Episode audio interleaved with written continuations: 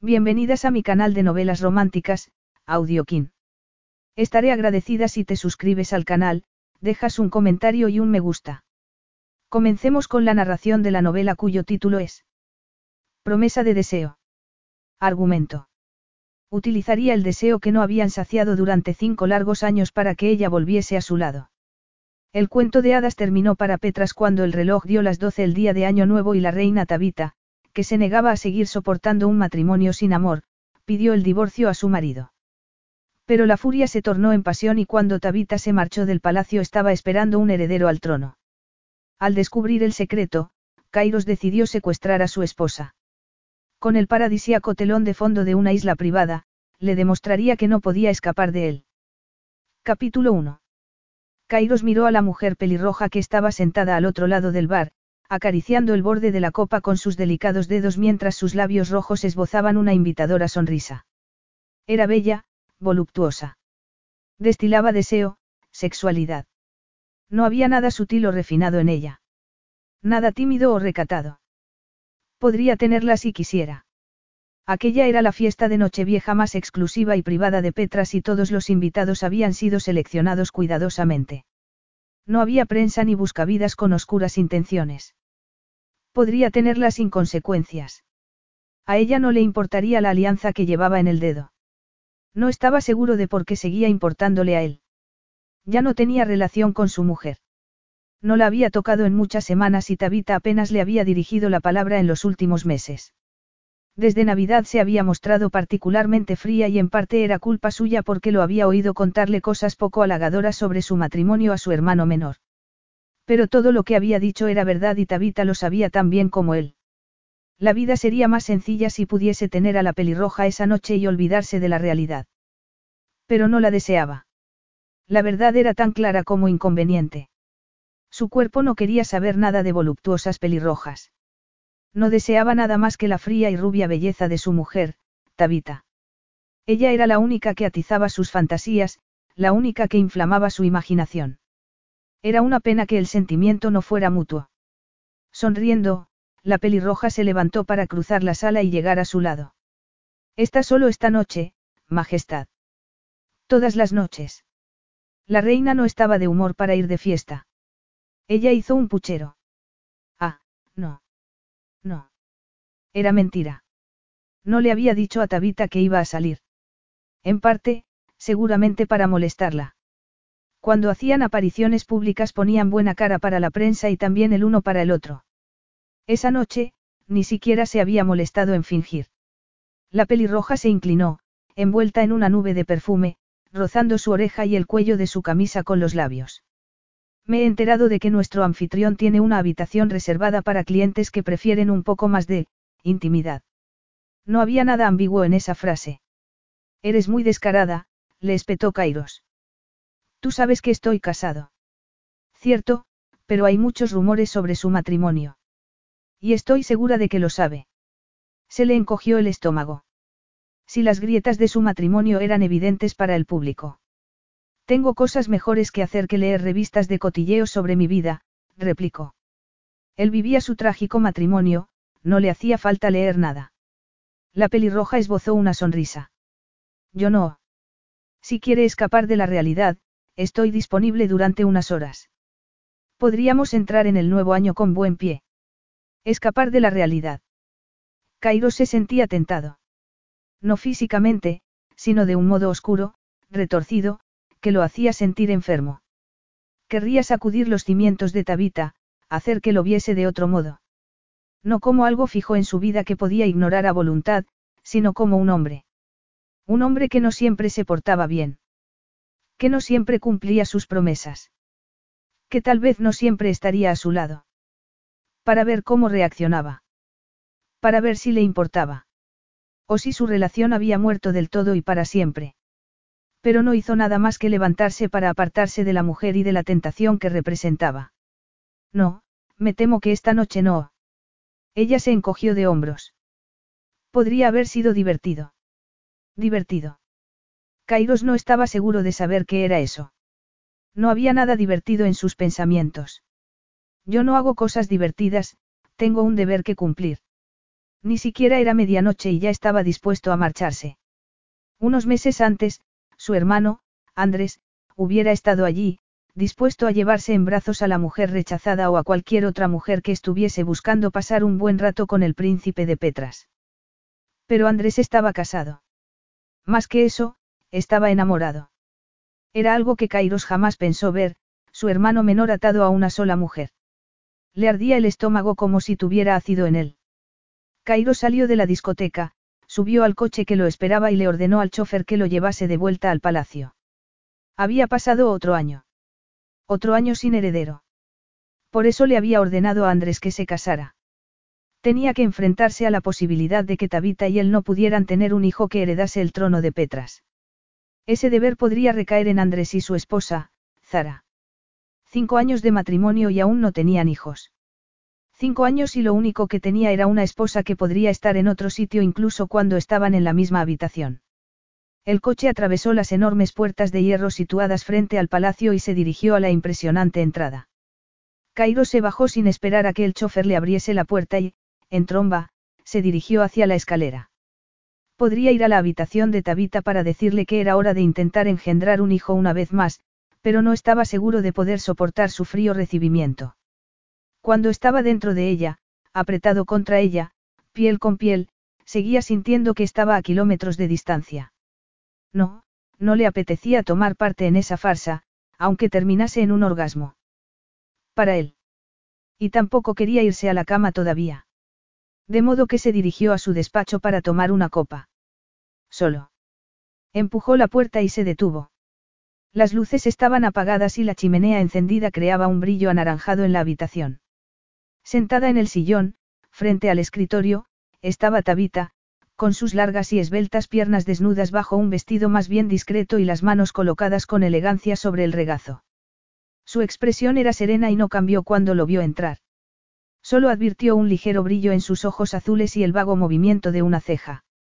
Lo que no había sentido cuando la pelirroja se acercó en la discoteca despertó a la vida entonces, como si las llamas hubieran escapado de la chimenea, envolviendo fieros tentáculos a su alrededor. Apretó los dientes para controlar esa sensación, para controlar el deseo que amenazaba con hacerlo perder el control. ¿Había salido? Le preguntó ella, su tono era tan quebradizo como el cristal, helando el ardor que lo había abrumado de forma momentánea. Cairo se dirigió al bar que estaba al otro lado de la habitación. He salido, Tabita. No he estado buscándote por todo el palacio. Podrías haberte escondido en alguna parte. Si no estaba aquí, o en mi habitación, entonces era seguro pensar que había salido, Kairos tomó una botella de whisky, abierta por su bella intrusa, y se sirvió una generosa cantidad en un vaso. Ese tono irónico es necesario. Si ha salido, di que ha salido, Tabita hizo una pausa, clavando los ojos en el cuello de su camisa. ¿Y qué has estado haciendo? Su tono había pasado de cristal a acero en cuestión de sílabas. He estado en una fiesta de Año Nuevo. Eso es lo que la gente suele hacer durante estas fiestas. ¿Desde cuándo vas a fiestas? Frecuentemente, y tú sueles acompañarme. Quiero decir, cuando vas a fiestas solo con el propósito de divertirte. Tabita lo miraba con expresión seria. No me has invitado. No era una fiesta oficial. Entiendo, dijo ella, levantándose de repente para tomar unos papeles del escritorio en los que Kairos no se había fijado hasta ese momento. Estás enfadada porque querías ir a la fiesta. Había dejado de intentar entender a su mujer. No, respondió ella, pero me molesta un poco la mancha de carmín rojo del cuello de tu camisa. De no ser por tantos años de práctica controlando sus reacciones, Kairos podría haber soltado una palabrota. No había pensado en la mancha de carmín después del breve contacto con la pelirroja. No es nada. Ya me imagino, dijo ella con tono medido, firme. Y, aunque fuese algo, me daría igual. Cairo se quedó sorprendido por el impacto de esa frase, por lo duramente que lo golpeó. Sabía que le daba igual. Era evidente por su actitud hacia él, por cómo giraba la cara cuando intentaba besarla, por cómo se encogía cuando se acercaba. Como poco, le era indiferente. Como mucho, le daba asco. Por supuesto, le daría igual si hubiera encontrado solaz en los brazos de otra mujer mientras no lo buscase con ella. La única razón por la que había soportado sus caricias durante tanto tiempo era la esperanza de tener hijos, una esperanza que iba disminuyendo con cada día que pasaba. Tabita debía de haberse rendido del todo, pensó. Algo de lo que debería haberse dado cuenta porque hacía meses que no iba a su cama. Y no tenía sentido defenderse. Si le daba igual, no tenía sentido hablar de ello. ¿Qué estabas haciendo aquí? Bebiéndote mi whisky. He tomado un poco, respondió ella, tambaleándose ligeramente, perdiendo la compostura por primera vez. Era tan raro en ella, Tabita se controlaba a sí misma con mano de hierro. Siempre había sido así.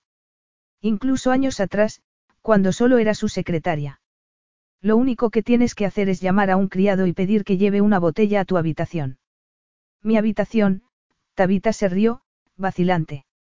Sí, claro, lo haré la próxima vez. Pero estaba esperándote. Podrías haberme llamado. Y habrías respondido al teléfono. La sincera respuesta a esa pregunta no lo dejaría en buen lugar. La verdad era que a menudo ignoraba sus llamadas cuando estaba ocupado. No mantenían conversaciones personales. Ella no llamaba nunca solo para escuchar su voz y, por lo tanto, ignorarla no le parecía nada personal. Tabita esbozó una sonrisa forzada. Seguramente no lo habrías hecho. Bueno, pero ahora estoy aquí. ¿Qué es tan importante que tenemos que solucionarlo a medianoche? Tabita empujó los papeles en su dirección. Por primera vez en meses, Kairos vio un brillo de emoción en los ojos de su esposa. Documentos legales. Kairos miró los papeles y luego a ella, incapaz de entender por qué le entregaba unos papeles a medianoche el día de Nochevieja. ¿Por qué? ¿Por qué quiero el divorcio? Capítulo 2. Tabita se sentía como si estuviera hablando debajo del agua. Se imaginaba que era el alcohol lo que hacía que se sintiera aturdida. Desde el momento en que entró en el despacho con los papeles en la mano, todo le parecía ligeramente irreal. Después de una hora esperando a que su marido apareciese, decidió abrir una botella de su whisky favorito y tomar una copa. Y había seguido bebiendo mientras las horas pasaban. Y, cuando por fin apareció, casi a medianoche, llevaba una mancha de carmín en el cuello de la camisa. En ese momento agradeció haber bebido. Sin la ayuda del alcohol, el impacto de ese golpe podría haber sido fatal. Aunque estaba en el despacho de su marido pidiendo el divorcio. Sabía que su matrimonio estaba roto de forma irrevocable. Kairos había querido una cosa de ella, solo una cosa, y había fracasado en esa tarea. La farsa había terminado. No tenía sentido seguir. Pero no se había esperado aquello, la prueba de que su helado, responsable, solícito y nunca apasionado marido había estado con otra mujer. De fiesta. Por placer. ¿De verdad creías que iba a quedarse esperando cuando te niegas a admitirlo en tu cama? Su monólogo interior era áspero esa noche. Y también innegable. Kairos era frío, pero había creído que, al menos, era un hombre de palabra. Había estado dispuesta a liberarlo de ella, a liberarlos a los dos. No se le había ocurrido que disfrutase como un hombre soltero mientras seguían casados. Como si tu matrimonio fuese de verdad. Como si esas promesas tuviesen algún valor. ¿Quieres el divorcio? El tono cortante penetró en sus pensamientos y la devolvió al presente. Ya me has oído. No lo entiendo, dijo Kairos, sus ojos oscuros brillaban con una emoción que nunca había visto antes. Tú no eres tonto, replicó ella, el alcohol le daba valor. Creo que sabes muy bien lo que significa la palabra, divorcio. No entiendo lo que significa viniendo de tus labios. Eres mi mujer y me hiciste promesas. Tenemos un acuerdo. Y el acuerdo no es amar, honrar y cuidar, sino presentar un frente unido ante el país y tener hijos. Pero no he sido capaz de concebir un hijo, como tú sabes muy bien. ¿Por qué seguir adelante? No somos felices. ¿Desde cuándo te importa ser feliz? El corazón de Tabita se encogió como si él lo hubiese apretado entre sus fuertes manos. Algunas personas dirían que la felicidad es importante en la vida. Esas personas no son el rey y la reina de un país. No tienes derecho a dejarme, le advirtió él, con un brillo airado en los ojos. Y, de repente, fue como si las llamas de esos ojos inflamasen el alcohol en su sangre. Tabita explotó. Tomó el vaso de whisky y lo lanzó con todas sus fuerzas contra la pared, a unos centímetros de Kairos, que se apartó con expresión fiera. ¿Qué estás haciendo? No lo sabía. Nunca había hecho algo así en toda su vida. Despreciaba ese tipo de comportamiento emocional, apasionado, ridículo. Ella valoraba el control. Esa era una de las muchas razones por las que había aceptado casarse con Kairos, para evitar momentos como aquel. Lo respetaba y, una vez, incluso había disfrutado de su compañía. Su relación había estado basada en el respeto mutuo, pero también en su necesidad de encontrar una esposa rápidamente. Las discusiones, los gritos, tirar cosas, eso jamás había formado parte de su relación. Pero Tabita ya no podía controlarse. Vaya, dijo, fingiendo sorpresa, te has dado cuenta de que estoy aquí. Antes de que pudiera reaccionar, Kairos cruzó la habitación en dos zancadas y la empujó hasta que su trasero chocó contra el escritorio. Irradiaba ira, su rostro, que normalmente parecía esculpido en piedra, mostraba más emoción de la que ella había visto en los últimos cinco años. Tienes toda mi atención. Si ese era el objetivo de esta pataleta, lo has conseguido. No es una pataleta, se defendió ella, con la voz vibrando de rabia. He ido a ver a un abogado. Esos documentos son auténticos, no amenazo en vano. Es la decisión que he tomado. Kairos le levantó la barbilla con un dedo, obligándola a mirarlo a los ojos. No sabía que tuvieras autoridad para tomar decisiones que nos conciernen a los dos. Eso es lo bueno del divorcio, que puedo tomar decisiones por mi cuenta. Kairos agarró su pelo y tiró hacia atrás de su cabeza. Perdone, Majestad, no sabía que su puesto en este país estuviese por encima del mío. Nunca le había hablado de ese modo, nunca la había tocado así. Debería enfadarse, encolerizarse, pero lo que experimentaba era una emoción bien diferente. Al principio, la promesa de esa pasión había brillado entre ellos, pero había ido enfriándose con el paso de los años. Tuviese el potencial que tuviese, la pasión se había apagado del todo tras cinco años de indiferencia. No sabía que te hubieras convertido en un dictador. No estoy en mi casa. No eres mi esposa. Lo soy. En algún sentido importante. Tabita levantó una mano para rozar la mancha de carmín rojo con el pulgar. Esto dice otra cosa, exclamó, dando un tirón que hizo saltar un botón del cuello de la camisa. Kairos esbozó una sonrisa mientras volvía a tirar de su pelo. Eso es lo que piensas de mí. ¿Crees que he estado con otra mujer? Esto demuestra que sus labios han tocado tu camisa. Me imagino que también habrán tocado otras partes de tu cuerpo. ¿Crees que soy un hombre que rompe sus promesas matrimoniales?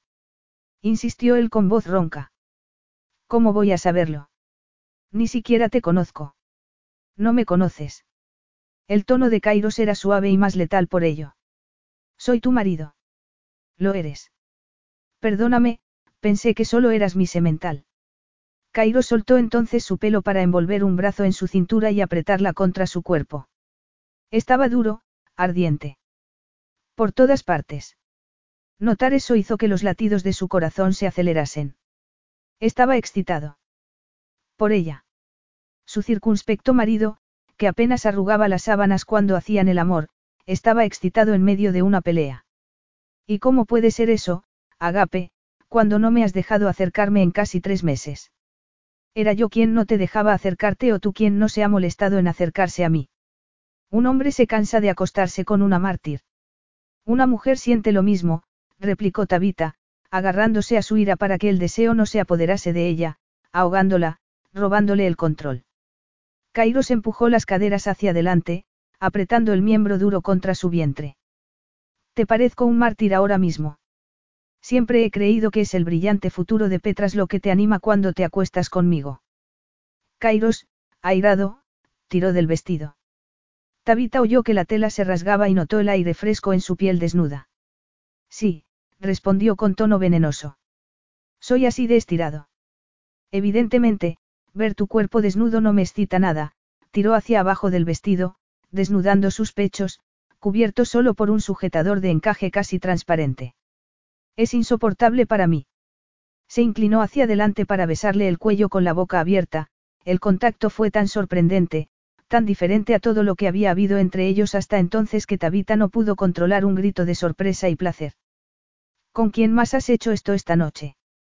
Le preguntó, intentando empujarlo. Con la mujer del carmín rojo. Voy a beneficiarme de lo que ella te ha enseñado. Kairos no dijo nada. Se limitó a mirarla con esos ojos oscuros, tan brillantes. Abrumada de dolor y rabia, tiró del nudo de su corbata hasta que consiguió quitársela. Luego agarró la pechera de la camisa, abriéndola de un tirón, los botones saltaron por el suelo de mármol. Se detuvo luego, respirando con dificultad. Era tan hermoso, siempre lo había sido. Se había sentido atraída por él desde el primer momento. Entonces era tan joven, tan ingenua, a los 19 años, lejos de casa por primera vez, estaba encandilada por su nuevo jefe. Por supuesto, jamás se hubiera imaginado que una joven estadounidense que había ido a Petras en un programa de estudios tendría alguna oportunidad con el rey de ese país. Curiosamente, en ese momento le parecía más fascinante que nunca. Se había acostado con aquel hombre durante cinco años. Lo había visto desnudo innumerables veces. El misterio debería haber desaparecido. Sabía que no incendiaban las sábanas, nunca había sido así. Era culpa suya, al menos eso había creído siempre. Kairos era su único amante, de modo que no podía compararlo con nadie. Aparentemente, Kairos buscaba mujeres que se pintaban los labios de rojo y con ellas las cosas eran diferentes. Él era diferente. La rabia se mezclaba con el deseo que se amotinaba en su interior. Pasó las manos por el torso masculino, con el calor de su piel quemándola. Debería sentirse asqueada. No debería querer tocarlo, pero lo deseaba tanto, si había estado con otra mujer, la borraría de su mente. La borraría de su cuerpo con el suyo. Haría lo que no había conseguido hacer en esos cinco años de matrimonio, que Kairos la desease. Y entonces lo dejaría. Se inclinó hacia adelante para rozarle el mentón con los dientes y él emitió un gruñido mientras tiraba hacia abajo del vestido, dejando que cayera al suelo. Tabita no lo reconocía en ese momento, no se reconocía a sí misma. ¿Has estado con otra mujer? Formuló la pregunta con los dientes apretados mientras le desabrochaba la hebilla del cinturón. Cairo se inclinó hacia adelante, buscando su boca en un beso violento, duro. Hiriente. La obligó a abrir los labios con la lengua, deslizándose en su boca profunda e implacablemente. La pregunta sin respuesta hervía entre ellos, atizando la llama del deseo. Kairos tiró hacia abajo del sujetador para descubrir sus pechos e inclinó la cabeza para tomar un erecto pezón con los labios y tirar con fuerza. Tabita gimió, enredando los dedos en su pelo, sujetándolo contra ella. Quería castigarlo por esa noche, por los últimos cinco años. No sabía qué hacer más que castigarlo con el deseo que llevaba tanto tiempo ocultando. Hasta esa noche nunca se habían levantado la voz y, sin embargo, Kairos se mostraba más apasionado que nunca. Tal vez a él le pasaba lo mismo. Era un castigo, pero uno al que Tabita se sometería con gusto. Porque ella saldría de aquello dolida, destruida, pero él tampoco saldría ileso del encuentro.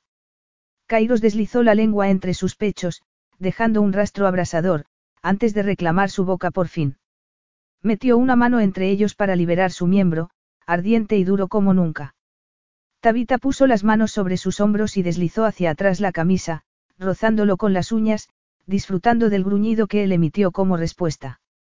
Entonces, de repente, él la sentó sobre el escritorio para colocarse entre sus muslos abiertos y empujó su miembro contra la húmeda y sensible carne, aún oculta por las bragas, enviando una oleada de placer por todo su cuerpo. Respóndeme, insistió ella, clavando las uñas en sus hombros. Kairos apartó a un lado sus bragas para rozar el escondido y sensible capullo con las puntas de los dedos. ¿Quieres saber si he hecho esto con otra mujer? Su tono era ronco, jadeante, mientras empujaba el glande hacia su entrada. Responde a mi pregunta, insistió ella, casi sin despegar los labios. Creo que eso no cambiaría nada. Tabita notó que le ardía la cara de vergüenza. Tenía razón. En aquel momento no podría decir que no. Por eso no me lo dices. Por miedo a que me aparte. Estoy acostumbrado a que te apartes, Tabita. ¿Por qué voy a perder el tiempo lamentándolo?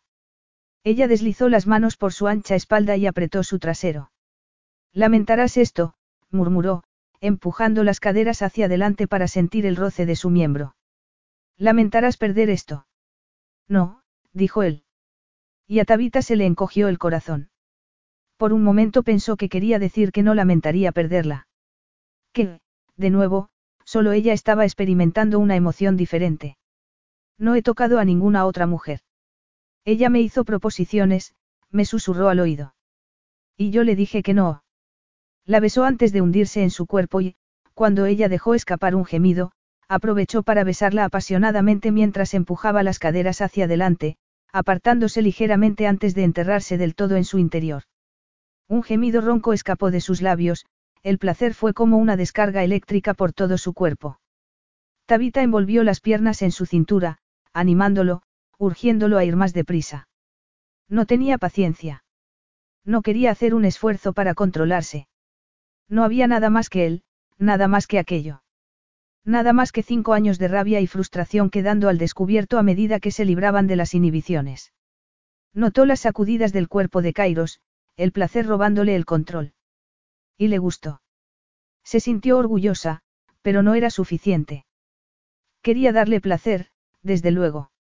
Quería que pensara en aquello más tarde, que lamentase los años que habían desperdiciado. Que recordase ese momento y le doliese para siempre, durante el resto de su vida. Daba igual que volviera a casarse, que otra mujer le diese hijos o no. Quería que pensase en ella para siempre.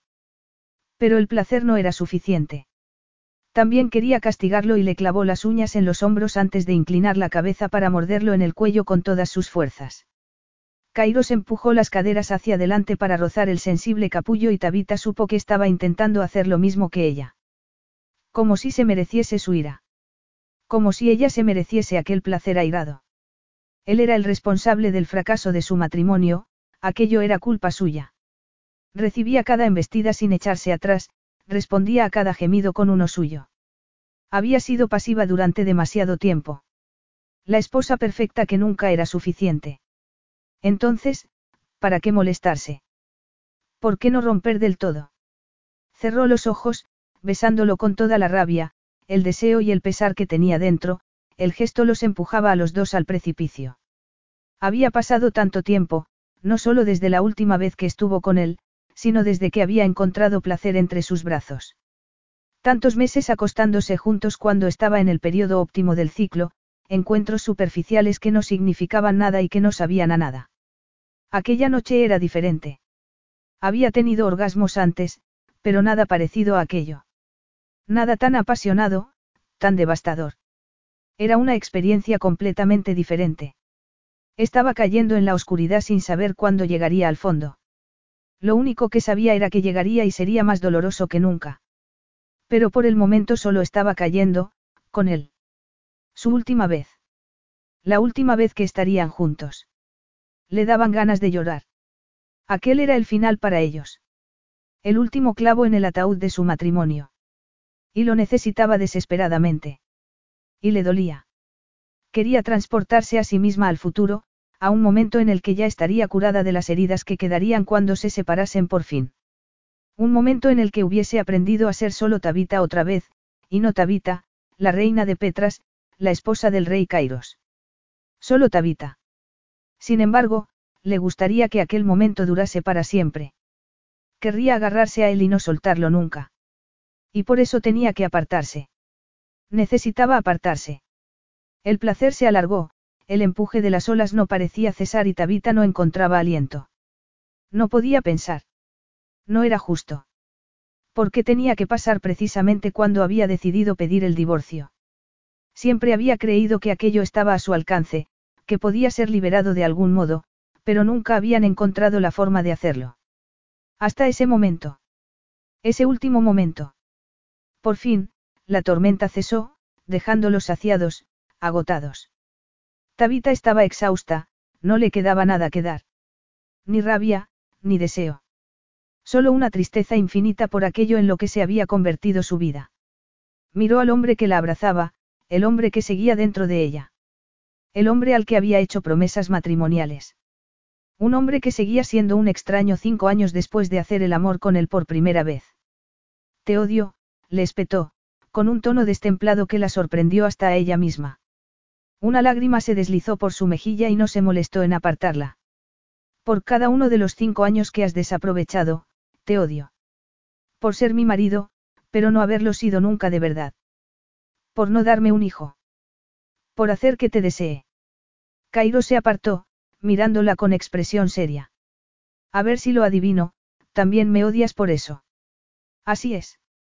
Pero lo bueno es que después de hoy no tendremos que volver a vernos. No lo creo, Agape.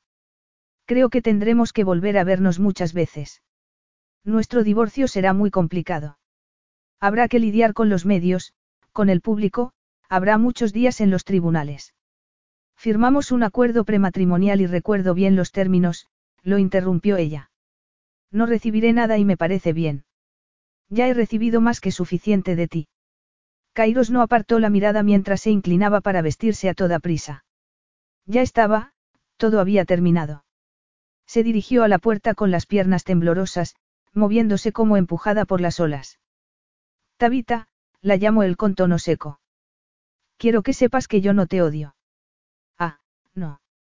Cuando se volvió para mirarlo se encontró con el rostro impenetrable de una estatua.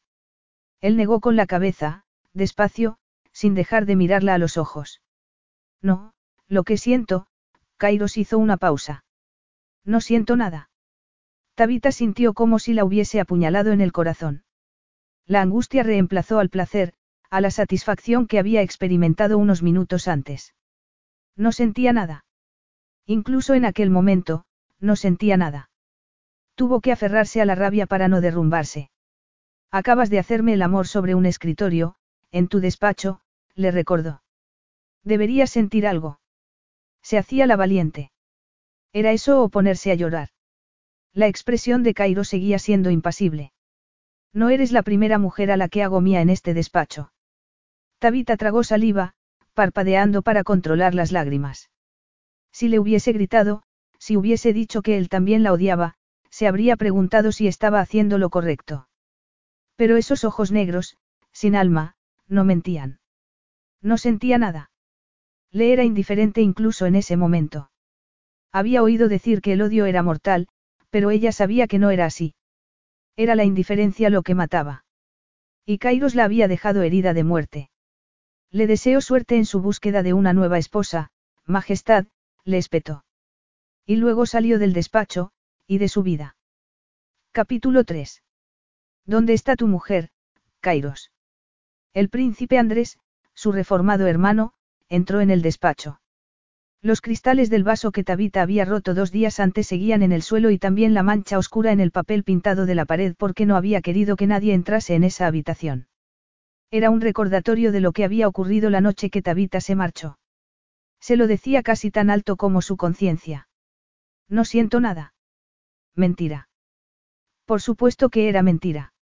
Ella lo había desnudado, lo había dejado reducido a una masa de deseo que no podía controlar. Otra mujer que se alejaba de él amenazando con dejarlo solo, con su orgullo sangrando. No podía permitirlo, otra vez no. Por eso le había dicho que no sentía nada.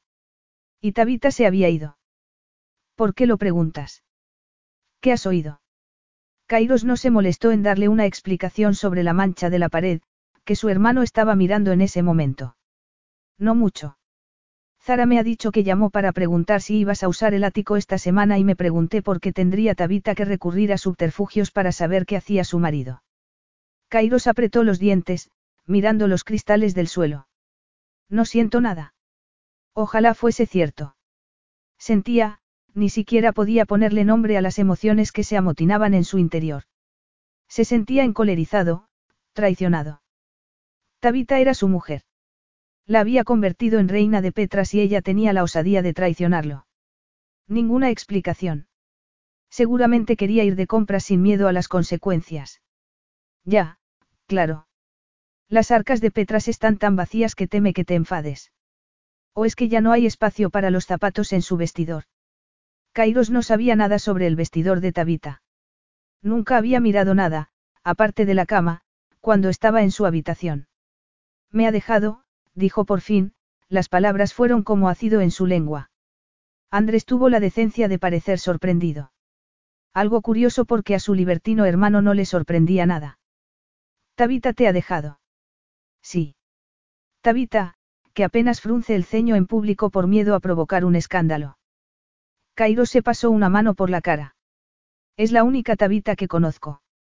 No me lo creo. Yo tampoco, admitió él, mirando los cristales del suelo, como restos de un accidente de tráfico en la autopista. Sí, ese sería un buen símil de los últimos días.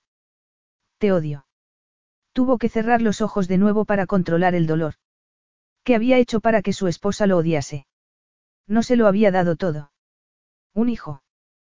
Tabita quería un hijo. Sí, había fallado en eso. Pero, cielos, le había dado un palacio, una corona. Algunas mujeres estarían encantadas. ¿Qué le has hecho? Tal vez haya sido demasiado generoso, respondió Kairos con sequedad. Le he dado demasiada libertad. O tal vez su tiara de diamantes es demasiado pesada. No lo sabes, dijo Andrés, con tono de incredulidad. Pues claro que no lo sé. No sabía que fuera tan infeliz, respondió Kairos. Pero la mentira era como un plomo dentro de su pecho. Lo sabías. Pero no sabías cómo solucionarlo. Sé que no llevo mucho tiempo casado. Una semana, Andrés. Si vas a empezar a repartir consejos matrimoniales antes de que se haya secado la tinta de tu certificado de matrimonio, reabriré las mazmorras solo para ti. Tal vez si hubieras abierto las mazmorras para Tabita no se habría ido. No voy a tener prisionera a mi esposa, replicó él. Aunque era tentador. Andrés enarcó una ceja. No quería decir eso. Kairos recordó esa última noche en el despacho. En lo que había sentido teniéndola entre sus brazos. Su reina de hielo de repente transformada en una llama viva. Te odio. No tenemos ese tipo de relación. Andrés soltó una carcajada. A lo mejor ese es el problema. No todo tiene que ver con el sexo. Yo creo que sí, pero puedes seguir agarrándote a tus ilusiones si eso te hace feliz. ¿Qué es lo que quieres, Andrés? Comprobar si estás bien. Kairos abrió los brazos. Estoy muerto y enterrado. Su hermano enarcó una ceja de nuevo. No, pero tu mujer se ha ido. ¿Y bien? ¿Piensas buscar otra esposa? Tendría que hacerlo, no había otra alternativa. Aunque la idea lo llenaba de angustia. A pesar de todo, no quería a nadie más que a Tabita. Y después de haber saboreado la pasión que siempre había intuido entre ellos, como una promesa nunca cumplida hasta ese momento. Olvidarla no sería tan fácil. No quiero una nueva esposa. Entonces, tendrás que recuperar a la antigua, supongo. Kairos fulminó a su hermano con la mirada. Ocúpate de tu vida, que yo me ocuparé de la mía, hizo una pausa, mirando la pila de cristales rotos. Lo único que quedaba de su matrimonio. No voy a retenerla contra su voluntad. Si Tabita quiere el divorcio, tendrá su divorcio. Tabita no había visto a Kairos en cuatro semanas. Cuatro semanas mirando la pared con los ojos secos. No había llorado desde que derramó esa solitaria lágrima en su despacho. Desde que le dijo cuánto lo odiaba, y lo decía en serio, con todo su corazón. No había llorado. ¿Por qué vas a llorar por un marido al que odias? ¿Por qué llorar por un marido que no siente nada por ti? No tenía sentido, de modo que no había llorado. Al parecer, ella era una persona sensata incluso cuando se trataba del divorcio pero era ligeramente menos sensata cuando se trataba de otras cosas. Y, por eso, había tardado una semana en darse cuenta de que debía ir al ginecólogo. No tenía más remedio que acudir al que siempre la trataba. Era un riesgo, porque el médico era empleado de la familia real, pero la alternativa era acudir a un desconocido, un médico en el que no confiase. La noticia de su separación ya había llegado a las primeras páginas de los periódicos y si acudía a un ginecólogo particular y éste hablaba con la prensa todo explotaría. No, no podía arriesgarse. Tragó saliva mientras se sentaba sobre la camilla, esperando el resultado del análisis de sangre que acababan de hacerle. Había esperado demasiado para ir al ginecólogo porque su ciclo menstrual nunca empezaba a tiempo. Durante años, esos retrasos le habían hecho albergar la esperanza de haber concebido un hijo por fin. Nunca había sido así. Nunca. Pero había pasado una semana. Y Kairos y ella habían mantenido relaciones sin preservativo. Aunque siempre era así. Durante cinco años habían mantenido relaciones sin ningún tipo de protección y no había habido hijos. El destino no podía ser tan cruel. ¿Cómo podía Dios ignorar sus plegarias durante cinco años y responderlas en el peor momento posible? No podía ser. Por primera vez en cinco años, cuando el médico volvió a la consulta con expresión inescrutable, Tabita esperó que el resultado de la prueba fuera negativo. Lo necesitaba. Necesitaba escuchar esas palabras. Sabía que no podía seguir viviendo con Kairos. Estaba confirmado, no había nada entre ellos. A él le era indiferente y ella, sentía demasiado. No podía vivir así. Sencillamente, no podía. Majestad, empezó a decir el doctor Anderson. Había esperado que el rey la acompañase. Si lee los periódicos sabrá que el rey y yo estamos en trámites de divorcio. No he visto ninguna razón para pedirle que me acompañase. El hombre bajó la mirada y a Tabita se le encogió el corazón. Un simple, no, era una respuesta sencilla y no requería la presencia de Kairos. Sí, sé lo del divorcio, asintió el médico. Todos los empleados de la familia real han sido informados, por supuesto. Ya tiene el resultado de la prueba. No juegue conmigo, doctor Anderson. Ya he tenido más que suficiente. Yo solo. Esto ya no tiene nada que ver con él, Tabita sabía que estaba empezando a parecer histérica. Lo he dejado para que no fuese el centro de todo. No tenemos por qué seguir hablando de él. Pero el resultado es positivo, Majestad, anunció el médico con expresión seria. Y supongo que debo felicitarla. Antes de saber que iba a divorciarse, el doctor Anderson siempre se había mostrado amable con ella, pero en aquel momento era decididamente frío. Por lealtad al rey, evidentemente. Tabita estaba ligeramente mareada. Sentía como si estuviera a punto de desmayarse y agradecía estar sentada en la camilla. Si hubiera estado de pie seguramente se habría caído al suelo. Positivo. Basándome en las fechas que me ha dado, yo diría que está de. Sé exactamente de cuánto tiempo estoy, lo interrumpió Tabita. Las imágenes de esa noche aparecieron en su mente. Cairo sentándola en el escritorio, hundiéndose en ella, derramándose en su interior mientras perdían la cabeza en un momento de placer inusitado. Sí, no había duda de cuándo había concebido. El día 1 de enero. El primer día del año, el que marcaba un nuevo comienzo. Y lo único que tenía era una cadena que la ataba a Kairos cuando por fin había decidido recuperar su libertad. Tenía que ocurrir en ese momento, cuando había dejado escapar el férreo control sobre sí misma, cuando había olvidado sus inhibiciones. Había muchas razones por las que se había controlado con mano de hierro durante todos esos años. Siempre había sospechado que no podía confiar en sí misma, que sería un desastre actuar sin pensar en las consecuencias. Había hecho bien en desconfiar. Tabita cerró los ojos, angustiada. ¿Se encuentra bien? Le preguntó el doctor Anderson. Tengo aspecto de estar bien. Replicó ella, hiriente. Yo solo, el bebé es hijo del rey. Tabita levantó la cabeza, airada. Es mi hijo. Eso es lo único que puedo pensar en este momento. El doctor Anderson vaciló. Solo quería comprobar que no había hecho algo que no debía. En ese momento la puerta de la consulta se abrió de golpe. Tabita volvió la cabeza y el corazón empezó a golpearle con fuerza el esternón. Allí estaba Kairos, como un ángel caído, vibrando de ira. Déjenos solos, le ordenó al médico. Por supuesto, Majestad. El médico salió a toda prisa de la consulta. Al parecer, la confidencialidad entre médico y paciente no existía cuando se trataba del rey. Quien pronto sería su exmarido la miraba como si fuese la más baja y vil de las criaturas. Como si tuviera algún derecho. Como si pudiera juzgarla después de lo que había dicho. Después de lo que había hecho. ¿Qué ocurre, Kairos? Le preguntó, intentando mostrar una calma que no sentía. Era su especialidad. Después de tantos años ocultando sus sentimientos bajo una máscara, era tan fácil para ella como respirar. Parece que voy a ser padre, él la miraba con un brillo de ira en los ojos. La indiferencia, la calma que había mostrado la noche que lo dejó plantado en el despacho habían desaparecido. En ese momento casi temblaba de emoción. Estás haciendo suposiciones. Kairos golpeó la camilla con las manos. No juegues conmigo, Tabita. Los dos sabemos que es hijo mío. No, tú no puedes saberlo. Llevábamos mucho tiempo sin acostarnos juntos antes de la última vez, le espetó. El dolor la volvía cruel. No lo sabía. Nunca le habían roto el corazón antes de Kairos. Soy el único hombre con el que has estado en toda tu vida.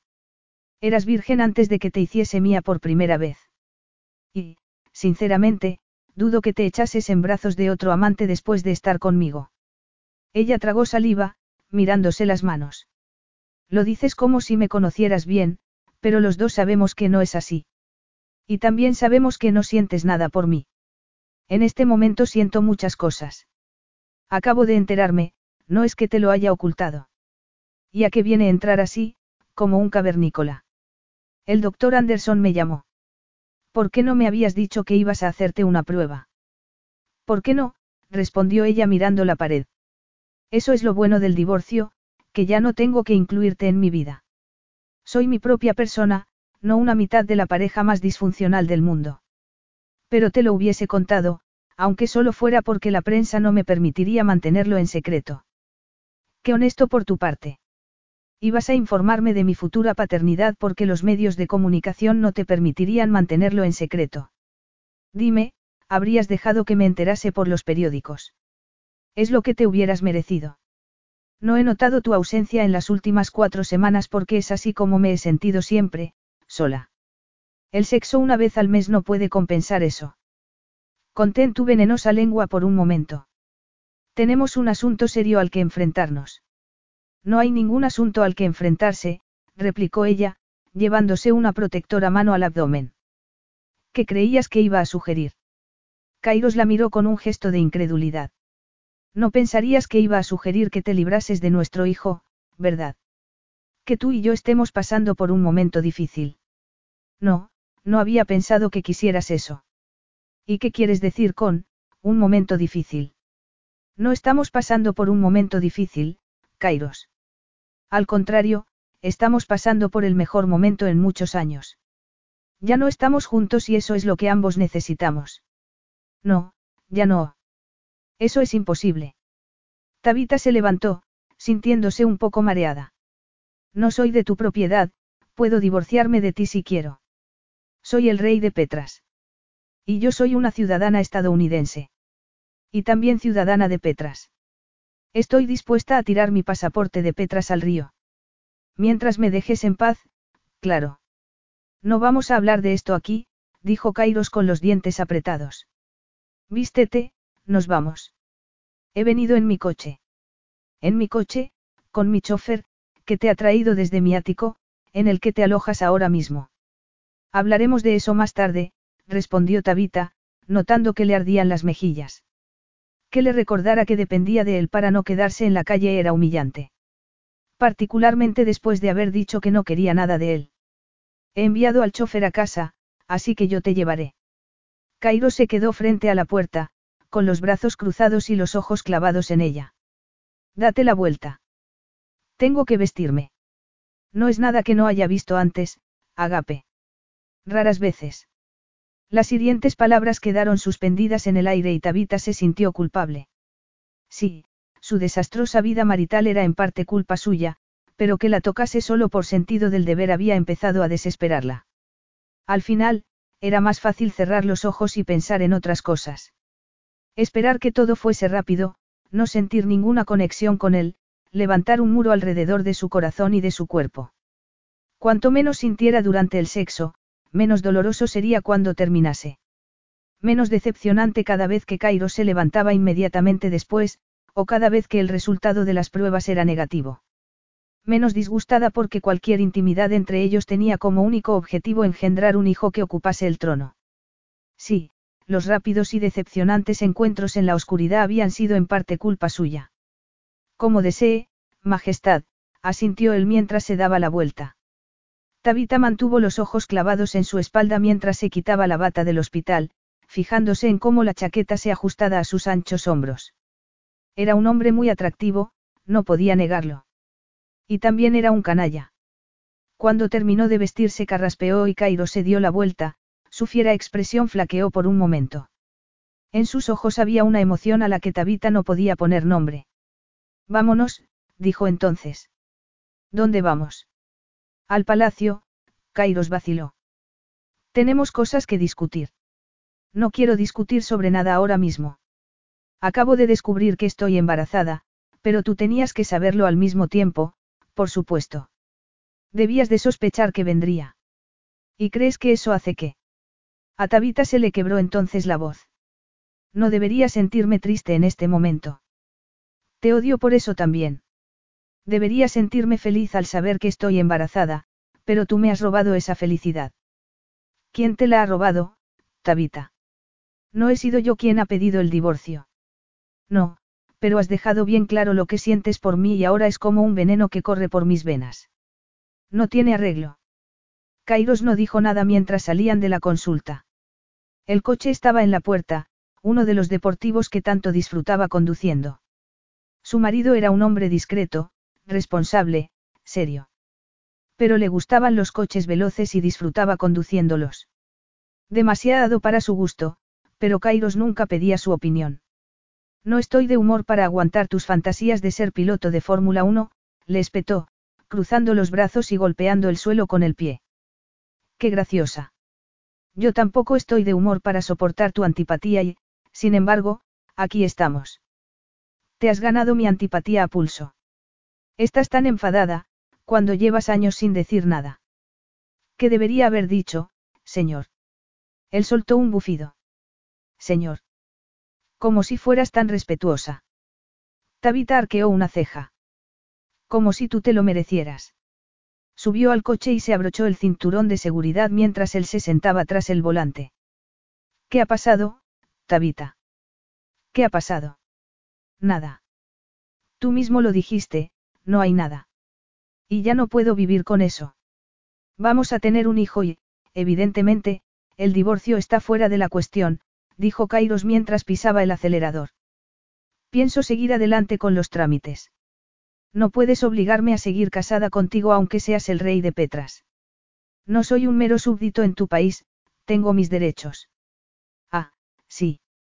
¿Y con qué dinero vas a contratar a un abogado para defender esos derechos? Todo lo que tienes es mío. Encontraré la manera, insistió ella. No sabía si podría hacerlo. Era cierto, no tenía nada. Nada en ningún sitio. Había llegado al palacio de Petras desde un hogar pobre, con unos padres que siempre estaban peleándose. Su madre tiraba cosas a la cabeza de su padrastro cada vez que se enfadaba. Y eso fue antes del desastre. En su casa nunca había dinero ni comida suficiente. Solo había rabia, broncas continuas. Esa era su herencia, lo único que tenía. Y la razón por la que había jurado que su vida sería diferente. Mejor.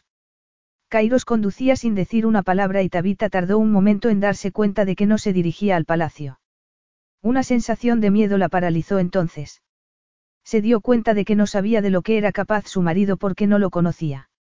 Había estado casada con aquel hombre cinco años y aquel día sabía menos de él que el día que se casaron. Había sido su secretaria durante tres años, antes de casarse con él. Tres años en los que había cultivado un encandilamiento adolescente. Entonces Cairo sonreía más, se reía con ella a veces. Pero eso fue antes de la muerte de su padre, antes de que el peso de la nación recayese sobre sus hombros. Antes de que su compromiso con Francesca se rompiese por culpa de su impetuoso hermano menor. Antes de verse forzado a buscar una esposa a la que nunca había deseado y menos amado. Esos años como su secretaria habían sido como estar en la entrada de un bosque. Lo miraba y pensaba, lo reconozco, es un bosque. Ser su mujer era como dar un paseo por él, descubrir nuevos peligros, descubrir que era tan oscuro que apenas podía ver lo que tenía delante. Descubrir que no tenía ni idea de dónde llevaba el sendero que había entre los árboles y dónde podría encontrar su libertad. Sí, cuanto más se adentraba en ese bosque, menos sabía. No pensarás lanzar el coche al río o algo así de dramático, ¿verdad? Le preguntó, medio en broma. No seas boba. Llevamos cinco años intentando engendrar un heredero y no voy a estropearlo todo ahora que lo hemos conseguido. Ah, pero de no ser así te lanzarías por un precipicio. Me alegra saberlo. Y dejar a Andrés en el trono.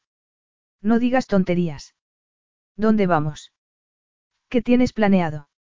Le preguntó, sintiendo que se le erizaba el vello de la nuca. Yo. Tal vez no tenga nada planeado. Tal vez solo estoy siendo espontáneo. No lo creo. Estás convencida de que yo no te conozco y, sin embargo, crees conocerme a mí, Agape.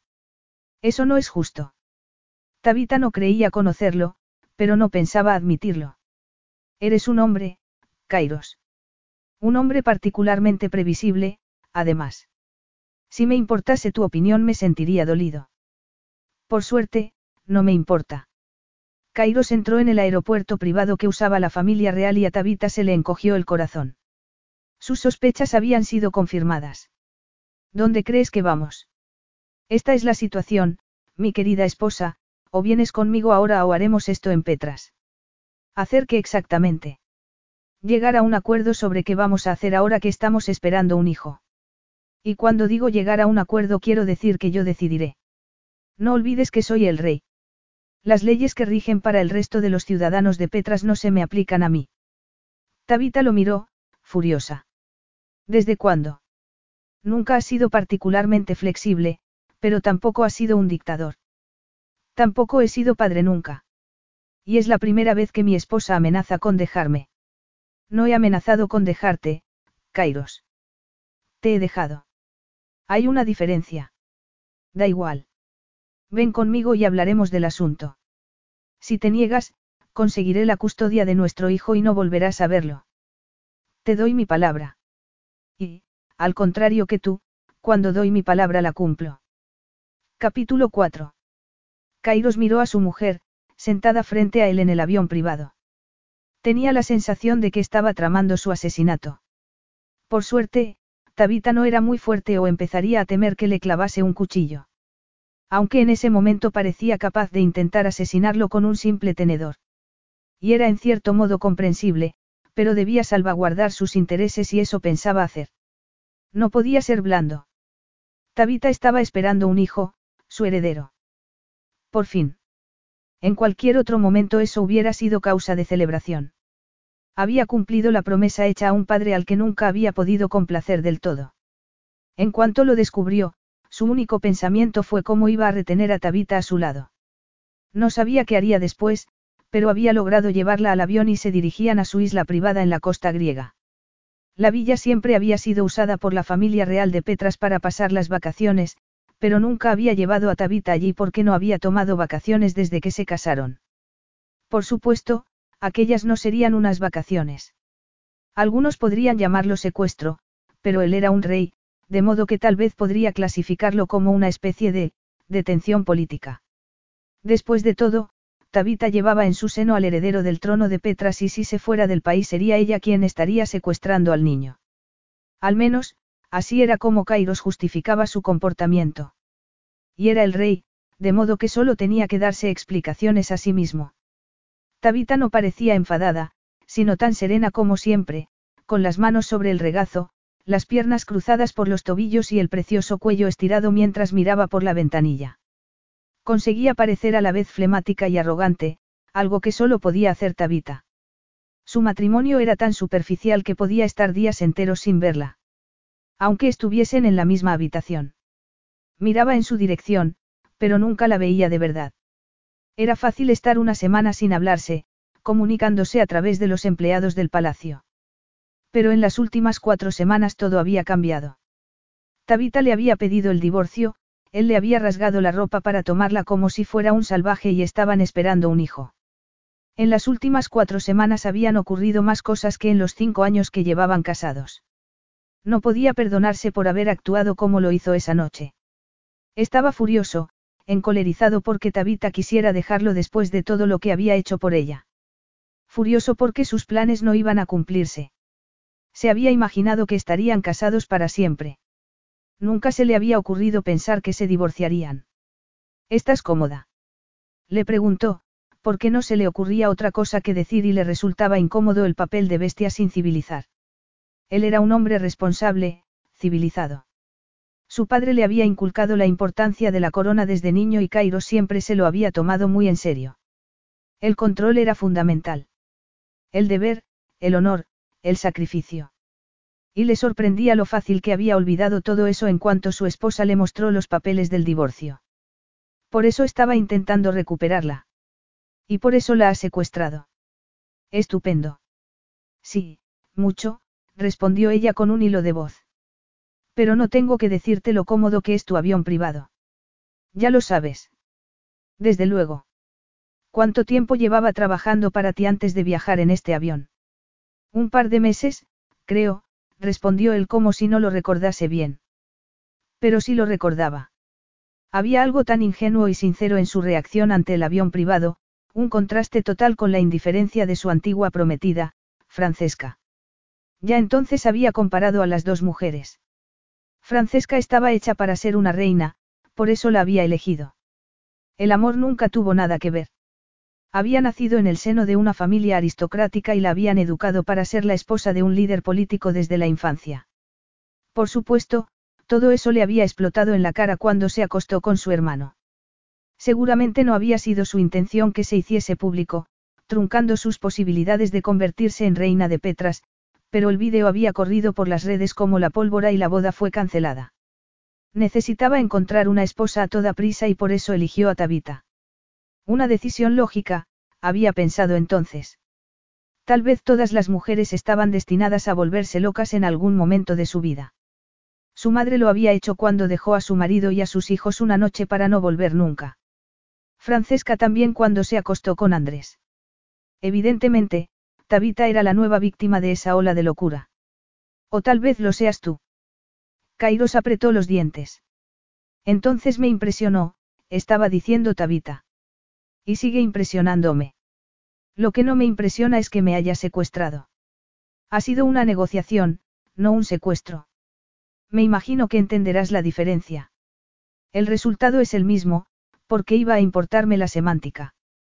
El avión te impresionó mucho, insistió Kairos. No me digas que te acuerdas. Pues claro que me acuerdo. Eras muy joven y estabas emocionada por todo lo que veías en Petras. Especialmente todo lo que tuviese que ver con el palacio y la familia real. Yo sabía que provenías de una familia modesta. Es una forma muy generosa de describirla. Una familia pobre entonces. Sí, lo sabía. Pero eras inteligente, entusiasta y la persona perfecta para ese puesto. Estabas motivada en parte por tu pasado, seguramente más que las otras candidatas. Por eso me elegiste para ser tu esposa. Cairo sabía que había algo oculto tras esa pregunta, pero no entendía qué. Por eso y porque te conocía bien. Ella soltó un bufido mientras descruzaba las piernas y volvía a cruzarlas luego en dirección opuesta. Ah, me conocías. Qué romántico. Te prometí romance alguna vez, Tabita. Le preguntó él con tono glacial. No, no lo hice. Te dije que te sería fiel y lo he sido. Te dije que sería leal y lo he sido. Que cumpliría con mi deber para con mi país, he hecho todo eso. Eres tú quien ha decidido que no era suficiente. No le había mentido. No le había prometido romance o emociones que, en su opinión, eran una señal de debilidad. Había prometido un compromiso y lo había cumplido. Pero ella no parecía entenderlo. Había pensado que Tabita era como él, que entendía que el sacrificio, el deber y el honor eran más importantes que las emociones. Un matrimonio en teoría es diferente a un matrimonio de verdad. No puedes hacerme responsable por suponer algo antes de, tener una relación. Todo el mundo hace promesas antes de casarse. Y a veces los matrimonios se rompen porque, a pesar de las buenas intenciones, la relación no funciona. Yo no soy vidente. No sé por qué me haces responsable de no cumplir expectativas de las que nunca me hablaste. Aparte de no poder ver el futuro, tampoco sé leer tus pensamientos. Aunque pudieras, seguramente pensarías que no merecían la pena. ¿Cuándo te has vuelto tan antipática? Le preguntó Kairos entonces, sin disimular su mal humor. No eras así antes de casarnos. Antes de casarnos me pagabas por ser tu secretaria, no tu mujer. Cuando te propuse matrimonio dejé muy claro que el nuestro no sería un matrimonio normal, que lo importante era cumplir con mi deber. Bueno, entonces tal vez nada haya cambiado. Nada más que yo, Tabita se cruzó de brazos y giró la cabeza, como dando por terminada la conversación. Kairos apretó los dientes y decidió no volver a hablar con ella hasta que aterrizasen. Una vez en la isla no podría escapar hasta que él lo permitiera. Si eso podía considerarse un secuestro, que así fuera. Pero no iba a aceptar el final de su matrimonio sin pelear y cuanto antes se diera cuenta Tabita, mejor para todos. Capítulo 5. Era extraño aterrizar en la isla privada de su marido, una isla en la que no había estado nunca. Kairos no la había llevado a aquel sitio increíble, como todas las propiedades de la familia Demetrius. Como el ático en la capital de Petras en el que se alojaba mientras evitaba la realidad de su vida, como el palacio. Pero aquello era diferente. Paredes blancas, tejados de tejas rojas, una playa de arena blanca frente a un mar de un azul tan brillante como una hermosa joya, tal vez parte de las joyas de la corona. La casa estaba aislada, de modo que no se parecía nada al palacio, lleno de empleados, visitas turísticas y líderes políticos. Tampoco tenía nada que ver con el ático en medio del barullo de la ciudad. ¿Por qué no entras? Tabita miró a Kairos y experimentó una extraña sensación de. El día que lo conoció, el día que entró en su despacho para ser entrevistada como posible secretaria. Entra, siéntate. Tabita movió los pies, incapaz de decidir dónde debía mirar, al despacho más opulento que había visto en su vida o al hombre más atractivo que había visto en su vida. Atravesó la habitación y se sentó frente al escritorio. Tabita volvió al presente al recordar el escritorio sobre el que habían engendrado a su hijo. Al entrar en su despacho aquel día jamás se imaginó que, ocho años después, terminaría haciendo el amor con él sobre ese escritorio después de pedirle el divorcio. Parpadeó para controlar una picazón en los ojos. No eran lágrimas. No iba a llorar por Kairos, el hombre que no sentía nada por ella. Lo siguió al interior de la villa, intentando no mostrarse impresionada. Estaba acostumbrada al lujo y la opulencia después de casi una década viviendo en el palacio de Petras, pero seguía siendo la chica del barrio pobre, incapaz de creer que vivía en un sitio como aquel. Esa pequeña debilidad por el lujo era la mella en su armadura, su punto débil.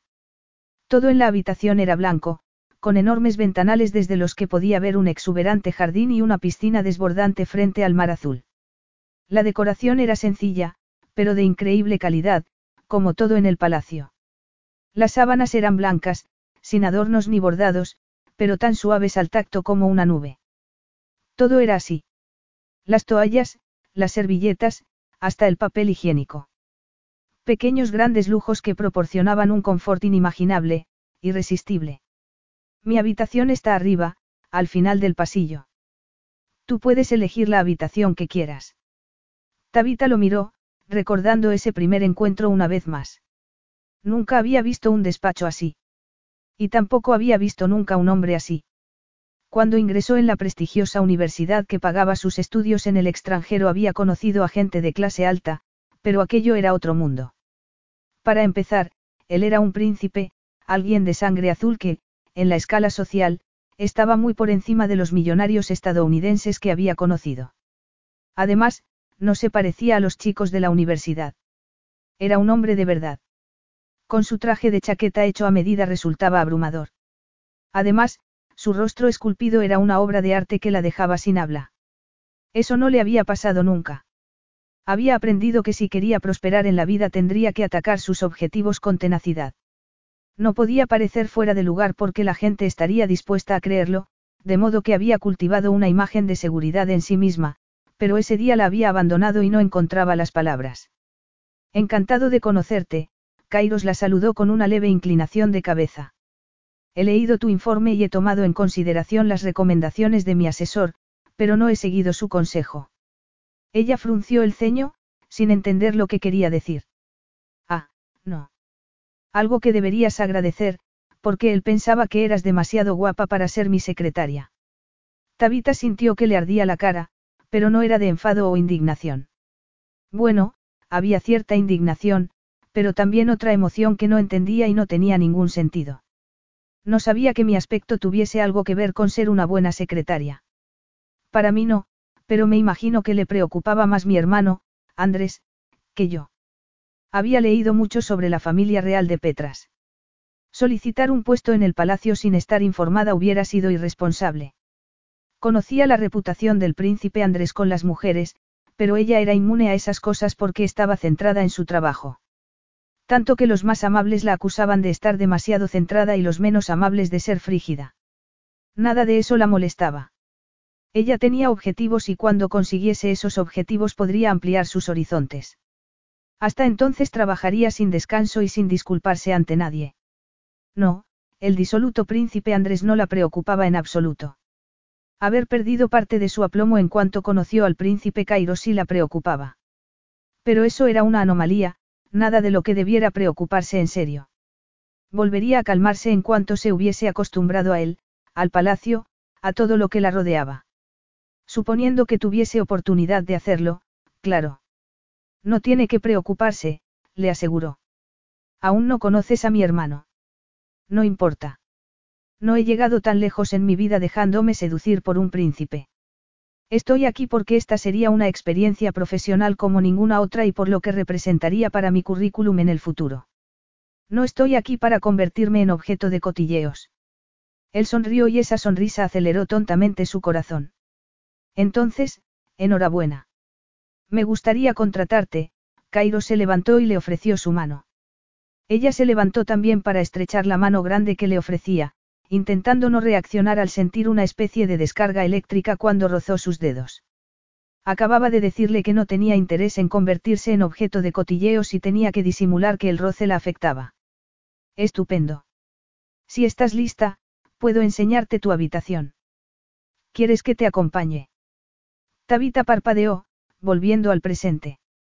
No hace falta. Puedes pedir que suban mis cosas más tarde. Me imagino que alguien habrá hecho mi maleta. No, pero en tu habitación tendrás todo lo que necesites. Llame con antelación para pedir que trajesen ropa, maquillaje y cosas de aseo. No hay criados en esta casa, ese es parte de su atractivo. No lo sabía porque es la primera vez que vengo. Yo tampoco había vuelto desde que nos casamos, como tú sabes bien. He estado ocupado dirigiendo un país. Sí, lo sé. Tabita se dirigió hacia la escalera, notando que seguía cada uno de sus movimientos. No sabía por qué la miraba con tanta atención cuando nunca lo había hecho antes. Suspiró cuando llegó arriba y vio el enorme corredor. Había al menos una docena de puertas. Debería haber sabido que aquella familia no poseía nada modesto. Eligió la primera habitación a su derecha porque era la más alejada de la que ocuparía Kairos. Era blanca, como todo allí, y sobre los postes de madera labrada de la cama caía una suave tela de gasa. El suelo era de mármol, con una gruesa alfombra en el centro. El único toque de color era un jarrón de jade lleno de brillantes flores rojas. Le hubiera gustado tomar ese jarrón y lanzarlo contra el suelo. Su mera existencia la molestaba. Como si estuviera diciéndole que debería ser feliz allí, como si estuviera intentando demostrar que aquel era un sitio maravilloso. Pero sobre todo la enfurecía porque, a menos que hubiese flores en todas las habitaciones, ese jarrón dejaba claro que Kairos había sabido que elegiría la habitación más alejada de la suya. La conocía tan bien sin conocerla en absoluto. De repente, se sentía agotada. Estaba embarazada y Kairos prácticamente la había secuestrado para llevarla a la isla porque quería negociar o hacer que renunciase a sus derechos de custodia. Se dejó caer sobre la suave cama, sintiendo un peso en el pecho. Era como si su ropa estuviera hecha de plomo. Cerró los ojos, dejándose llevar por el cansancio, pero mientras se quedaba dormida pensó en el día que Kairos le pidió que fuese algo más que su secretaria. Dos semanas, Tabita. La boda debería tener lugar en dos semanas y ahora hay un vídeo en internet en el que Francesca y Andrés disfrutan de mi noche de boda sin mí. Tenía un vaso de whisky en la mano, el pelo oscuro despeinado, como si se hubiera pasado las manos por él una y otra vez, y su habitual serenidad perdida por completo. Su enigmático jefe siempre tenía un aspecto tan impecable que la ecuanimidad de Tabita, forjada durante esos tres años de trabajo, se puso a prueba. Y fracasó. Se había acostumbrado al hombre taciturno que entraba en la oficina cada mañana ladrando órdenes y trabajaba sin parar durante todo el día. Aquel hombre que parecía haber perdido el control era un extraño para ella. ¿Qué vas a hacer? Le preguntó. Eres mi secretaria personal, pensé que tú podrías ayudarme. Ella se rió, con el estómago encogido. Bueno, mi fuerte no son las prometidas desleales o las bodas reales condenadas al fracaso.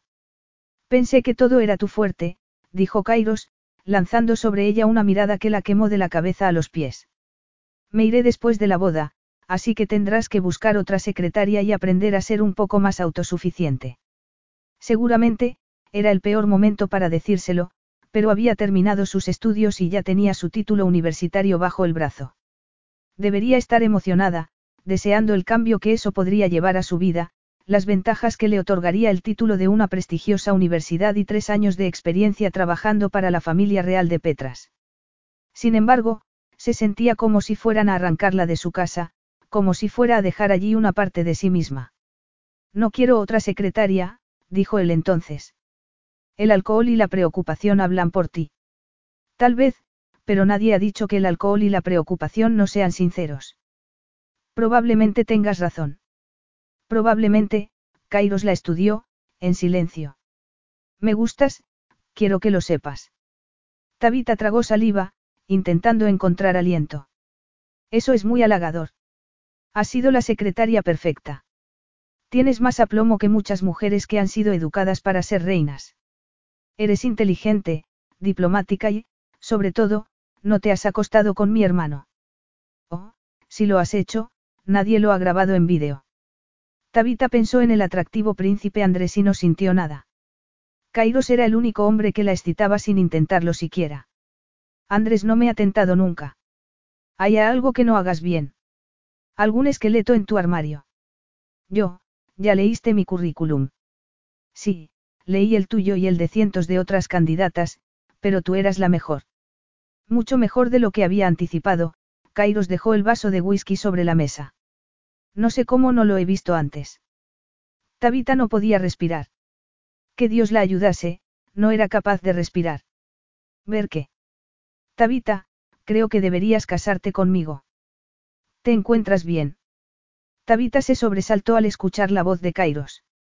Era tan raro que él la despertase, de hecho, no recordaba que lo hubiera hecho antes. No dormía con ella, nunca lo había hecho. La luz que entraba por la ventana hizo que guiñase los ojos. Entonces recordó dónde estaba. Recordó que no era el día que le había propuesto matrimonio. No, era el presente, estaba embarazada e iban a divorciarse. El pequeño rescoldo de esperanza que quedaba en su corazón después del sueño desapareció. No especialmente, respondió, sentándose en la cama mientras se pasaba una mano por los ojos. De repente, se sentía tímida. No estaba acostumbrada a despertarse delante de él. Habían mantenido relaciones sexuales, pero entre ellos nunca había habido gran intimidad. He traído tu ropa y todo lo demás. ¿Lo has guardado todo? Preguntó ella, mirando alrededor. Sí, claro, no iba a despertarte para que lo hicieras tú. Y, como dije antes, no hay criados en esta casa. No hay servicio en absoluto. Alguna vez contrato a un chef, pero en esta ocasión he pedido que llenasen la nevera con platos preparados. Entonces, estamos solos. Él asintió con la cabeza, su expresión era indescifrable. Sí. En la isla. En la isla, le confirmó Kairos. Ah. ¿Qué ocurre? Creo que nunca, habíamos estado solos de verdad. Estamos solos a menudo, dijo él, con el ceño fruncido. En un palacio, rodeados por cientos de personas. Tampoco te había secuestrado nunca y hasta ahora no habías estado embarazada. Y nunca habíamos estado al borde del divorcio, de modo que todo es nuevo. Qué bien añadir eso a la lista. Tabita se levantó, airada. ¿Cómo te atreves a enfadarte conmigo? Estamos aquí por tu culpa. Estoy enfadado contigo porque has pedido el divorcio. Si no te hubiera pedido el divorcio no estaría embarazada. Si no me hubieras apartado de tu cama tal vez te habrías quedado embarazada hace meses. Ella apretó los dientes, furiosa como nunca. ¿Cómo te atreves? Le espetó cuando envolvió un brazo en su cintura, apretándola contra su torso. No hagas eso. La protesta fue interrumpida por la presión de sus labios, duros e implacables, por el roce de su lengua. Tabita no sabía de dónde salían esos besos, tan nuevos. O quién era aquel hombre que la llevaba a una isla privada, que la besaba como si estuviera muriéndose y sus labios fueran la salvación.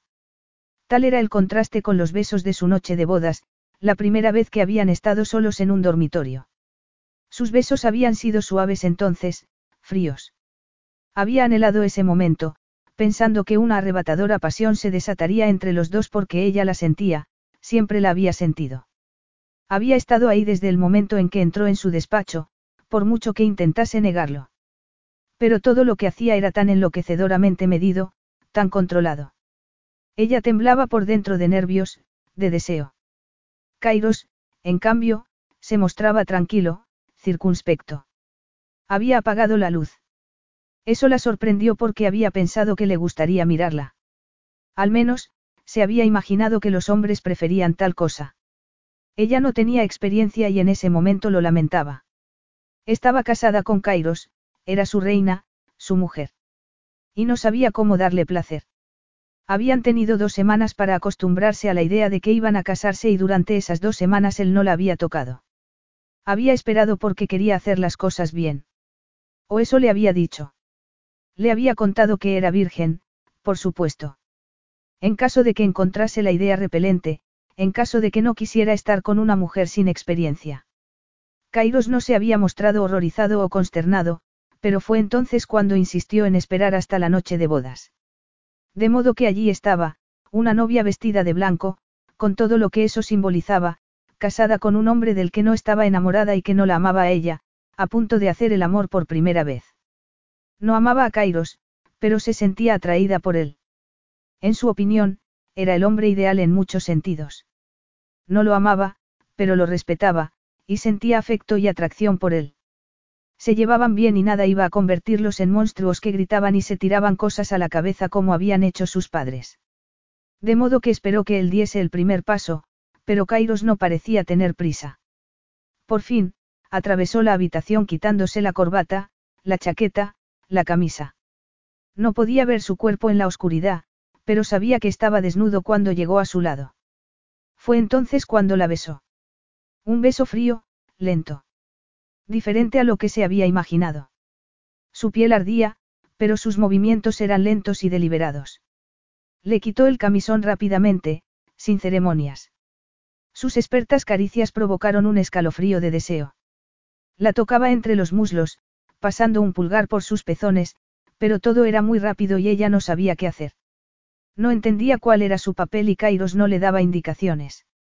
La tumbó sobre la cama, probando con los dedos si estaba preparada, deslizando primero uno, luego otro, ensanchándola.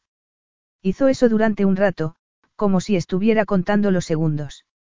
Como si hubiera leído un manual sobre cómo hacer que la primera vez de una mujer doliese lo menos posible.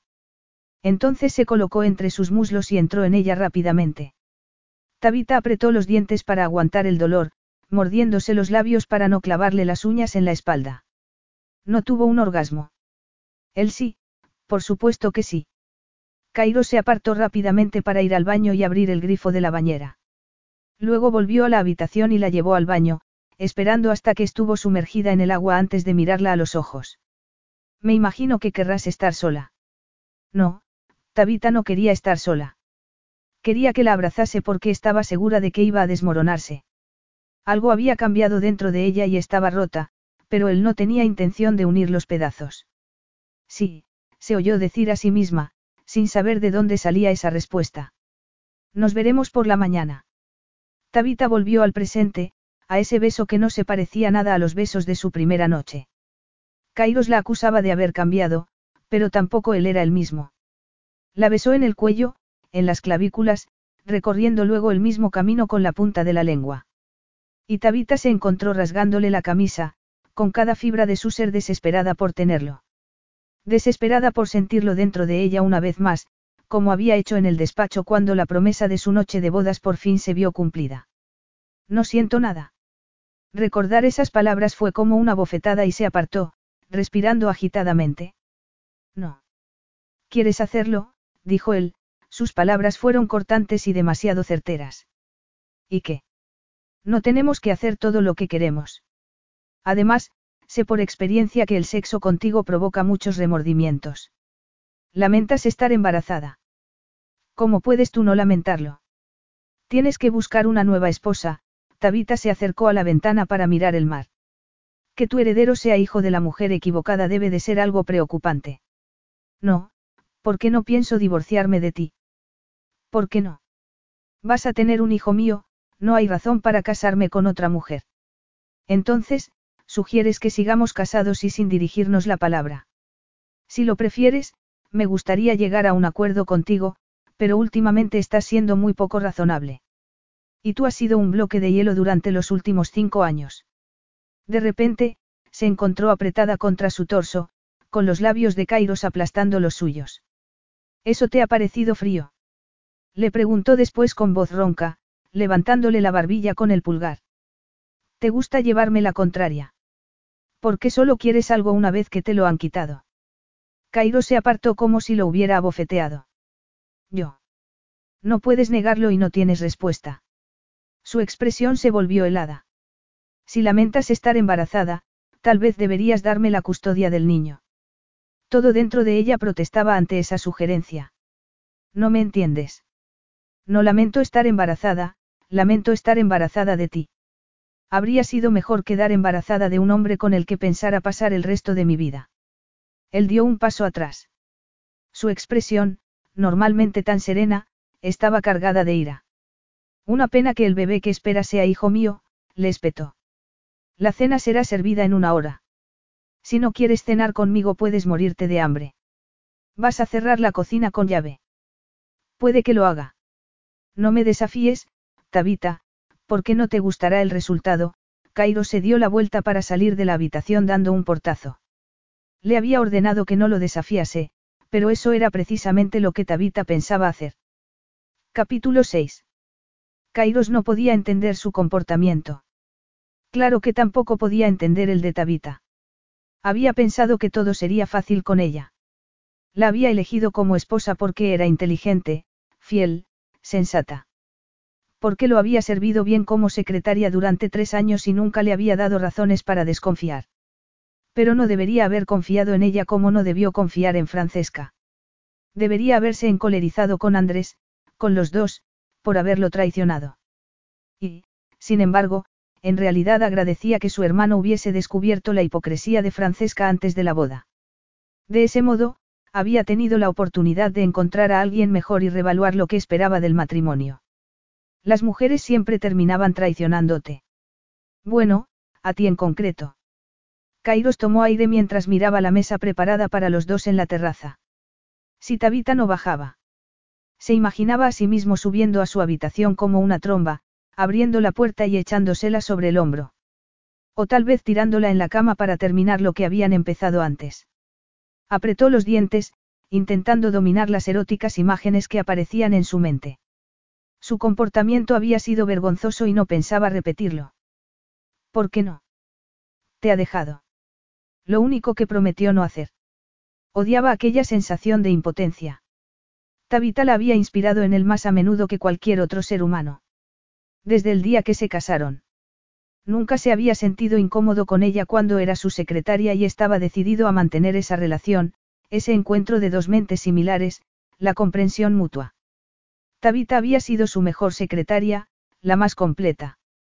Una estudiante estadounidense de 19 años de la que nadie esperaba demasiado había sido, sin embargo, la secretaria más eficiente y trabajadora que había tenido nunca. Había sabido trascender sus circunstancias personales y Kairos estaba convencido de que sería igual como esposa. Aunque era injusto culparla de todos los problemas. La desastrosa noche de bodas había sido culpa suya. No la había satisfecho y eso había levantado un muro entre ellos. Sí, cierta distancia era deseable. No quería una complicada relación sentimental ni sentimientos que fueran más allá de un cordial afecto. Pero, cuando entró en la suite y sus labios se encontraron por primera vez, algo había cambiado dentro de él. El muro que había levantado empezaba a resquebrajarse. Había sentido, un profundo deseo de algo a lo que no podía poner nombre. Era como ver algo familiar envuelto en la niebla.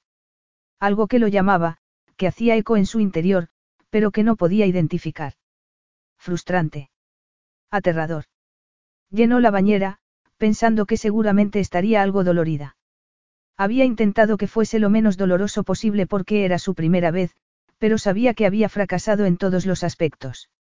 Ella no parecía feliz cuando la llevó al baño. Se quedó allí, mirándola. Era extraño verla desnuda después de tantos años viéndola solo como una empleada. Pero en ese momento estaba desnuda, expuesta. Había estado dentro de su cuerpo. Sintió que se excitaba al recordarlo. Tenía que irse. Hasta que pudiese controlar su reacción, tenía que irse. A menos que Tabita le pidiese que se quedara. Pero no forzaría nada después de haberlo hecho tan mal la primera vez. Su primera vez. Imagino que querrás estar sola. Ella levantó las rodillas hasta el pecho, bajando la mirada. Sí.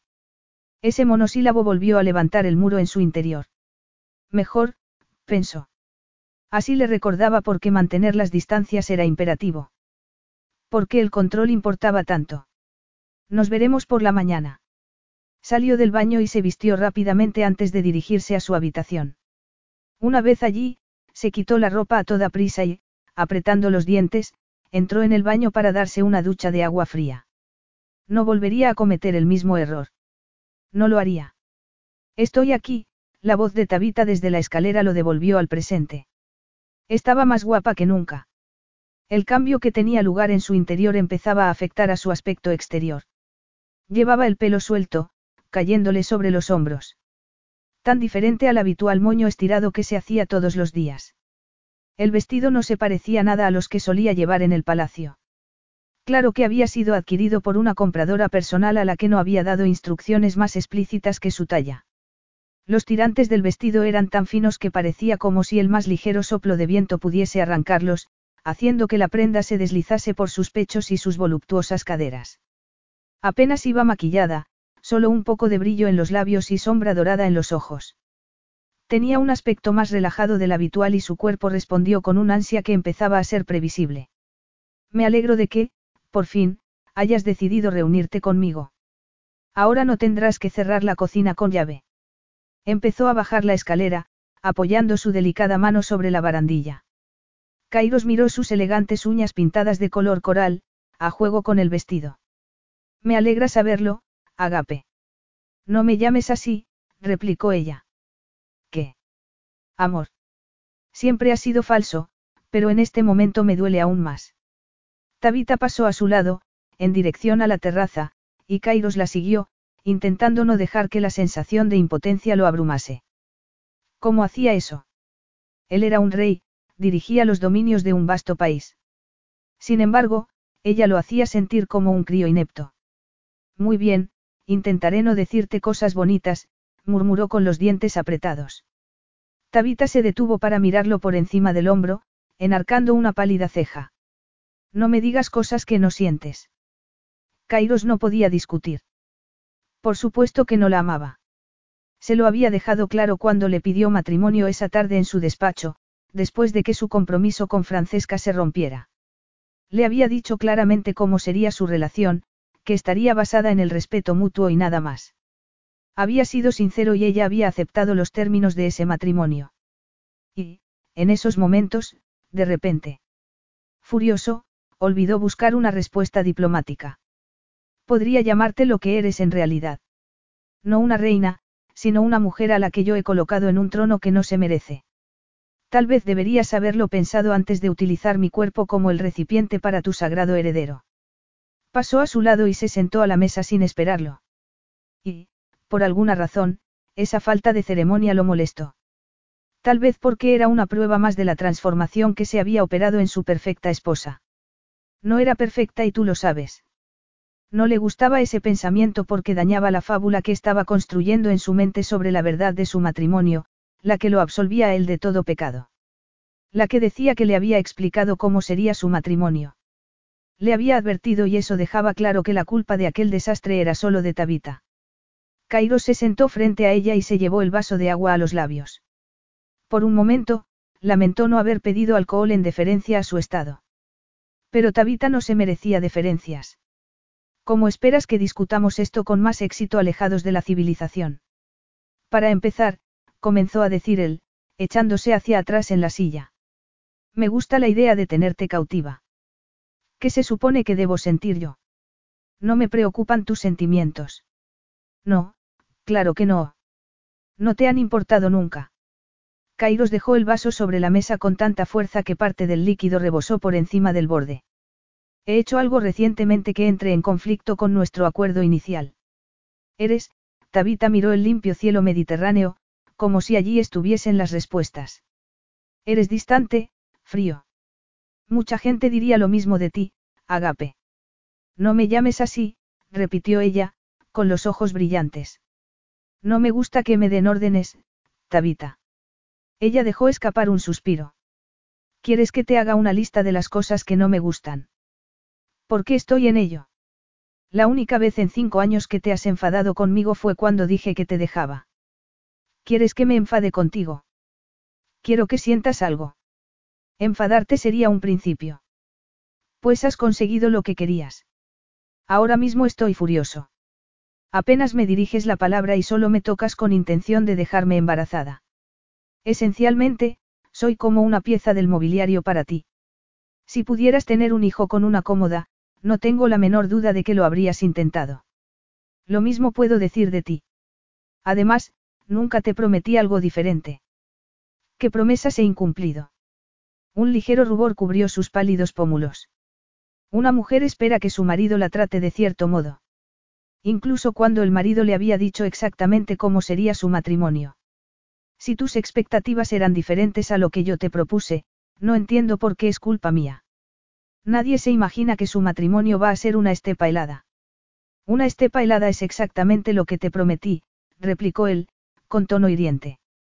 Si hubiese prometido amarte supongo que tendrías derecho a sentirte engañada, pero te prometí respeto y fidelidad y lo he cumplido. Si he fracasado en ese aspecto será solo desde que tú vulneraste las promesas que me hiciste el día de nuestra boda. Sé lo que dijiste, lo que dijimos, pero, cinco años después me parece diferente. O me parece que debería ser diferente. ¿Y cuando pensabas decírmelo?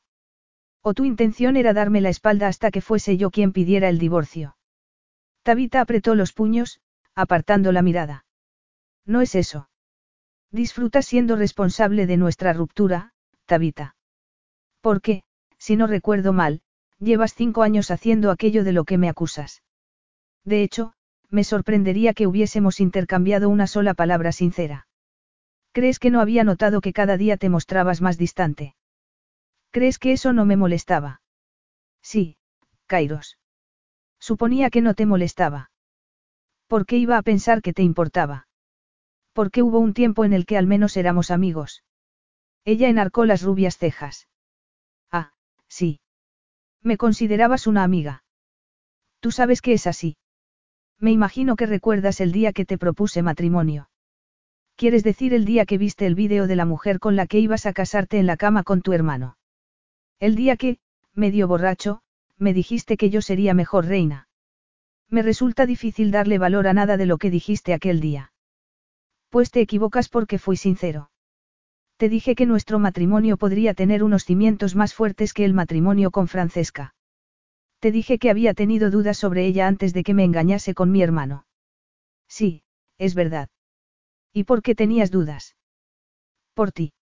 Tu comportamiento era tal contraste con el de Francesca, incluso en sus mejores días. Y me encontré deseando que fueras tú. Cuando viajábamos juntos, cuando hablábamos sobre asuntos de Estado, deseaba que fueras tú la mujer con la que iba a casarme porque respetaba tu opinión y podía hacerte preguntas cuando todos los demás solo esperaban respuestas. Se sentía como desnudo diciendo esas cosas sin la ayuda del alcohol, cinco años mayor y más cansado que antes. Pero Tabita tenía que saberlo. Aunque es muy sincero por tu parte, no es lo que una mujer desea escuchar, murmuró ella, sin mirarlo. Parece que estás enfadada contigo misma por haber aceptado una proposición que considerabas por debajo de ti. No es eso. No. Tal vez soy yo quien ha cambiado, pero la gente cambia. Solo porque olvidan. Y tú olvidas que tendrás que irte del palacio y buscar un trabajo. Tal vez tendrías que enfrentarte con la vida que quisiste dejar atrás. Casarte conmigo te libró de todo eso y te dio el estatus social que deseabas. Hablas como si no fuera más que una buscavidas, lo interrumpió ella. Creo que te habrías ganado la vida por ti misma, pero el estatus, el título, para una chica que proviene de una familia pobre y de un pueblo inmundo eso es mucho más difícil. Tabita se levantó, empujando su plato hacia el centro de la mesa. No tengo por qué soportar tus insultos. Eso es lo que tú piensas de ti misma, lo que tú me has contado. Porque confiaba en ti. Evidentemente, estaba equivocada. No, creo que yo me equivoqué al confiar en ti. Podríamos seguir así durante días, pero no resuelve nada. Creo que estaremos mejor separados. No deberíamos habernos casado, Kairos. Como tú mismo has dicho, no soy más que una chica pobre de un pueblo inmundo. Tú, en cambio, eres un rey. Es mejor que te cases con otra mujer. Puede que tengas razón, pero es demasiado tarde para lamentaciones. Estamos casados y estás esperando un hijo mío. Muchos matrimonios llegan a un acuerdo de custodia. Él se levantó bruscamente, tirando la silla. Y esos matrimonios siguen deseándose. Están siempre a punto de arrancarse la ropa el uno al otro. El rubor de sus mejillas se intensificó. Lo dirás por ti. Ah, sí. Yo creo que eso no es verdad, de repente, Cairo se vio abrumado por una oleada de deseo y de rabia. No sabía si quería gritarle o tomarla contra la pared. O las dos cosas. Quería las dos cosas. Aunque no tenía sentido. Tú también me deseas, Tabita. Vete al infierno. Eran las palabras más duras que había escuchado nunca de sus labios, pero le parecían más humanas que su sofisticada frialdad. Muy bien, al menos eres sincera. Tal vez debería serlo más a menudo. Siempre he sido sincera. Pero tienes una lista de quejas que deberías haber hecho hace años, incluso antes de aceptar mi proposición de matrimonio. ¿Qué ha cambiado para que nuestro acuerdo ya no te parezca suficiente? Tabita tragó saliva, con lágrimas en los ojos. Tenía razón. Nunca había sido sincera con él, no le había pedido lo que quería, no le había dicho que era infeliz. Pero no sabía cómo hacerlo sin abrirle su corazón, sacando todo el dolor que había ocultado. No sabía cómo hacerlo sin enfrentarse con sus miedos. Además, había creído que no le importaba. No confiaba en sí misma lo suficiente como para decírselo. No es lo que yo quería, dijo por fin. Acabas de decir que querías un cambio. Sí, no. No es tan sencillo. A mí me parece que está muy claro, Agape, pero yo no sé cómo funciona la mente de una mujer. Durante toda mi vida he visto a mujeres actuar de forma inexplicable. Mi madre se marchó del palacio y abandonó su puesto en el trono, Francesca destrozó nuestro compromiso por un momento de placer, tú me pides el divorcio. Sinceramente, no entiendo nada. Tú no lo sabes todo sobre mi pasado, dijo Tabita entonces. Y era mejor que no lo supiera. Intentaba recordar la Tabita que había sido antes de la universidad, antes de poner distancia entre ella y su familia, y solo veía a una extraña. Pero tampoco parecía conocer a la Tabita que era en ese momento y no sabía cómo hacer que entendiese quién era. ¿Por qué era como era? Ni siquiera sabía si eso cambiaría algo. Pero tal vez debería explicarle por qué debía dejarla ir, porque no podía ser la reina de Petras. Y así lo recordaría ella misma. No lo sé todo. Sé que me investigaste antes de contratarme, pero no lo sabes todo. En parte porque no llevo el mismo apellido que mi madre y el que uso no es el que aparece en mi partida de nacimiento. Por supuesto, no encontraste nada preocupante sobre mí. Solo buenas notas en el colegio, una mujer sin antecedentes, sin escándalos.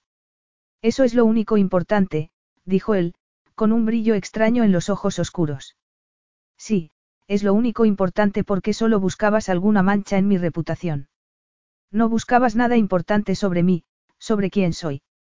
No te hagas la interesante, Tabita. Evidentemente, tú no querías que lo descubriera porque me lo ocultaste deliberadamente. Ella se encogió de hombros, suspirando. No puedo discutir eso. No puedo refutar muchas de tus acusaciones. No he sido sincera contigo, he preferido mirar hacia otro lado en lugar de decirte lo que quería. Pero en parte es porque, no sé lo que quiero. Me sentía insatisfecha con nuestra relación y eso me desconcertaba. Si tú estás desconcertada, ¿cómo voy a entenderte? No puedo responder a esa pregunta, murmuró ella, desinflada. Jamás pensé que me casaría, pero entonces te conocí y no puedo negar que sentía cierta, atracción. Eso me desconcertaba.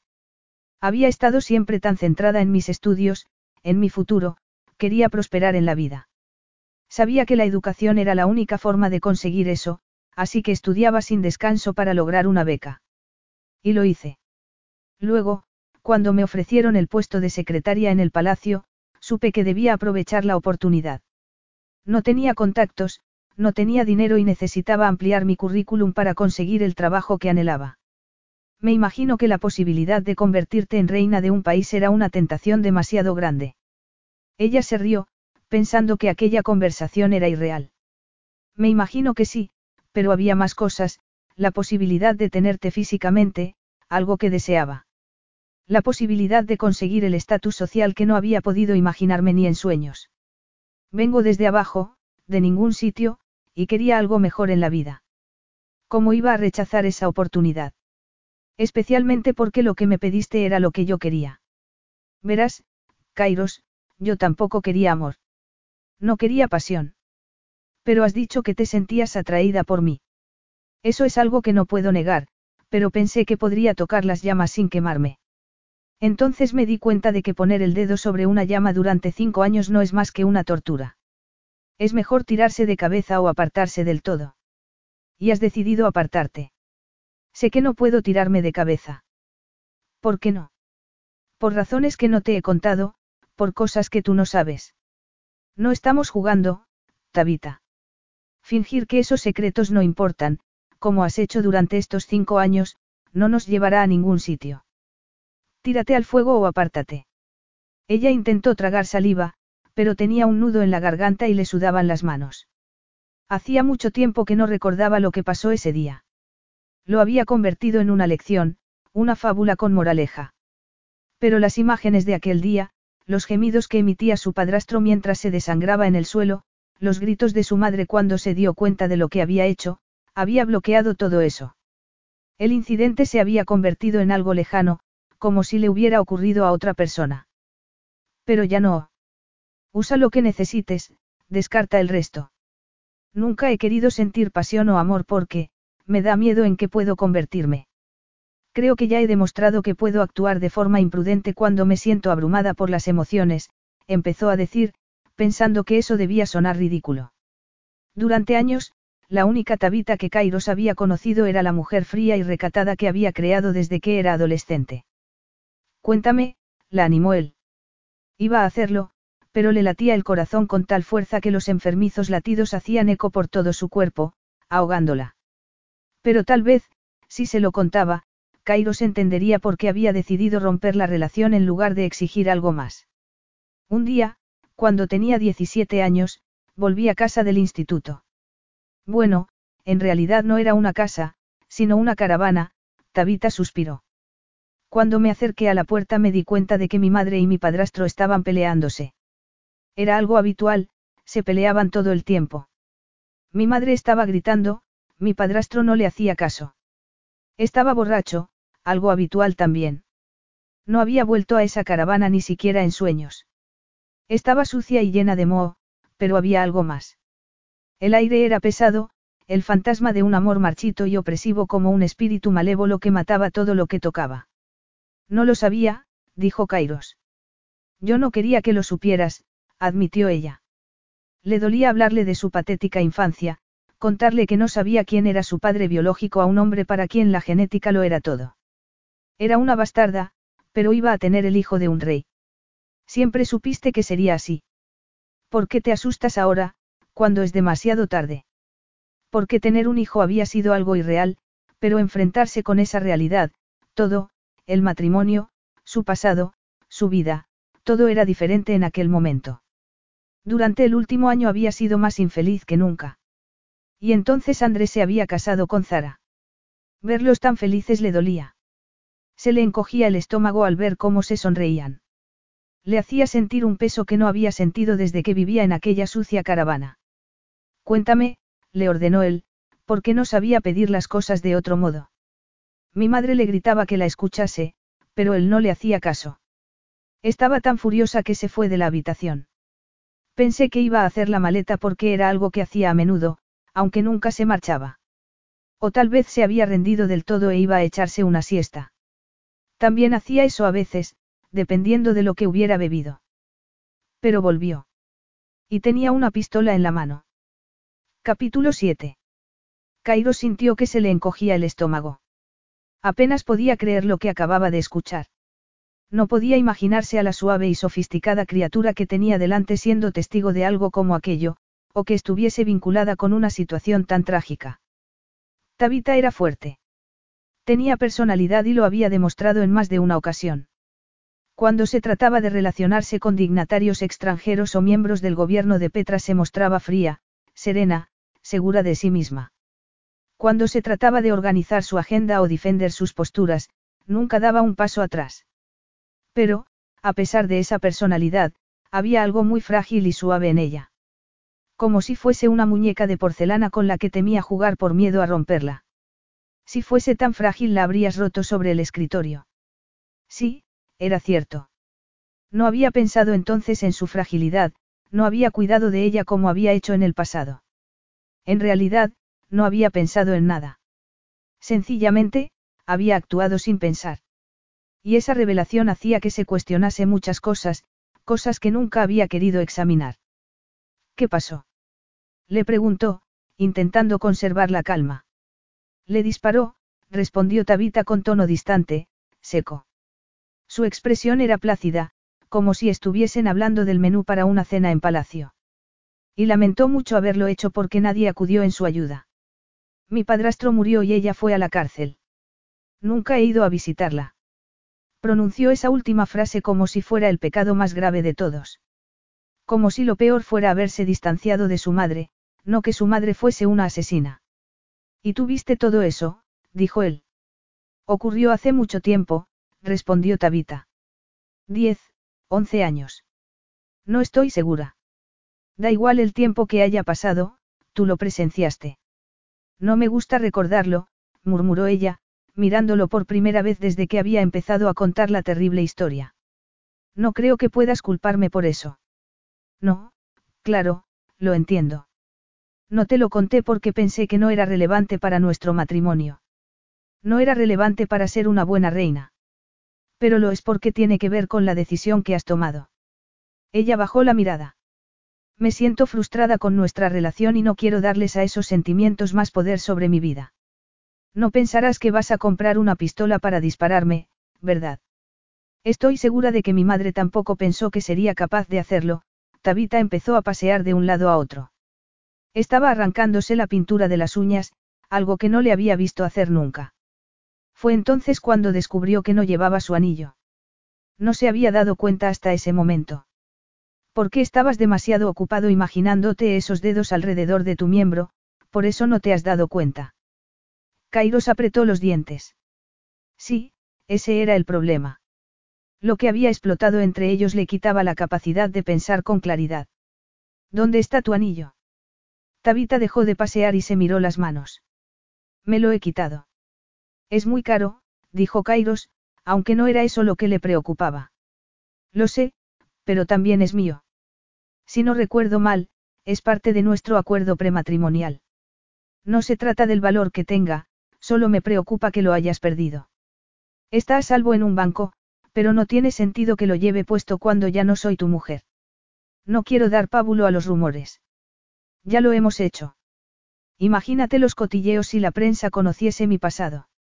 Ya está bien. Nadie va a enterarse porque yo no voy a contarlo. Además, Tú no eres responsable de nada. No.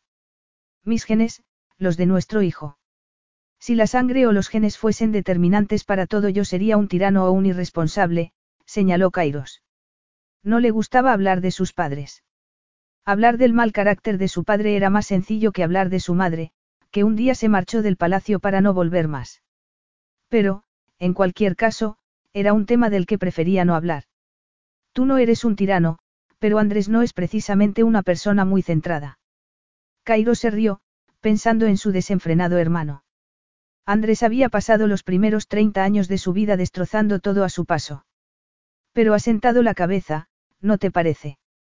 Tabita se rió también. Sí, supongo que sí. Pero no sé cómo lo han hecho. Si hay un matrimonio más extraño que el nuestro, ese es el de Andrés y Zara. Zara no es precisamente convencional. O apropiada, comentó Kairos. Tabita lo miró con una profunda e insondable emoción en sus ojos azules. Tal vez tampoco yo lo soy. Sus palabras hicieron que se le encogiese el corazón. No me puedo imaginar las cosas que habrás tenido que ver. Soy la misma persona.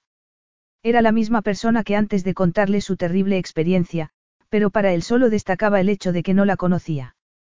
Tenía razón. La tabita que había presenciado el asesinato de su padrastro era la misma mujer con la que había estado casado durante cinco años. La misma mujer a la que conocía desde hacía casi una década. Pero no la conocía de verdad. ¿Cómo iba a conocerla?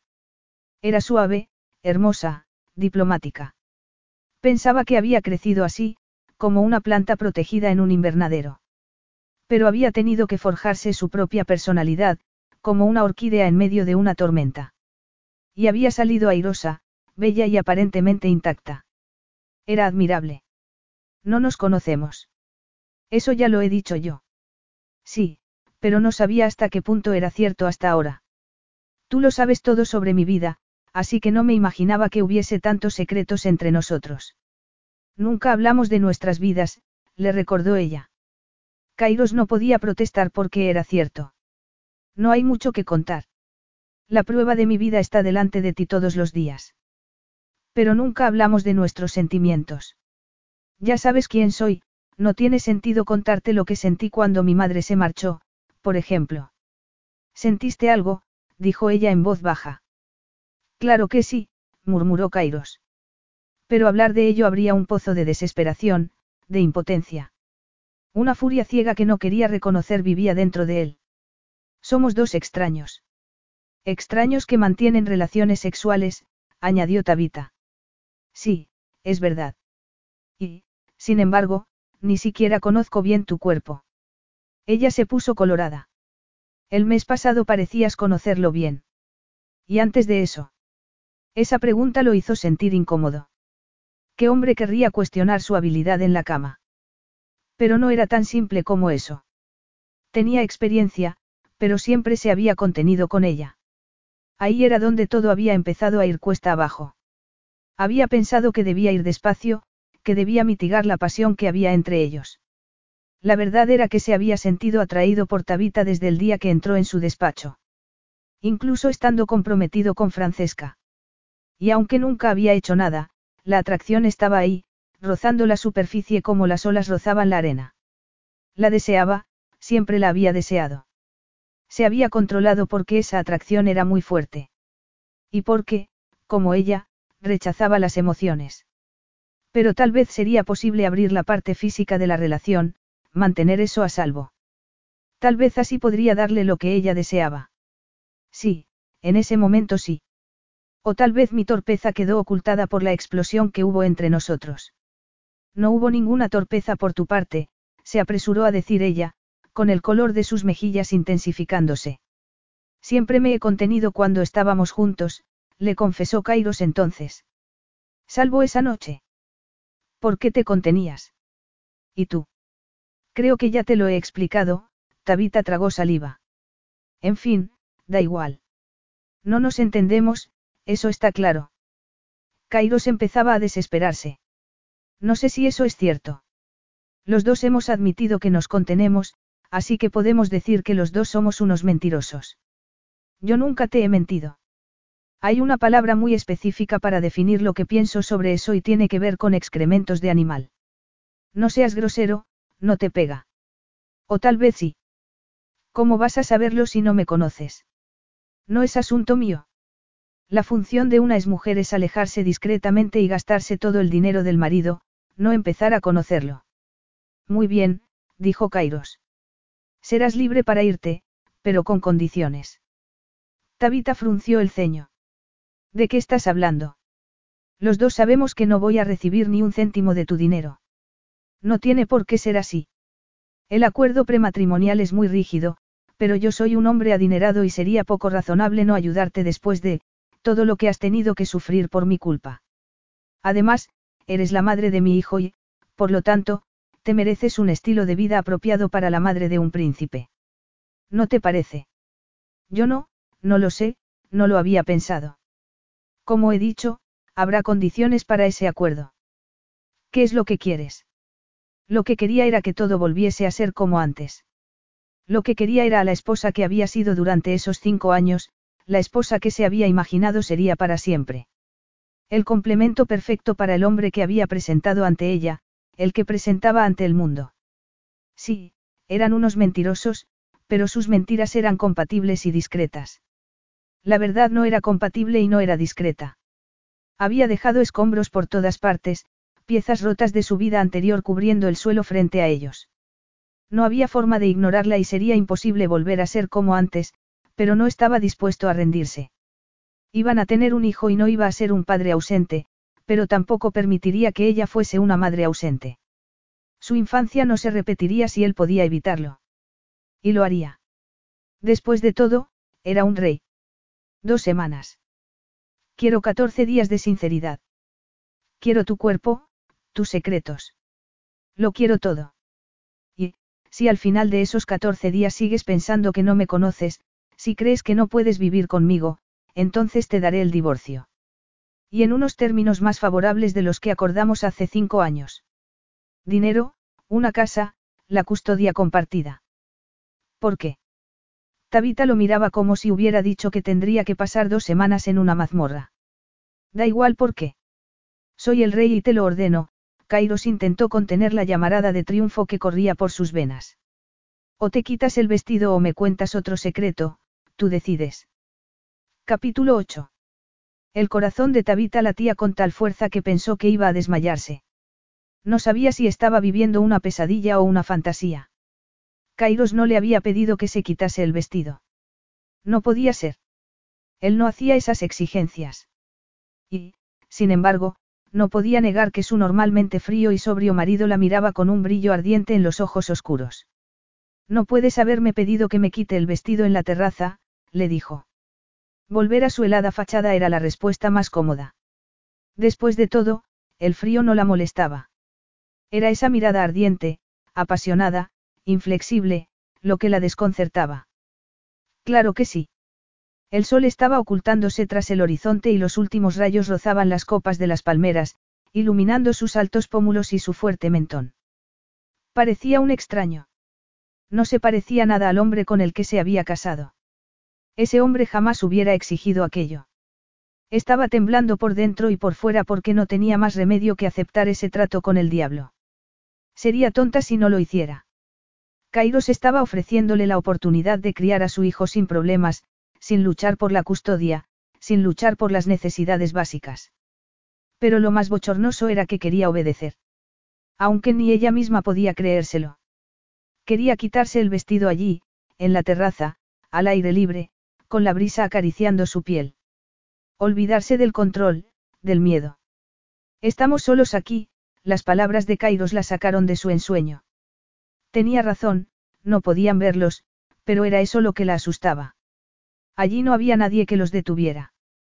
Ninguna agenda perfectamente calculada que los interrumpiese. Ni reglas, ni testigos, ni sentido de la propiedad. No había nada que impidiera que se quitase la ropa y se entregase al desesperado deseo que se había apoderado de ella por completo. Intentó volver a la casa, pero Kairos la tomó por la cintura, apretándola contra el muro de su torso. Sus ojos se encontraron y la descarga eléctrica que experimentó en ese momento llegó hasta su estómago. ¿Dónde crees que vas? Lejos de ti, lejos de aquí. ¿Por qué estás loco? Tu rey te ha dado una orden, dijo él, con un tono duro como el acero. Eso debería enojarla, no excitarla. No debería hacer que sus pechos se hinchasen, no debería sentir esa humedad entre las piernas. Pero así era, eso le hacía. Esa arrogancia, nunca dirigida a ella antes de ese momento, era algo nuevo, como una droga con la que nunca había experimentado antes. Entiendo, Tabita tragó saliva. Y me castigarás si no obedezco. Tendría que dar ejemplo contigo, respondió él, su tono fue más suave, pero no menos firme. ¿Para quién? Aquí no hay nadie. Para ti, para el futuro. No puedes desafiarme si queremos que esto funcione. Yo no he aceptado. Él le levantó la barbilla con un dedo. Puede que no hayas aceptado quedarte conmigo para siempre, Agape, pero no tienes más remedio que aceptar estas dos semanas y no quiero pasar ese tiempo discutiendo cuándo podemos encontrar cosas mejores que hacer con tu boca. Tabita cerró los ojos, intentando apartar de sí las eróticas imágenes que empezaron a asaltarla. Ella de rodillas frente a él, saboreándolo, tomándolo en su boca. Nunca había hecho eso, ni con él ni con nadie. Era extraño. Otras personas trataban ese acto en particular sin darle importancia, pero ella nunca lo había hecho con su marido. No porque le disgustase. Al contrario, la intrigaba, la excitaba. Y, sin embargo, se apartaba de él como si tuviera miedo. Pero no iba a acobardarse, no iba a dejar que Kairos controlase la situación. Ella era fuerte y no había llegado tan lejos en la vida dejándose intimidar. Él era el rey, sí, pero ella era la reina. Pues sería la primera vez, Tabita levantó una mano para enredar los dedos en su pelo. Quiere que me ponga de rodillas aquí mismo para darle placer, Majestad. Cairo se apartó, con un oscuro rubor cubriendo sus bien definidos pómulos. No quería decir. Por supuesto que no. Él nunca decía cosas tan lascivas. Nunca. Solo estaba pensando en un beso. Probablemente ni siquiera quería que se quitase el vestido. Tabita levantó una mano para bajarse uno de los tirantes. Las palabras son poderosas, murmuró, bajándose el otro tirante. Una vez pronunciadas no se pueden borrar. Una vez que las pronuncias pertenecen a quien las ha escuchado, se llevó una mano a la espalda para bajarse la cremallera del vestido, que cayó hasta la cintura, revelando sus pechos desnudos. Tabita, empezó a decir el con tono de advertencia. ¿Qué? No querías que fuese obediente. Tampoco así nos entendemos. Tiró del vestido, quitándose las bragas al mismo tiempo, y quedó desnuda ante él. No tenía miedo, al contrario, se sentía más atrevida que nunca. Hace un momento has dicho que esto es lo que querías. Tabita. Ella se puso de rodillas. Estaba temblando y no sabía si era de deseo o de rabia. O si una retorcida mezcla de las dos cosas se había apoderado de ella. No sabía si importaba, pero estaba segura de que su inexperiencia no tendría importancia en ese momento. No sabía qué cosas había hecho Kairos con otras mujeres. Apenas habían hablado sobre sus vidas antes del matrimonio y, por supuesto, nunca habían hablado sobre sus experiencias sexuales. Para ella no había habido ninguna. En cuanto a él, era un misterio para Tabita. Pero una cosa era segura, si era tan fiel como decía ser, nadie le había hecho aquello en cinco años. El tiempo borraba los recuerdos, no. Al menos, eso esperaba. Levantó una mano para tocar la hebilla de su cinturón, deslizando la lengüeta de cuero por el cierre metálico. Le temblaban las manos tanto de nervios como de determinación y deseo. Era imposible saber si aquel era su movimiento definitivo en un juego de poder o si actuaba empujada por la lujuria. Y seguramente tampoco eso importaba. Kairos bajó una mano para agarrarle el pelo. Yo no te he pedido esto. Al ver la angustia en sus ojos oscuros algo se encogió dentro de ella. ¿Por qué crees que es un sacrificio? Porque tú no consigues nada. No es para eso para lo que quieres estas dos semanas, para disfrutar de mis servicios. Lamentó haber pronunciado esas palabras inmediatamente, pero era demasiado tarde para echarse atrás. Ella misma acababa de decirlo, una vez pronunciadas, las palabras no podían borrarse. No era mi intención exigir que te rebajases de ese modo. Tabita sintió que sus ojos se empañaban, pero no dijo nada. Se limitó a tirar a la vez del pantalón y el calzoncillo, desplegando su rampante masculinidad. No examinaba su cuerpo a menudo. De hecho, hacían el amor a oscuras y si lo veía desnudo alguna vez era por accidente. Kairos dejó escapar el aliento entre los dientes mientras ella pasaba la palma de la mano por el duro y rígido miembro. Era tan hermoso, Cinco años y nunca había tenido la oportunidad de apreciarlo de verdad. Cinco años y nunca se había arrodillado ante él de ese modo, nunca había contemplado hacer lo que estaba a punto de hacer.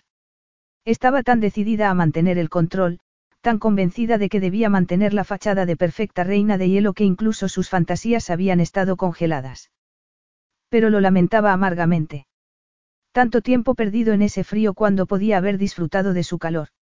Era como dormir bajo la nieve y descubrir después que la puerta había estado abierta todo el tiempo, con la chimenea encendida y una cama blanda y disponible si hubiese querido. ¿Por qué no lo había intentado nunca? Sujetando su miembro con una mano, se inclinó hacia adelante para rozar la carne hinchada con la lengua. Él movió las caderas hacia adelante, dejando escapar un gemido ronco mientras tiraba de su pelo sin darse cuenta. Tiraba con fuerza, tanta que le dolió. Sin embargo, no quería que la soltase. No quería que se apartase. Y no lo hizo, de modo que siguió explorándolo lentamente, disfrutando de su sabor. Levantó la cabeza para mirarlo a los ojos y lo metió en su boca. Tabita, murmuró él con tono de advertencia mientras tiraba de su pelo hasta hacerle daño. Pero ella no iba a dejar que interrumpiese su exploración. Se le ocurrió que la escena debía de parecer libertina, corrupta. Ella desnuda a sus pies, en la terraza de su elegante y ordenada casa, con la suave belleza del mar como telón de fondo para sus licenciosas actividades. Pero pensar eso solo sirvió para excitarla más. No estaba confusa sobre lo que sentía en ese momento. Estaba ardiendo, hambrienta de algo que había estado ante ella durante cinco largos años. Se lo había perdido hasta ese momento y pensaba darse un banquete. Cuando apoyó las manos en sus caderas sintió que temblaba. Kairos estaba intentando controlarse, pero ella estaba borracha de poder, borracha de él. El deseo había estado tan profundamente enterrado que ni ella sabía que estuviese allí. Pero después de haberlo despertado a la vida, después de haberlo liberado, se sentía consumida por él. No conocía a aquella criatura que estaba arrodillada ante un hombre, sin importarle el duro suelo de cemento, sin preocuparle su desnudez, en la terraza, con el sol acariciando su espalda. En ese momento no era la mujer sofisticada en la que se había convertido para entrar en el mundo de Kairos, pero tampoco era la chica que vivía en una caravana. Era algo nuevo, totalmente diferente. Y en eso había una libertad que no había anticipado. No había pasado de una jaula a otra, como se había imaginado. No, se había colado entre los barrotes. De repente, notó que Kairos tiraba de ella. No, así no, dijo con voz ronca. Necesito tenerte como debe ser. Esperaba que la soltase, que entrase en la casa para buscar una cama o una superficie blanda sobre la que terminar sus poco civilizadas actividades. Pero aunque se había sorprendido a sí misma durante los últimos minutos, Kairos la sorprendió aún más. Porque se dirigió hacia la mesa y apartó platos y vasos de un manotazo, la porcelana y el cristal se hicieron pedazos y los cubiertos de plata tintinearon al caer sobre el duro suelo. Luego, de repente, se encontró tumbada sobre el mantel blanco, con Kairos abriendo sus piernas para comprobar si estaba preparada. Después inclinó la cabeza para besarle los pechos y chupó uno de sus pezones mientras se hundía en ella. La llenaba del todo, haciéndola temblar de placer. Aquel acto se había vuelto tan doloroso en los últimos años, algo tan íntimo, dos cuerpos convirtiéndose en uno solo y, sin embargo, podría haber un muro de ladrillos entre los dos cuando estaban tan juntos como podían estarlo dos personas. Pero eso no ocurría en ese momento. Sentía que Kairos estaba tan dentro que casi podía tocar su corazón. La oscuridad no ocultaba su cuerpo, no había nada que la protegiese, de modo que lo miró a los ojos, aunque sabía que se arriesgaba a no encontrar allí ninguna conexión. A no ver nada más que indiferencia. Pero sus ojos no eran indiferentes, al contrario. Estaban cargados de fuego y de una descarnada emoción a la que no podía poner nombre. Daba igual porque pronto dejó de pensar. Se dejó llevar por la ola de placer hasta que temió ser consumida por completo, arrastrada hasta el fondo para no poder salir jamás. Cuando estaba segura de que no podría aguantar un segundo más, el placer explotó dentro de ella y se agarró a Kairos con fuerza para que la sujetase a la tierra. Entonces él empezó a temblar, con movimientos erráticos mientras se entregaba al placer. Unos segundos, o una eternidad después, giró a un lado la cabeza y se quedó sorprendida al ver un montón de cristales rotos en el suelo. Y entonces lo recordó todo, estaba sobre la mesa, él había roto los platos, las copas. Había comida tirada por el suelo. Porque Kairos había estado consumido de deseo por ella. Solo entonces notó que estaba incómoda, pero no quería moverse porque seguía dentro de ella, casi aplastándola con su peso. Y podía sentir los latidos de su corazón. Podía sentir lo afectado que estaba por lo que acababa de ocurrir entre ellos. ¿Qué pasará cuando tengamos hambre? La pregunta salió de sus labios sin permiso. Pero no había comido mucho y le parecía importante en ese momento. Hay comida en la despensa. Hay galletas. ¿Americanas o europeas? Europeas, respondió él. Parecía un poco absurdo estar hablando de galletas en ese momento y estaba a punto de decirlo cuando se encontró entre sus brazos de nuevo. Esperaba que la dejase en el suelo, pero él la apretó contra su pecho. No llevas zapatos, le recordó. Kairos empezó a caminar, pisando los platos rotos, las copas de cristal crujían bajo sus pies. No vas a dormir sola esta noche, murmuró, dirigiéndose hacia la escalera. Nunca hemos compartido habitación. Nunca, desde el primer día. Tras su desoladora noche de bodas la dejó en la bañera, sola, después de haber perdido la virginidad, sola con un baño caliente para consolarla. Solo tenemos dos semanas, Agape, de modo que hay que aprovechar cada momento. Por segunda vez en menos de 24 horas, Kairos miraba a Tabita mientras dormía. Le parecía fascinante. Otra faceta de su esposa que no había visto en esos cinco años. Debía de haber dormido en aviones o en los largos viajes en coche. Tenía que ser así. Pero no lo recordaba. Solo recordaba a Tabita sentada en una postura rígida, con las manos sobre el regazo. De verdad se había fijado tan poco en ella. O se sentía ella tan incómoda en su presencia que solo podía permanecer erguida, como si su vida dependiese de equilibrar un libro sobre la cabeza. Parecía agotada por lo que había ocurrido en la terraza. La recordó arrodillada frente a él, desnuda. Era un acto con el que no se sentía cómodo. No quería recibir placer mientras él no hacía nada. Y, sin embargo, con el primer roce de su lengua había perdido la cabeza. No había agarrado su pelo para apartarla de él, sino para sujetarla firmemente en su sitio. Estaba tumbado a su lado, desnudo, pero sin tocarla. Tabita dormía de lado, con un codo bajo la mejilla y las rodillas ligeramente levantadas. Parecía tan joven, tan vulnerable, aunque llevaba una careta de frialdad, sabía que por dentro era tierna, pero había decidido ignorarlo cuando le convenía. Tabita se tumbó de espaldas y estiró los brazos sobre la cabeza, haciendo que sus pechos se levantasen. Kairos no tenía costumbre de visitar museos porque le parecía aburrido. En el mundo había suficientes maravillas naturales. Pero ella era una obra de arte, no había otra forma de describirla. Parecía hecha de mármol blanco, una estatua insuflada de vida imposiblemente bella. Y él estaba volviéndose loco, pensó. Sus ojos azules se abrieron poco a poco, con expresión desconcertada. Kairos. Sí, dos semanas. La mesa. Ella parpadeó. Ah, entonces ha pasado de verdad. Sí. Tengo hambre, Tabita se incorporó para sentarse en la cama, haciendo que sus pechos se moviesen de una forma muy interesante. Creo que puedo ayudarte a solucionarlo. Capítulo 9. Tabita estaba descalza, desnuda bajo la camisa blanca de Kairos, con los faldones rozando sus muslos. Estaba segura de que, entre la cena, el revolcón sobre la mesa y las tres horas de sueño se le había quitado el poco maquillaje que llevaba. No tenía costumbre de estar desnuda delante de él. Kairos nunca la veía despeinada o con el rímel corrido. Y ella jamás lo había visto como lo veía en ese momento. Sin camisa, solo con un pantalón negro y los pies desnudos. Eso le parecía extrañamente erótico. Era una situación que la mayoría de las parejas darían por sentado después de cinco años de matrimonio, comer algo a esas horas de la noche, medio desnudos después de una noche de sexo sobre una mesa en la terraza. Bueno, seguramente el sexo sobre una mesa no sería algo tan habitual. El recuerdo la llenaba de inquietud. Ya no sabía quién era y eso la asustaba, pero iba a comer galletas con Kairos después de ver al hombre que había sospechado estaba por algún lado, bajo las camisas almidonadas y las corbatas perfectas. Era difícil pensar en otra cosa. Me has prometido galletas, le recordó, apoyándose en la encimera de la cocina y juntando las manos delante de ella.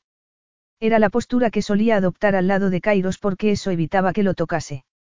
Y era algo que le preocupaba en ese momento más que nunca. Debería sentirse satisfecha. Nunca había disfrutado tanto del sexo. Su encuentro en el despacho un mes antes también había sido asombroso, pero lo de aquella tarde casi había logrado borrar ese recuerdo. Es verdad, asintió él, abriendo uno de los armarios.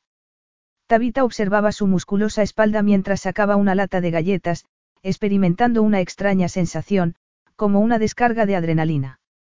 Las galletas, como te había prometido, dijo él, volviéndose para mirarla. ¿Por qué yo cumplo mis promesas? ¿Piensas repetir eso constantemente? Preguntó ella, quitándole la lata. ¿Quieres que sepa cuánto te he herido con mi traición? Si eso es lo que hace falta, desde luego. Te he prometido dos semanas, no veo por qué tienes que repetirlo constantemente, Tabita levantó la tapa de la lata y tomó una galleta de mantequilla. La mordió, observando su expresión para averiguar lo que estaba pensando. Pero, como siempre, era imposible. No es mi intención molestarte. Solo soy un hombre que sabe lo que quiere. Y quieres que siga siendo tu mujer porque te resulta conveniente. Sí, me resulta conveniente, pero también se trata del bienestar del niño, por si lo habías olvidado. A Tabita se le encogió el estómago. La verdad era que, por un momento, se había olvidado de su hijo. Era tan fácil olvidar la diminuta vida que crecía dentro de ella, pero se había enterado solo 24 horas antes y desde entonces había sido extraditada a una isla privada con su marido, había hecho el amor con entusiasmo sobre una mesa y había comido galletas, descalza en la cocina. Y nada de eso era normal. Tenía la sensación de que todo eso la protegía un poco de la cruda realidad, que iba a tener un hijo en medio de una situación muy complicada. Claro que no se me ha olvidado, respondió. Al fin y al cabo, el niño era la única razón por la que estaban intentando reconciliarse. Y no debía olvidarlo. En serio, Tabita, tenemos un acuerdo que exige sinceridad durante dos semanas. El sexo es más fácil, dijo ella, intentando disimular que se había puesto colorada. Y más divertido. No voy a discutir eso, Kairos esbozó una sonrisa. Los coches, dijo ella entonces, mirando su atractivo rostro. ¿Qué pasa con los coches? ¿Por qué te gustan tanto los coches veloces? Tú eres un hombre práctico y esos coches no me parecen especialmente prácticos. No, supongo que no lo son, asintió él, apoyándose en el borde de la encimera. Pero nunca he tenido aficiones. Mientras los chicos de mi edad iban de fiesta, yo estaba estudiando. No solo estudiaba para conseguir un título, sino todo lo que hacía mi padre para poder ocupar el trono algún día. No me desvié del plan que él tenía para mi vida, pero una de las cosas poco prácticas que aprendí fue a conducir deportivos y esa era mi única libertad. Viajaba por todo el país porque eran las únicas ocasiones en la que podía estar solo. Siempre tenía gente de seguridad, empleados del palacio, mi padre o algún consejero alrededor. Por eso me gustan tanto los coches, la libertad y la soledad. Tabita tragó saliva, con un inesperado nudo de emoción en el pecho. No había esperado una respuesta tan sincera. ¿Tu padre te enseñó a conducir? No, él siempre estaba muy ocupado. Ah, claro. Ella no había conocido bien al rey. Cuando se casaron, la salud del anciano había empeorado y no tenía energía para recibir visitas, mucho menos la de una nuera plebeya que se había casado con Kairos por culpa del escandaloso comportamiento de su hijo menor. De todas formas, yo no quería que me enseñase él, dijo Kairos. ¿Por qué no? Mi padre tenía la costumbre de hacer que todo pareciese aburrido, pesado o prohibido, respondió Kairos, apartando la mirada. Su único interés era formarme como líder de Petras. Quería que fuese un hombre de principios, capaz de controlar mis impulsos, práctico, sobrio. Cuando mostraba mucho entusiasmo por algo, lo aplastaba inmediatamente. Por eso los coches no tienen nada que ver con él. ¿Por qué crees que era así? Preguntó Tabita, con el corazón encogido. Porque sabía que las distracciones podían convertirse en debilidades. Cairo se apartó de la encimera para acercarse a ella. Tan cerca que podía sentir el calor de su cuerpo, pero lo bastante lejos como para que no pudiese tocarlo, que era lo que quería hacer. ¿Cuánto deseaba aquel hombre? No era un deseo nuevo, pero sí reforzado. Antes podía controlarse, pero después de lo que había pasado. Ha estado aquí todo el tiempo. Le preguntó Kairos con voz ronca. ¿A qué te refieres? Tabita se miró las manos. A esta locura. Estaba en ti, en mí. Ha estado entre nosotros desde el principio y solo necesitaba una discusión para estallar. Ella se encogió de hombros. No lo sé. Pero tenía la sensación de saberlo. Estaba en ella, tal vez en los dos. Y eso los convertía en una mezcla letal. Solo hacía falta una discusión para encender la chispa y provocar un incendio cuyas consecuencias desconocía. Nerviosa, presionó una uña contra la del dedo anular y arrancó un trozo de esmalte de color coral. Enseguida parpadeó, percatándose de lo que estaba haciendo. Algo que solía hacer cuando era más joven, algo que había aprendido a controlar. Estaba yendo hacia atrás. Nunca ha sido así con otras mujeres. Yo nunca, Kairos frunció el ceño. Nunca he dejado que una mujer me hiciese lo que tú me hiciste en la terraza. Sexo oral. Tabita enarcó las cejas. Le daba vergüenza ser tan franca, pero no había podido evitarlo. En fin, ¿por qué sentirse avergonzada de algo que ya había hecho? No tenía sentido. Sí, respondió él con los dientes apretados. No es algo muy práctico, no. He oído decir que la mayoría de los hombres lo encuentra muy agradable. ¿Tú lo habías hecho antes? Le preguntó Kairos, sin mirarla. Que pudiera estar celoso de otros hombres hacía que se sintiera tontamente satisfecha. ¿Y si lo hubiera hecho? Diría que el hombre era un cabrón afortunado. Y seguramente pondría precio a su cabeza. Ah, eso es muy posesivo por tu parte. No te pega nada. He hecho algo normal en el último mes, Tabita. No, la verdad es que no. Nunca había tenido problemas para controlar mis impulsos. Yo pongo a prueba tu autocontrol. ¿No te has dado cuenta? No, yo, Tabita mordió la galleta. En estos cinco años no había pasado nunca. Supongo que perdí el control cuando pensé que iba a perderte. Podía sentir esto, esto que hay entre los dos. Ahora me doy cuenta de que siempre ha estado ahí, admitió él. Pero nunca había querido, no es lo que esperaba de nuestro matrimonio. Mis padres nunca fueron felices. Mi padre era un hombre distante que ponía su país por encima de todo lo demás. No era un padre cariñoso, no era agradable siquiera. Podía ser muy duro, sobre todo con Andrés, pero hacía lo que creía que debía hacer, formarme para ocupar el trono algún día. Pero él no estaba casado contigo, sino con una mujer extremadamente sensible que se disgustaba por todo. Yo juré encontrar una mujer diferente y tú eras perfecta, tan reservada, tan diplomática. Y entonces, la primera vez que te toqué, la primera vez que hicimos el amor, descubrí que había algo más. Justo lo que yo no quería, ese deseo incontrolable que lleva a tomar las peores decisiones. Yo tampoco quería eso, asintió ella en voz baja. Sé que tú no lo querías y que ahora estás resentida conmigo. ¿Pero por qué? Por hacer lo que los dos queríamos o por mantenerte a distancia cuando eso fue lo que me pediste. Ya te he dicho que no tiene sentido, admitió ella estudiándose las manos. Es demasiado complicado para mí. Supongo que tiene tan poco sentido como que yo me enfade conmigo mismo. Te hice el amor como un loco cuando me presentaste los papeles del divorcio, pero esa rabia iba dirigida a mí mismo. Por haber perdido la oportunidad de hacerte el amor así durante cinco largos años, por esa obsesión de mantener un control que al final he terminado despreciando. Dime tú si eso tiene sentido. No puedo hacerlo porque yo siento lo mismo que tú.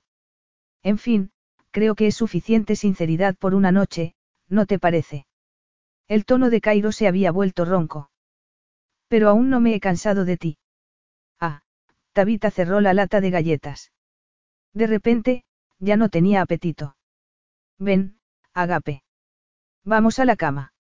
Kairos nunca había pasado la noche con una mujer, ni siquiera con su esposa, y en ese momento se preguntaba por qué. ¿Por qué era maravilloso despertarse con una mujer bella y cálida a su lado? En algún momento durante la noche ella se había acercado, o él a ella, y sus suaves piernas estaban enredadas con las suyas. La noche anterior habían hecho el amor más veces de las que podía contar. Cuando pensaba que estaba satisfecho, el deseo despertaba de nuevo, empujándolo a tenerla otra vez. Hasta entonces, la intimidad estaba confinada a un solo momento. Algo planeado, cuidadosamente orquestado. Había un principio y un fin, cuando él volvía a su habitación. La línea divisoria se volvía borrosa cuando dormían juntos y descubrió que eso le gustaba. Apartó la sábana con cuidado, dejando que la luz del sol desvelase las pálidas curvas. Tenía algunos moratones, uno en la espalda, cuatro en las caderas. Sus huellas. Kairos apretó los dientes, luchando contra una oleada de deseo. Su lado más primitivo y masculino celebraba haber dejado su marca, declararla como suya con esos signos externos. Tabita ya no llevaba su anillo, pero llevaba su marca. ¿Qué clase de monstruo era? Tabita, estás despierta. No, murmuró ella, tumbándose boca abajo, con el pelo rubio cayendo sobre su cara como una cortina de oro. Si estuviese despierta tendría los ojos abiertos. Kairos esbozó una sonrisa. Medio dormida era tan encantadora, no se contenía, no parecía mirarlo como si fuera un extraño. Acabas de responder a mi pregunta. Sería una grosería no hacerlo. Sí, supongo que es verdad. Ella se volvió, con los pechos desnudos, y Kairos tuvo que disimular su reacción. Debía de estar un poco dolorida, pensó. Tenía que contenerse, pero no quería hacerlo. Por primera vez en su vida empezaba a pensar que el autocontrol estaba sobrevalorado. Al menos, en lo que se refería al sexo con su mujer. ¿Por qué me miras así? Le preguntó Tabita, guiñando los ojos. Así como. Como si quisieras comerme. O tal vez hacerme preguntas profundas. Es un poco temprano para eso. Necesito un poco de cafeína. Creo que yo no puedo tomar cafeína, dijo ella con tono apesadumbrado. Una taza de café no te hará daño. Venga, vamos a la cocina. Tengo que vestirme. ¿Por qué? Tabita parpadeó. No sé, porque me parece lo correcto. No te vistas por mí. Riéndose, Tabita saltó de la cama y cruzó la habitación completamente desnuda para entrar en el vestidor y ponerse una ligera bata blanca de algodón. Con esto será suficiente. Sí, supongo, Kairos tomó del suelo el pantalón del día anterior. Sentía el extraño deseo de tomarla en brazos para llevarla a la cocina. Era una insensatez y él era un hombre sensato.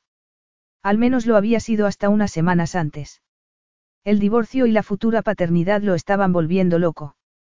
Bajaron por la escalera en silencio y se dispusieron a hacer el desayuno. Normalmente, él desayunaba a toda prisa antes de ponerse a trabajar.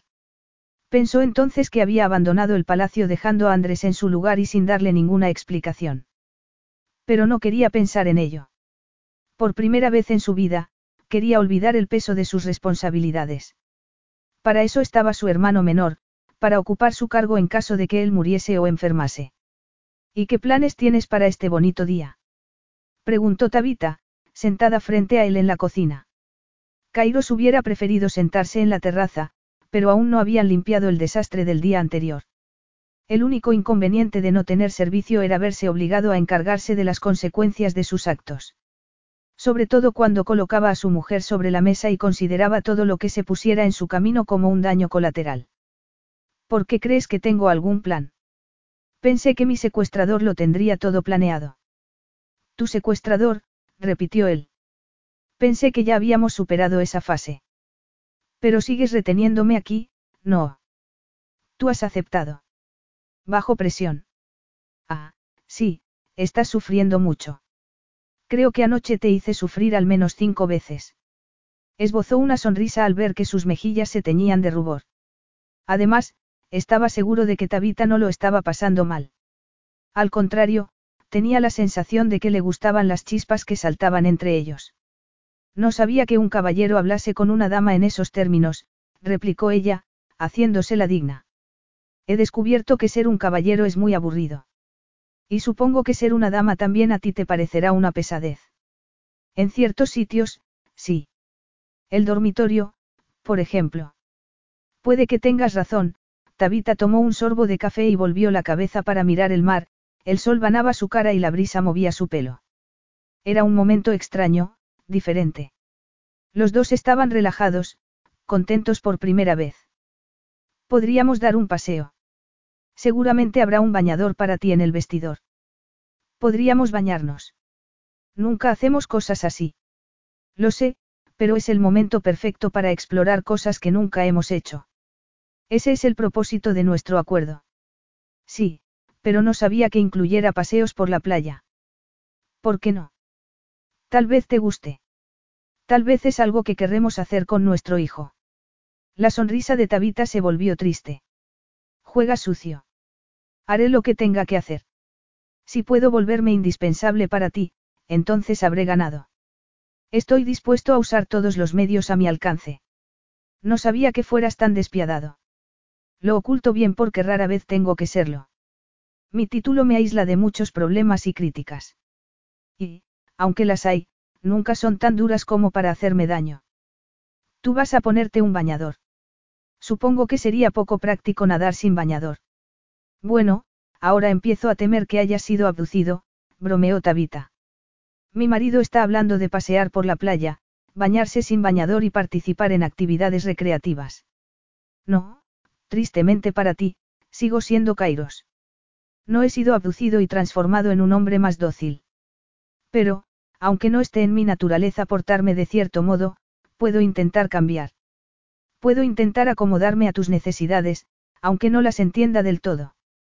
Ella asintió con la cabeza, pero Kairos tuvo la impresión de que algo en su discurso no la había convencido del todo. Aunque eso era algo habitual. Muy bien, voy a cambiarme, le dijo. Era lo mejor porque si Tabita subía con él al dormitorio no saldrían nunca. Aunque no le importaría. Vamos a ver si alguno de los dos está a la altura de este reto, disfrutar de un día en la playa, lo desafió Tabita. Quien hubiera ido de compras para Tabita se merecía un aumento de sueldo. Eso era en lo único que Kairos podía pensar mientras caminaba tras ella por la playa, admirando el bikini blanco que apenas podía ocultar su perfecta figura. Un bikini que jamás se hubiera puesto en Petras. Pero no estaban en Petras, sino en una isla privada, y pensaba aprovecharse. Y, por el momento, eso significaba admirar a Tabita en bikini. Estás mirándome, dijo ella, sin volver la cabeza. ¿Cómo lo sabes? Preguntó Kairos, riéndose. Era una sensación muy rara. Se sentía ligero, casi feliz. Aún no habían solucionado sus problemas, pero la química que había entre ellos era innegable. Y en aquel momento estaban en una hermosa playa privada, con Tabita en bikini. No había nada que no le gustase de ese momento. Puedo sentir que estás mirándome. No sabía que tuvieras un sexto sentido, Agape. Cada día descubro algún nuevo secreto sobre ti. No tengo tantos. Kairos llegó a su lado. Pero tienes algunos. Te he contado el más grave, le recordó ella. Y hay más. Tiene que haberlos. Cuéntame, quiero saber más cosas sobre ti. Nací en Iowa. No sé nada sobre Iowa. Nadie sabe nada sobre Iowa. Únete al club. ¿Te gustaba vivir allí? Sigo viviendo allí. Bromeó Tabita. No, claro, porque no podría ser la reina de Iowa. La reina de Iowa suena bien.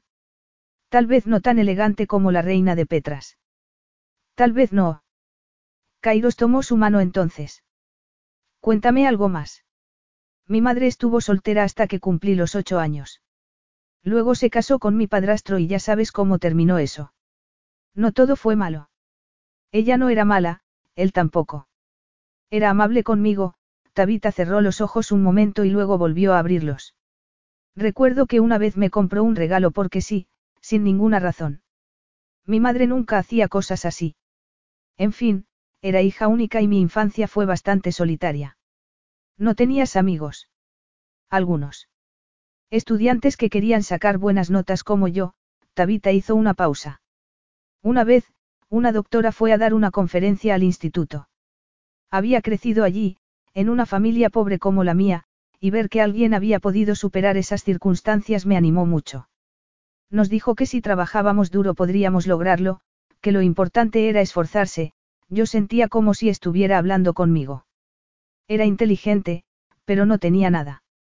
Mis recursos estaban solo en mi cerebro y pensaba utilizarlo. Era todo lo que tenía en este mundo y no quería desperdiciarlo. Yo diría que no lo has hecho. ¿Cómo había podido pensar que Tabita era blanda? Era puro acero. Valiente como nadie. Más valiente que él, que lo único que había hecho era ocupar su puesto en el trono cuando llegó el momento y hacer lo que se esperaba de un rey. Ella había desafiado expectativas a cada momento. Partiendo desde cero había llegado a ser parte de una familia real. Muy poca gente podía decir lo mismo. Pero uno no entra en una buena universidad sin estudiar muchísimo, dijo Tabita. Ya me imagino. Yo entré por mi apellido. Yo tuve que ser excepcional, tenía que serlo. Hay demasiada competencia para conseguir becas. Especialmente las que yo buscaba, con todos los gastos pagados. Necesitaba toda la ayuda posible, Tabita suspiró. Mi madre ingresó en la cárcel por matar a mi padrastro durante el último año de instituto, pero yo tenía que seguir estudiando. Estaba a punto de cumplir los 18 años, así que los servicios sociales me dejaron en paz. ¿Dónde vivías? En la caravana. Tabita, Kairos tragó saliva. Le dolía el corazón por aquella mujer que había estado sola tanto tiempo. No lo pasé mal.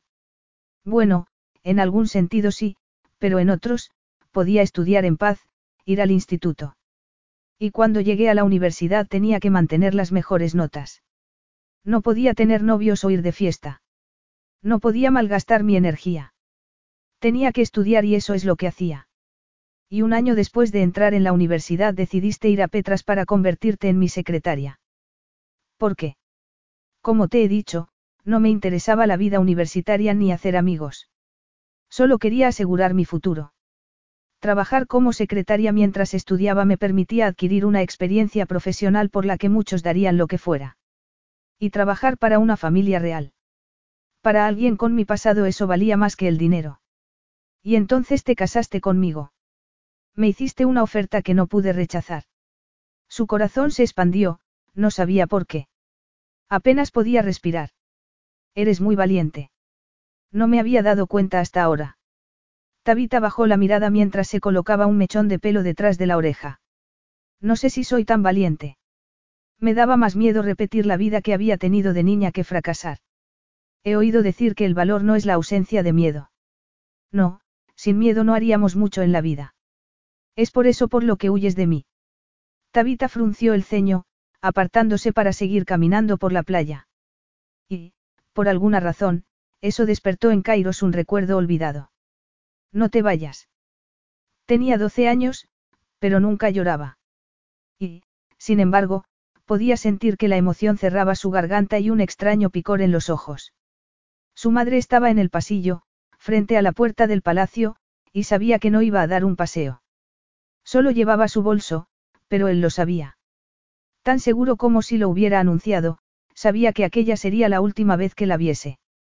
Quédate aquí, Kairos, dijo ella con voz firme. Si sentía algún arrepentimiento, no lo demostraba. No puedes irte, insistió él, usando su tono más imperioso. Por supuesto, su voz eligió ese momento para quebrarse, como había estado haciendo con frecuencia en los últimos meses. Soy el príncipe de Petras, siguió, buscando fuerzas dentro de sí mismo.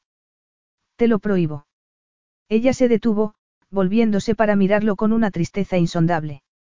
Terminará algún día, me marche ahora o no. ¿Crees que yo tengo algo que tu padre quiera? No, pero te he tenido a ti, he tenido a Andrés. En ese sentido no he fracasado. Recuérdale eso mañana, cuando se ponga a gritar.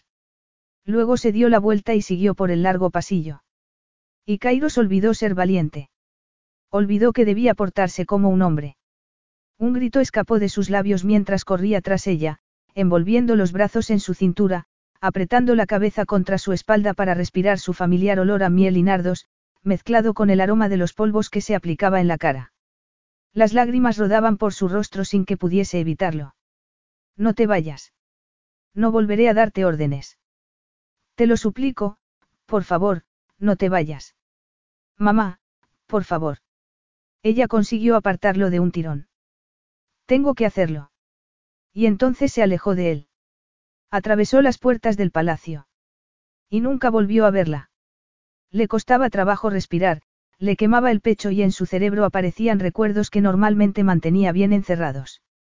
Y entonces miró a Tabita. Estaba pisando terreno peligroso con ella. Aquello no era estrictamente sexual. Nunca lo había sido. Cielos, tenía que calmarse.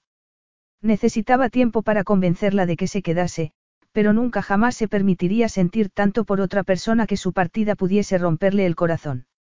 Nunca más se vería reducido a suplicar para retener a una mujer a su lado. Era el hombre que su padre había querido que fuese, no el niño que se agarraba a una mujer que no sentía nada por él, llorando como si su corazón estuviese hecho pedazos.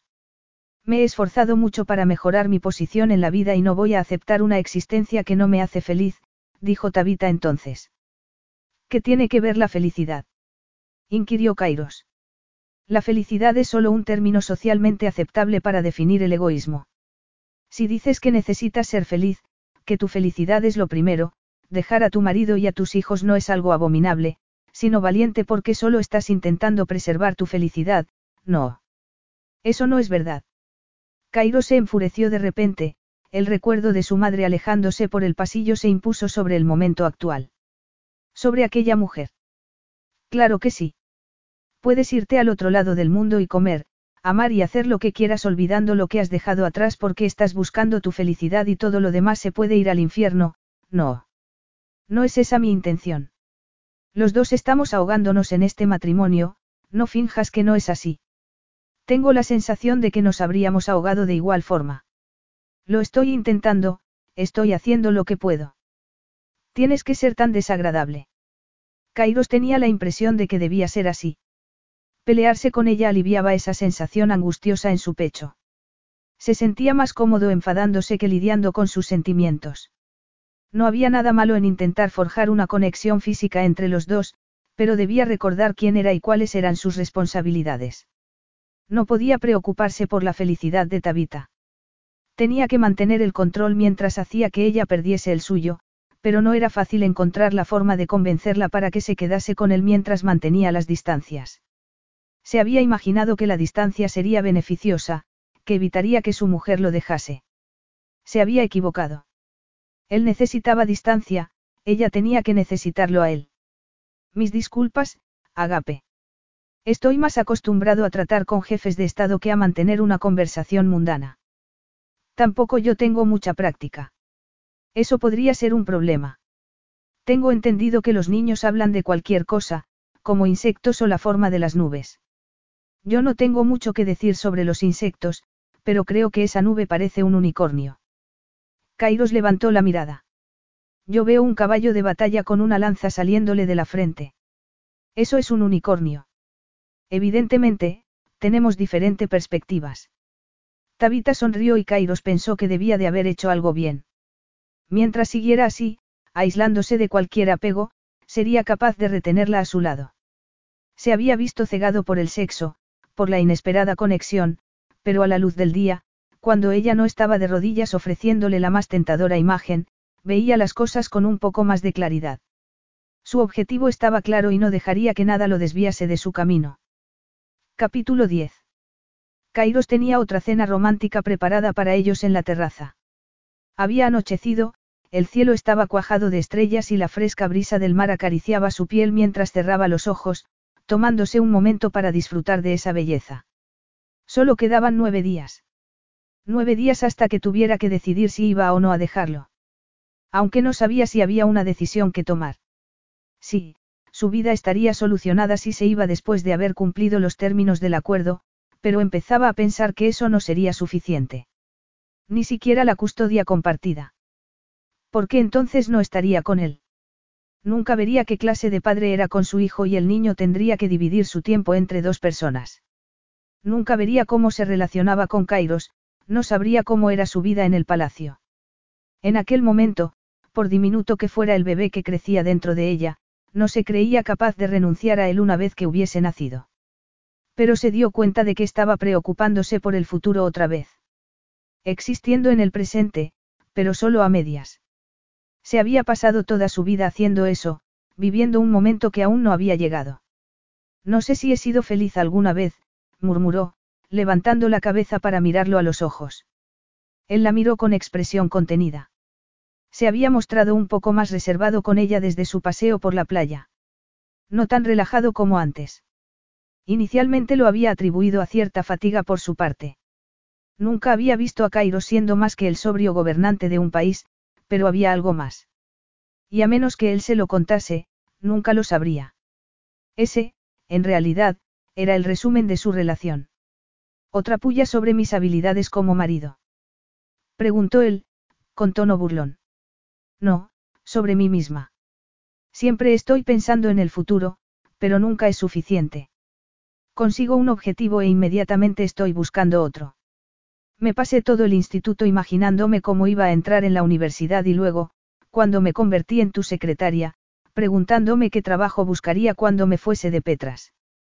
Y, entonces, por un extraño e inimaginable giro del destino, terminé siendo reina de ese país.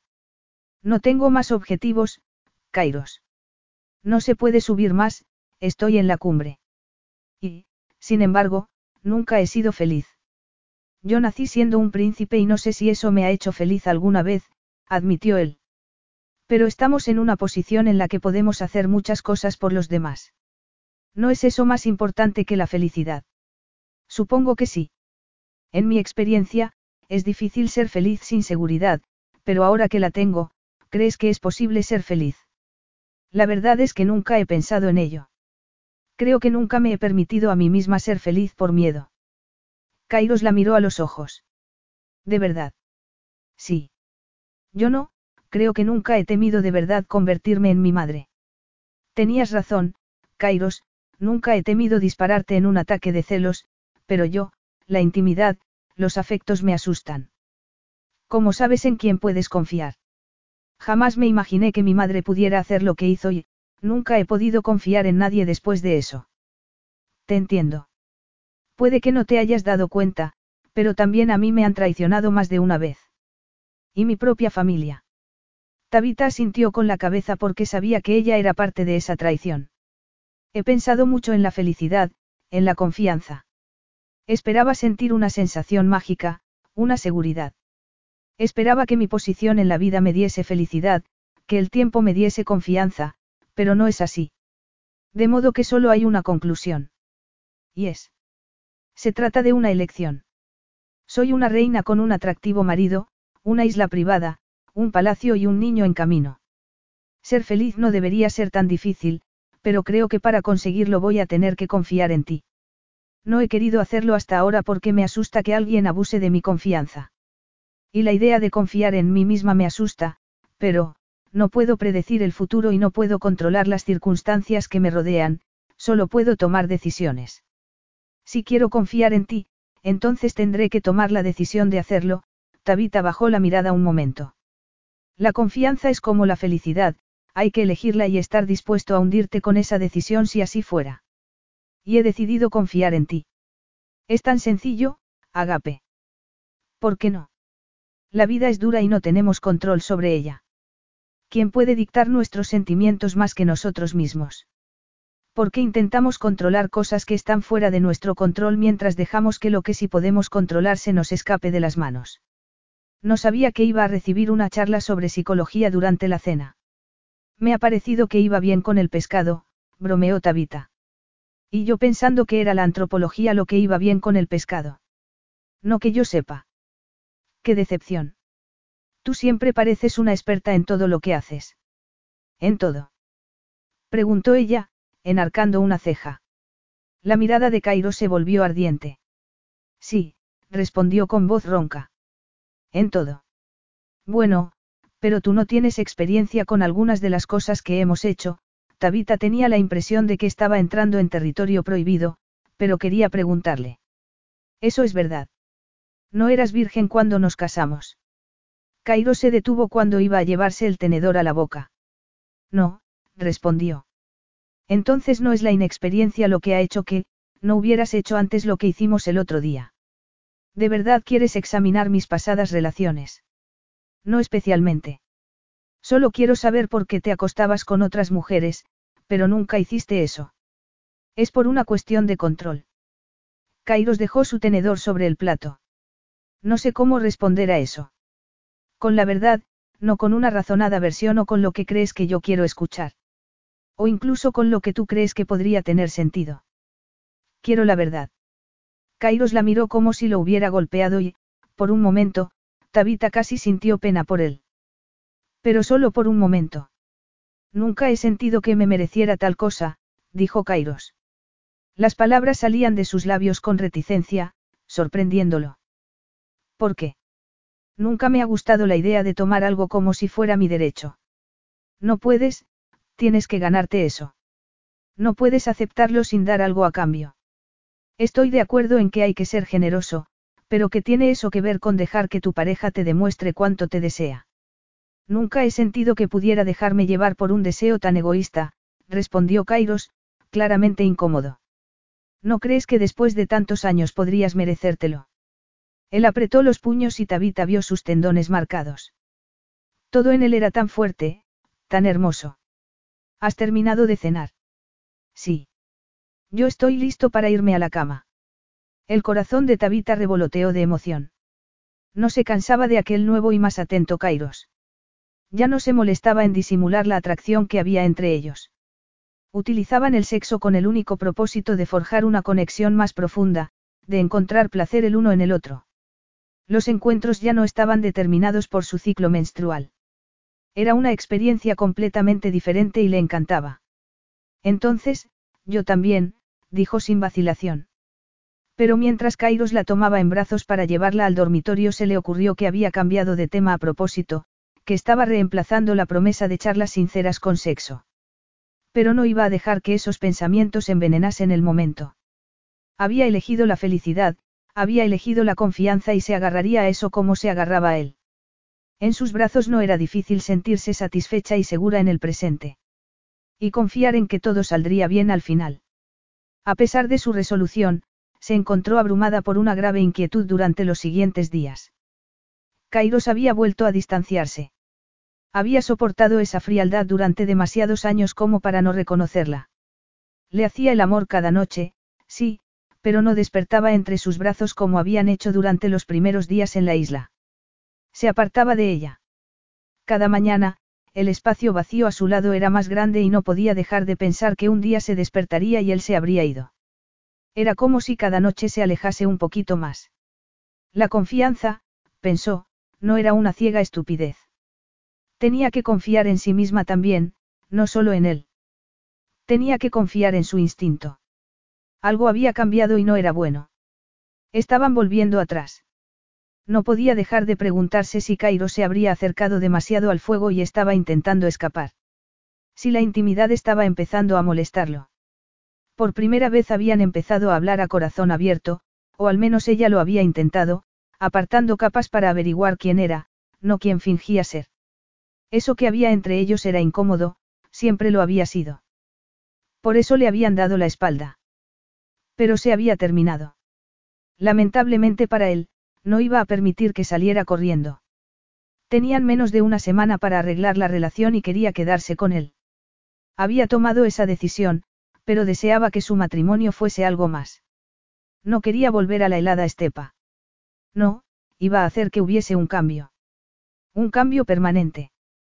La conversación no parecía funcionar con él. La única forma de llegar a Kairos parecía ser utilizando su cuerpo. La había elegido como esposa por su cerebro, por su actitud. Porque conectaban a un nivel lógico. Pero estaba harta de apelar a la lógica, de modo que iba a utilizar su cuerpo. Iba a atacarlo desde todos los frentes. Se preguntó entonces si las cosas hubieran cambiado si hubiese intentado seducirlo antes. No podía negar la poderosa atracción que había entre ellos, pero en el pasado no había habido intimidad en sus encuentros sexuales. Ni sinceridad. Y pensaba tener ambas cosas esa noche. Iba a desnudarlo del todo, no solo de la ropa, sino de todo lo demás. Había examinado todos los vestidos, comprados por una extraña, y había encontrado uno de color rojo que no se hubiera puesto en otra ocasión.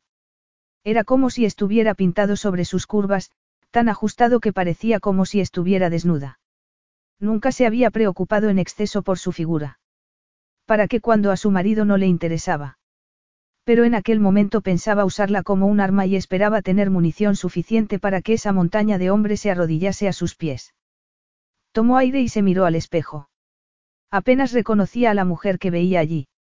El pelo rubio le caía sobre los hombros. No se lo había cepillado durante varios minutos para dejarlo liso, sino ondulado, salvaje. Y el carmín rojo iba a juego con el vestido, mucho más osado de lo que había pretendido. Pero una seducción de ese calibre requería algo osado y brillante. Bajó la escalera, deslizando los dedos por la barandilla. También se había pintado las uñas a juego con el color del vestido. No iba a arrancarse el esmalte como había hecho esos días sin darse cuenta porque no iba a ponerse nerviosa. Apretó los dientes, repitiendo ese mantra una y otra vez, como si repetirlo tantas veces fuese suficiente para hacerlo real. Entonces vio a Kairos al pie de la escalera. Llevaba una camisa blanca con los dos primeros botones desabrochados, revelando su tentadora piel bronceada el vello oscuro de su torso. Le encantaba su torso y podría pasarse horas explorándolo con las manos, los labios, la lengua. Había descubierto que tenía pocas inhibiciones con él.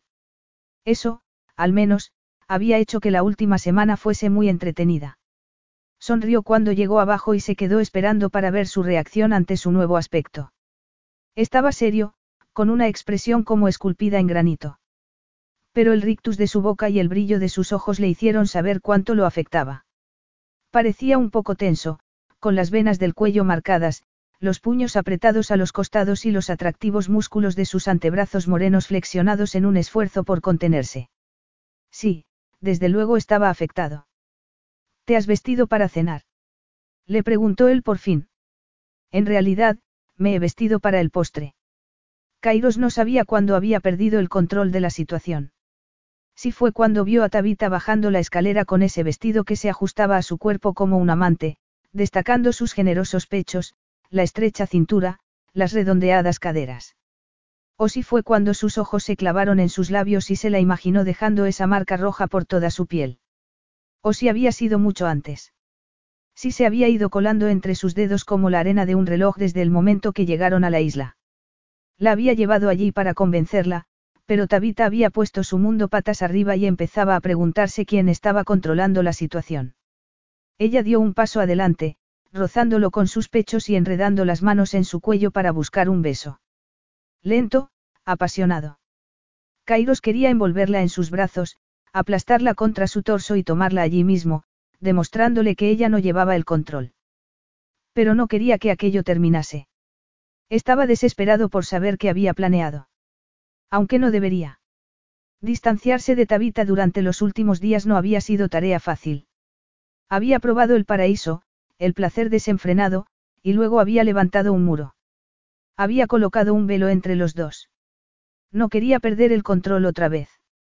Sabía que su razonamiento era sensato, pero también una tortura con la que no había contado.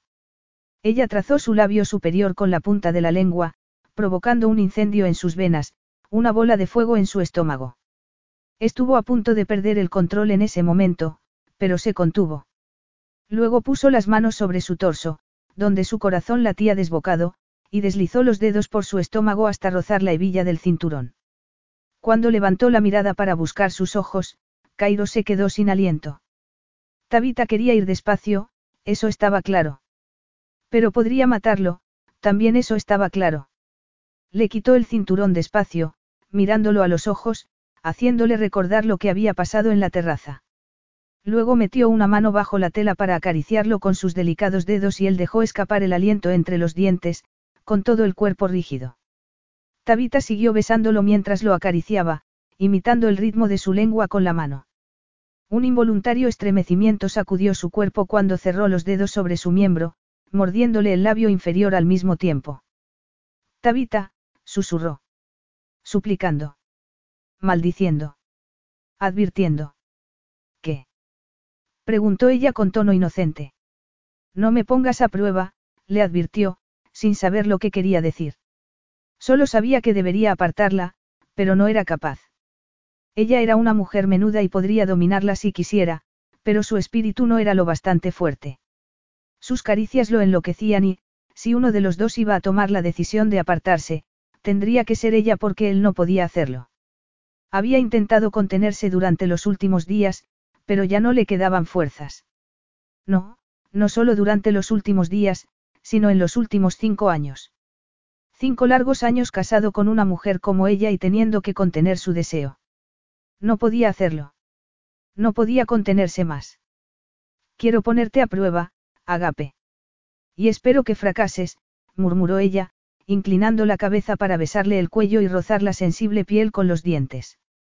He venido para entregarme a ti, como un regalo.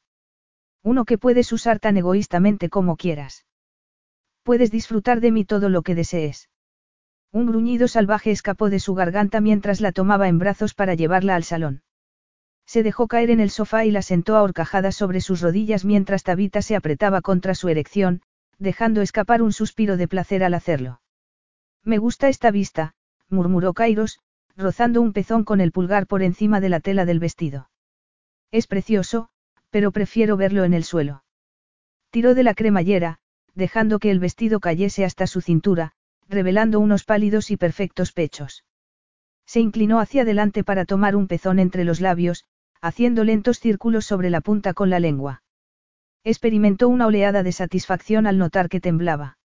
No podía pensar en nada más que en tenerla, en darle placer como Tabita había hecho con él. Cambió de posición para sentarla en el sofá y se colocó en el suelo, frente a ella. Cuando tiró del vestido y descubrió que no llevaba nada debajo, soltó una palabrota mientras se ponía de rodillas, como un suplicante adorando el templo de su belleza. Era tan preciosa, tan excitada y desinhibida.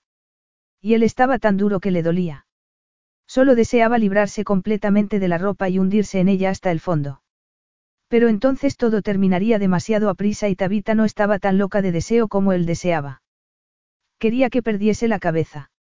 Se dio cuenta entonces de que aquella era la perfecta definición de, seducción. Hasta el punto de que Tabita ya no era la incitadora. Su cuerpo estaba convencido de que aquello era idea suya y no había otra cosa que hacer. No iba a luchar. Movió las manos despacio por el interior de sus muslos, evitando su parte más íntima, disfrutando cuando un gemido de decepción escapó de sus labios. Sabía que ella necesitaba desesperadamente que la tocase allí, pero no iba a hacerlo. Por el momento. Kairos, murmuró, con cierto tono de advertencia. Paciencia, Agape. ¿Por qué? He esperado cinco años para que me mirases así. ¿Por qué tengo que esperar? Nunca había hecho eso por ella. Nunca la había besado allí. Y lo lamentaba amargamente. Pero iba a satisfacer ese deseo. Saciaría su apetito por ella, pero solo después de haberla hecho suplicar. Deslizó un dedo en su húmedo interior, rozando el capullo de nervios con el pulgar, y ella arqueó la espalda mientras respiraba agitadamente, empujando las caderas hacia adelante, buscando la penetración. ¿Me deseas? susurró él, con la voz tan quebrada que apenas la reconocía. ¿Me deseas de verdad? Sí, musitó ella. Deja de jugar conmigo. Estás tan húmeda por mí, mi dulce esposa. Sé que no te casaste conmigo por pasión, pero me deseas. No sabía por qué quería escuchar esa confesión. Tal vez porque lo había dejado, tal vez porque sabía que había sido infeliz durante mucho tiempo, tal vez porque no la había satisfecho en la cama como debería. Y necesitaba saber, sin la menor sombra de duda, que no solo él experimentaba ese deseo profundo e incontrolado que lo hacía sentir inquieto, como si fuese a morir si no podía estar con ella. El oxígeno daba igual, Tabita era el elemento más vital para su supervivencia. Y necesitaba saber que ella sentía lo mismo. Te deseo, dijo ella por fin. Más de lo que has deseado nunca a otro hombre. Nunca he deseado a otro. Tú eres el único hombre al que he besado, el único hombre al que he tocado. Dejando escapar un gruñido salvaje, Kairos tiró de ella hacia el borde del sofá e inclinó la cabeza para rozarla con la lengua. Estaba hambriento de ella y Tabita era el postre más dulce. Había sido un idiota por vivir con ella durante todos esos años y no tenerla nunca de ese modo. Había sido un tonto por tenerla en su vida, en su cama, y haberse contenido. Estaba perdido en ella, en aquello.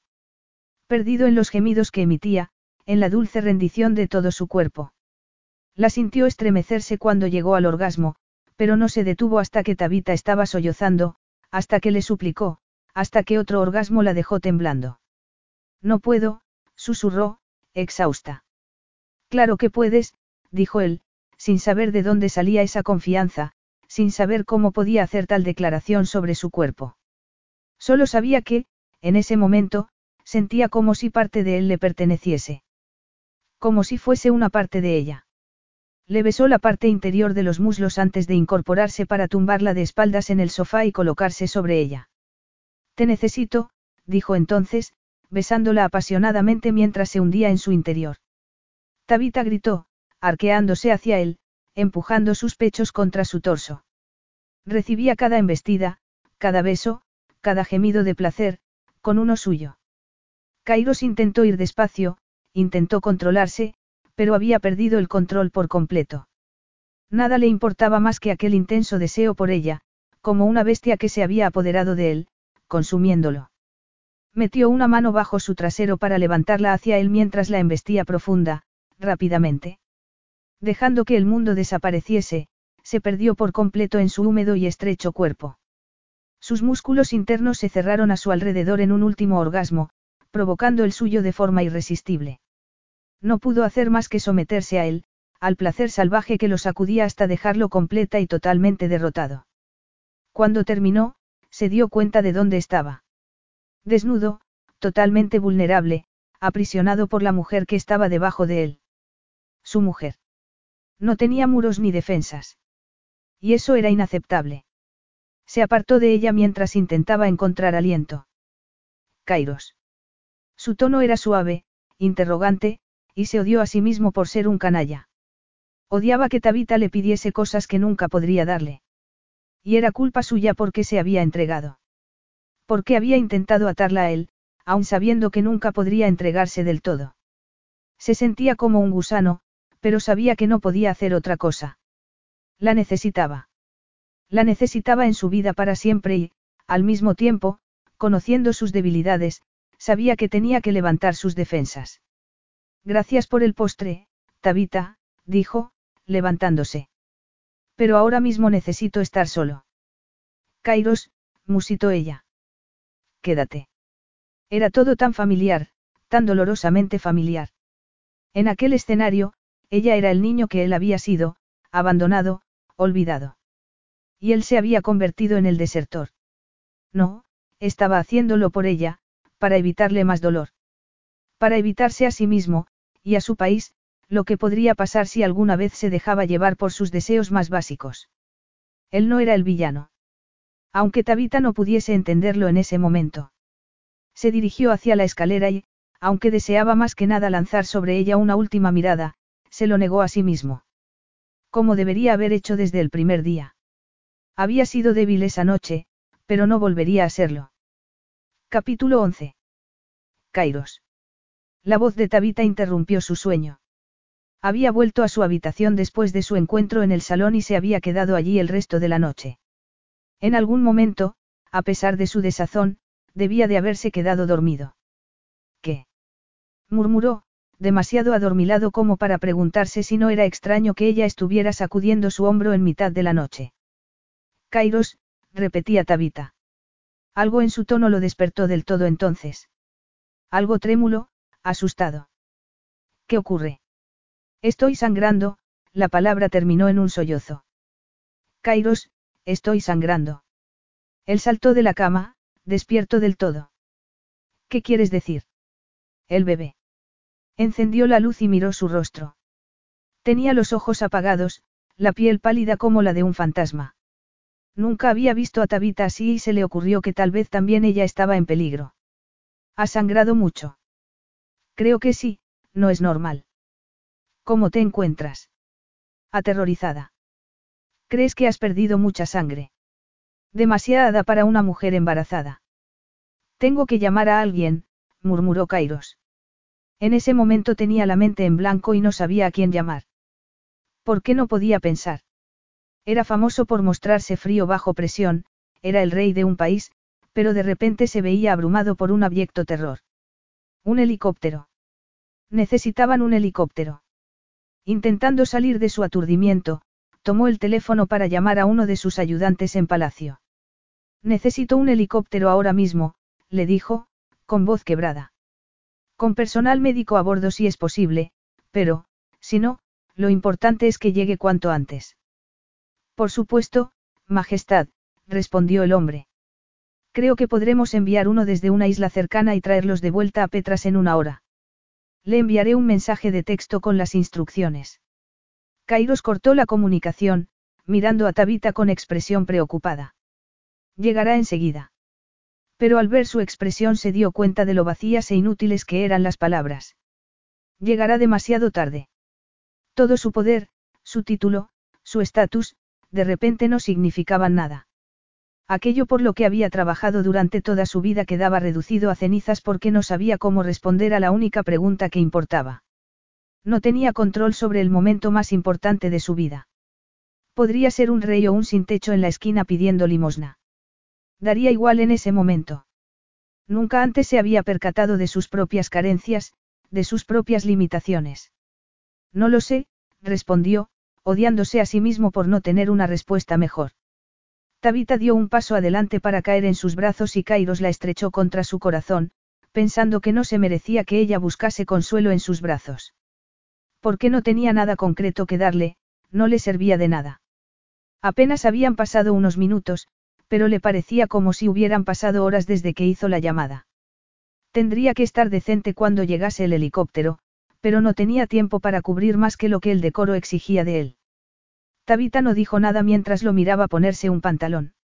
De vez en cuando dejaba escapar un ligero gemido que le rompía el corazón, enviando una oleada de dolor por todo su cuerpo. El silencio y los interminables minutos le daban oportunidad de reflexionar sobre esa noche. Sobre sus actos. Había perdido el control. Se había portado con ella como un salvaje. Y luego aquello. No podía ser una coincidencia. No, era el resultado directo de haber perdido el control, de haber perdido de vista lo que era importante. Intentando satisfacer sus deseos había puesto en peligro su futuro. El futuro de todo el país. Después de cinco años habían logrado que se quedara embarazada y estaban a punto de perder a su hijo. Por su culpa. ¿Por qué se había convertido en todo aquello que despreciaba? En ese momento recibió un mensaje diciendo que el helicóptero estaría allí en unos segundos y que debían estar preparados. Aguanta un poco más, la animó, tomándola en brazos para bajar a la terraza. Las enormes aspas sacudían las ramas de los árboles y el sonido reverberaba por todo su cuerpo. Aguanta, Tabita, repitió, sin saber si podía oírlo con ese estruendo. El helicóptero aterrizó por fin y Kairos corrió hacia él con Tabita en brazos. Demasiado poco, demasiado tarde. Todo lo que estaba haciendo era demasiado poco y demasiado tarde. ¿Hay algún médico? preguntó. El piloto y el copiloto negaron con la cabeza. Entonces, llévennos a Petras lo antes posible. Es una emergencia. Tabita se sentía débil, mareada. Llevaba un par de horas en el hospital, esperando los resultados de las pruebas.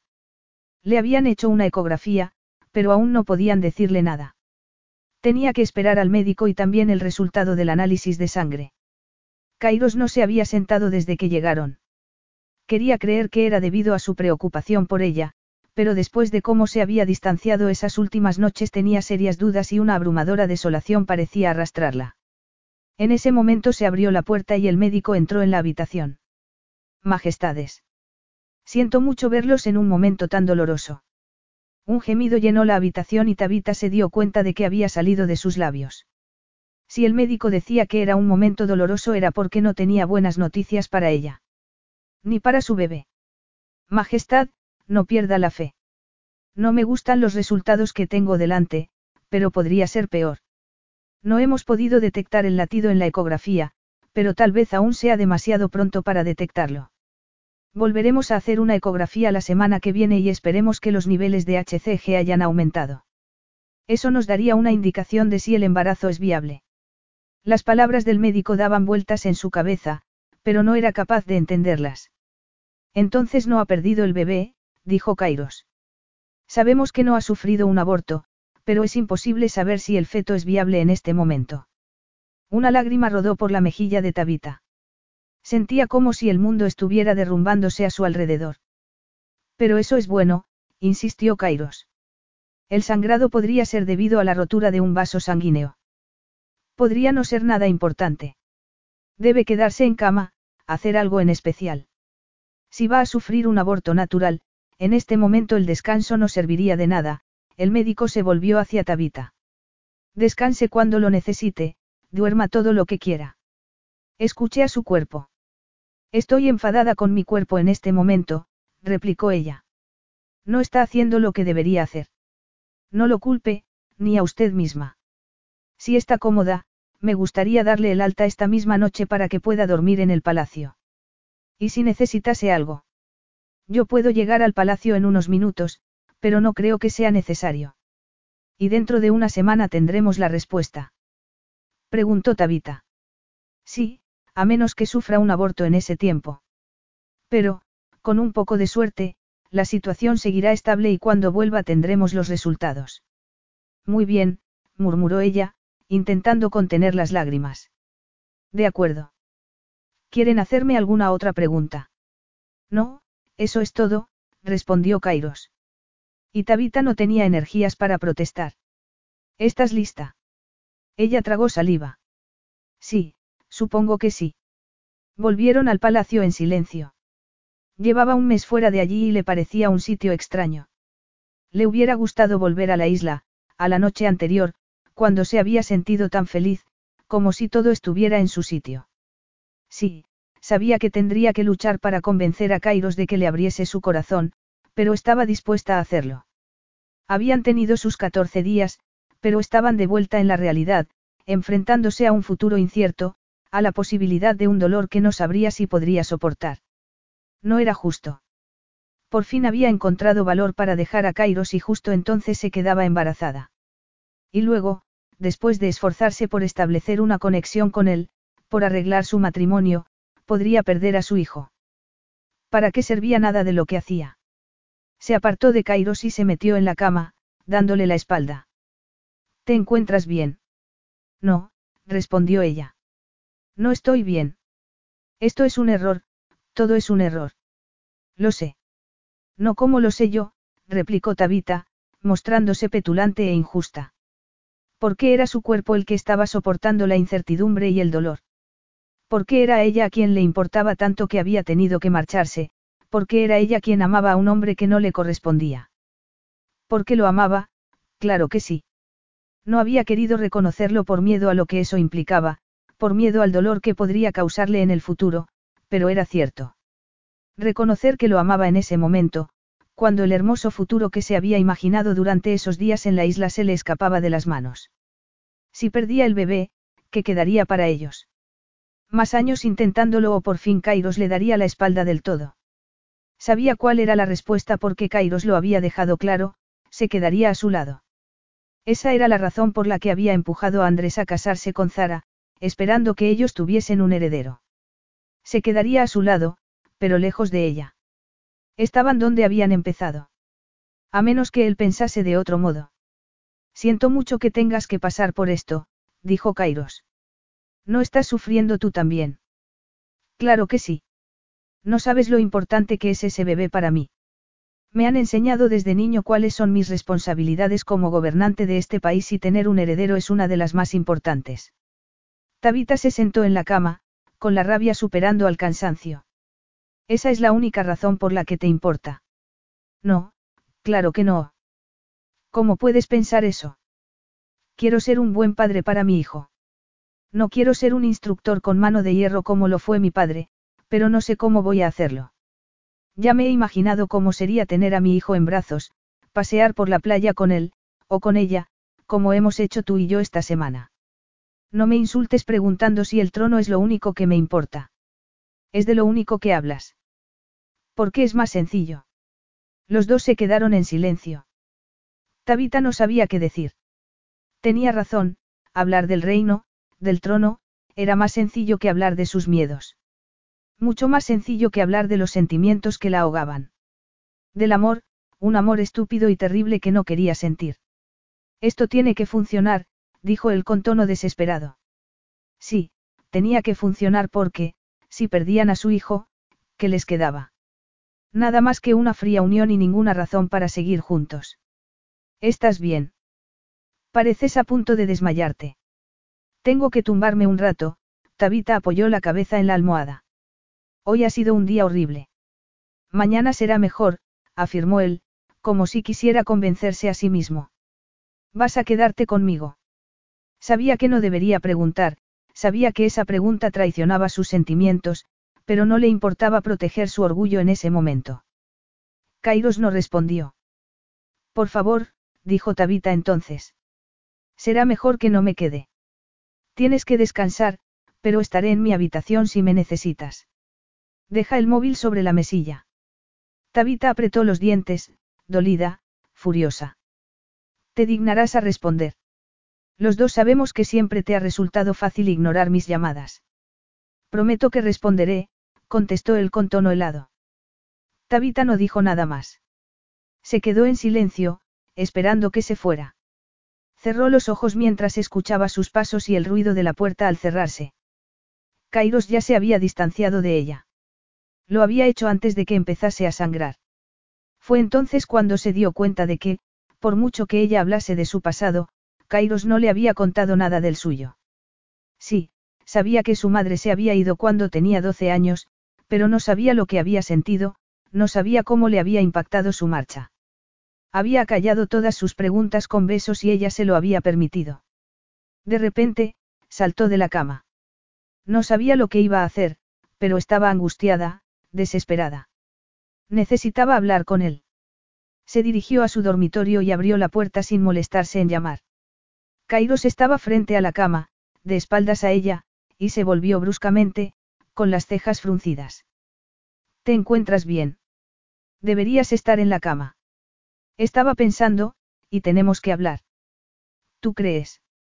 Yo creo que deberíamos descansar. Ya, claro, ¿por qué no quieres hablar conmigo? Te gusta que te cuente mis cosas, me animas a hacerlo, pero no me das nada a cambio. No te doy nada a cambio. Pensé que te había dado algo anoche, en el sofá. El sexo no es intimidad, replicó ella, con la voz vibrando de emoción. Puede serlo y lo ha sido para mí, pero no lo es para ti. Creo que lo utilizas como una forma de distracción, para distraerme a mí y a ti mismo de lo que es importante. Te he dado tanto de mí misma en esta semana, te he hablado de mi pasado, te he contado por qué te dejé, lo que quería para el futuro. Pero tú no me das nada a cambio. ¿Qué es lo que quieres de mí, Tabita? Sinceridad. Yo he tomado la decisión de confiar en ti y necesito que tú confíes en mí. Tengo que saber que no habrá más distancia entre los dos. No puedo prometer eso. ¿Por qué no? Debería ser capaz de hacerlo. Pero no puedo. ¿Por qué? No es posible para mí. Tengo que ser fuerte, tengo que ser el gobernante de un país. No puedo permitirme mirar atrás y examinar mi pasado y no lo haré. No puedo permitirme ser vulnerable, ni contigo ni con nadie. Tendremos a nuestro hijo y entonces todo tendrá sentido. Debo confesar que tal vez nuestro matrimonio nunca será lo que tú esperas, pero sigue siendo lo que yo te prometí. Debo pensar en Petras antes que en nada y eso exige que mantenga cierta distancia con todo lo demás. Kairos, empezó a decir ella con un nudo de angustia en el pecho. No serás infeliz. Creo que ahora nos entendemos mejor el uno al otro. Yo te entiendo y esto, esta sinceridad que te ofrezco es lo único que puedo darte. Siento mucho si eso te duele, de verdad, pero no puedo hacer nada más.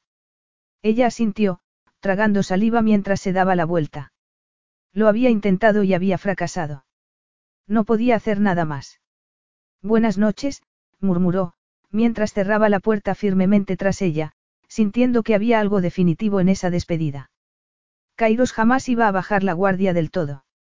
Lo había dicho él mismo, acababa de admitirlo. Pensaba que todo estaba bien porque iban a tener un hijo y eso le daría el propósito que anhelaba. Pero aunque el embarazo siguiese adelante no era suficiente para ella. Lo amaba y necesitaba que él la amase también. Ahí, se dio cuenta, estaba la felicidad que había buscado. Se había movido por la vida buscando estatus, dinero y seguridad, pero había olvidado buscar afecto. Hasta su matrimonio con Kairos. Y en el palacio, rodeada de lujo, luciendo los mejores vestidos, se había sentido infeliz. La vida tenía que ser algo más. El amor, eso era lo que anhelaba de verdad. Ningún dinero podía comprarlo, ningún título podía compararse con él. Y no podía obligar a Kairos a amarla. Se tumbó en la cama, pero las frescas sábanas no consiguieron calmar su ansiedad. Tendría que tomar una decisión, pero esa noche solo iba a dormir. Iba a agarrarse a pensamientos positivos sobre el futuro, de modo que se abrazó a sí misma y cerró los ojos. Rezaría para no sangrar más, rezaría para tener eso al menos. Por primera vez, era fácil para ella vivir en el presente. Allí, en el palacio, casada con Kairos, embarazada de su hijo. Pero quién sabía lo que ocurriría al día siguiente. ¿Quién sabía dónde estaría? No tenía ni idea. Las lágrimas empezaron a rodar por su rostro y no se molestó en apartarlas. No se molestó en mantener el control o fingir que no estaba desolada. Todo por culpa del amor, aunque no podía lamentarlo. Había temido el dolor y la desolación de un corazón roto, pero no lo lamentaba. No lamentaba amar a Kairos. Al menos ese amor era sincero, real. Al menos no estaba escondiéndose. Prefería resultar herida sacándolo a la luz que desaparecer lentamente en la oscuridad. Por mucho que le doliese. Capítulo 12. Kairos no podía dormir, de modo que fue a su despacho a trabajar un rato y luego se dirigió a la cocina para desayunar. Se quedó sorprendido al ver a Tabita sentada a la mesa, con una taza de té en la mano. Tenía un aspecto impecable, en su estilo habitual, con un vestido blanco, un collar de perlas de una sola vuelta y el cabello rubio recogido en un moño. La única indicación de que no había dormido eran las bolsas bajo los ojos. ¿Te encuentras bien? Le preguntó, sentándose a su lado. Sigo embarazada, si eso es lo que quieres saber. Sí, eso es lo que quería saber, respondió Kairos. Pero no era cierto. Quería saber si había dormido algo, querría preguntar si le había hecho daño, pero no podía hacerlo. Ahora que hemos dejado eso claro, hay algo que debemos discutir. Me gustaría tomar un café antes. Pero soy yo quien está embarazada y quien tiene problemas y no me apetece esperar. Tampoco yo lo estoy pasando bien, Tabita. Ella lo fulminó con la mirada. ¿Por qué no te quedaste conmigo anoche? ¿Por qué necesitabas descansar? Y pensabas tenerme despierta toda la noche contándome historias de miedo.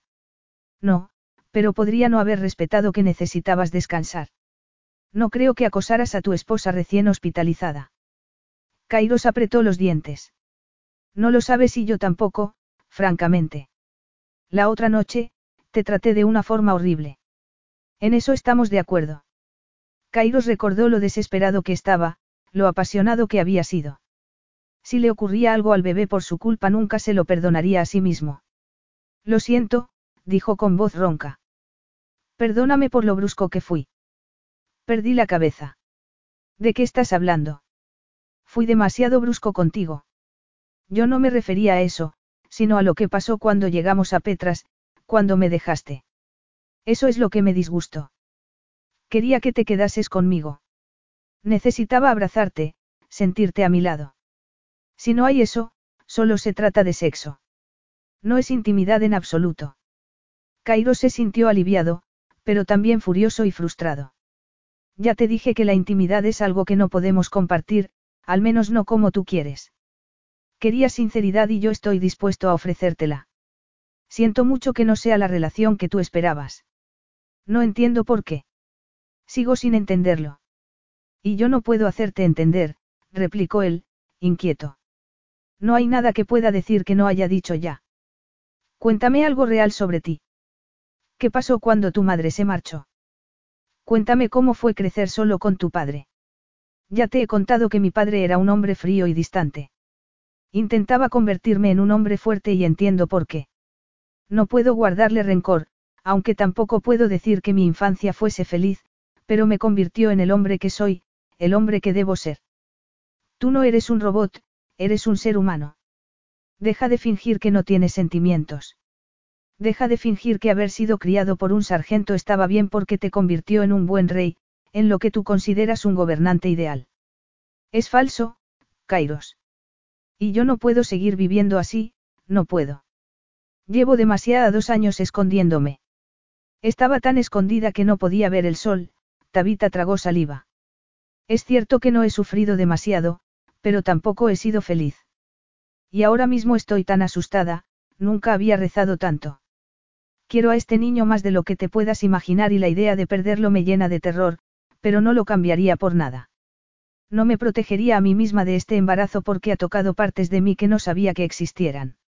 Este hijo me hacía albergar esperanzas y me pasaba lo mismo contigo, pero ahora. ¿Qué quieres decir? Esto no puede durar, respondió ella, con un tono cargado de tristeza. ¿Qué no puede durar? Esto, nuestra relación. No podemos volver atrás y si este susto me ha enseñado algo es que lo que intentamos crear en la isla no es lo bastante fuerte. No, eso no es verdad, replicó él, asustado. Sí lo es, Kairos. Yo no puedo luchar contra un muro para siempre.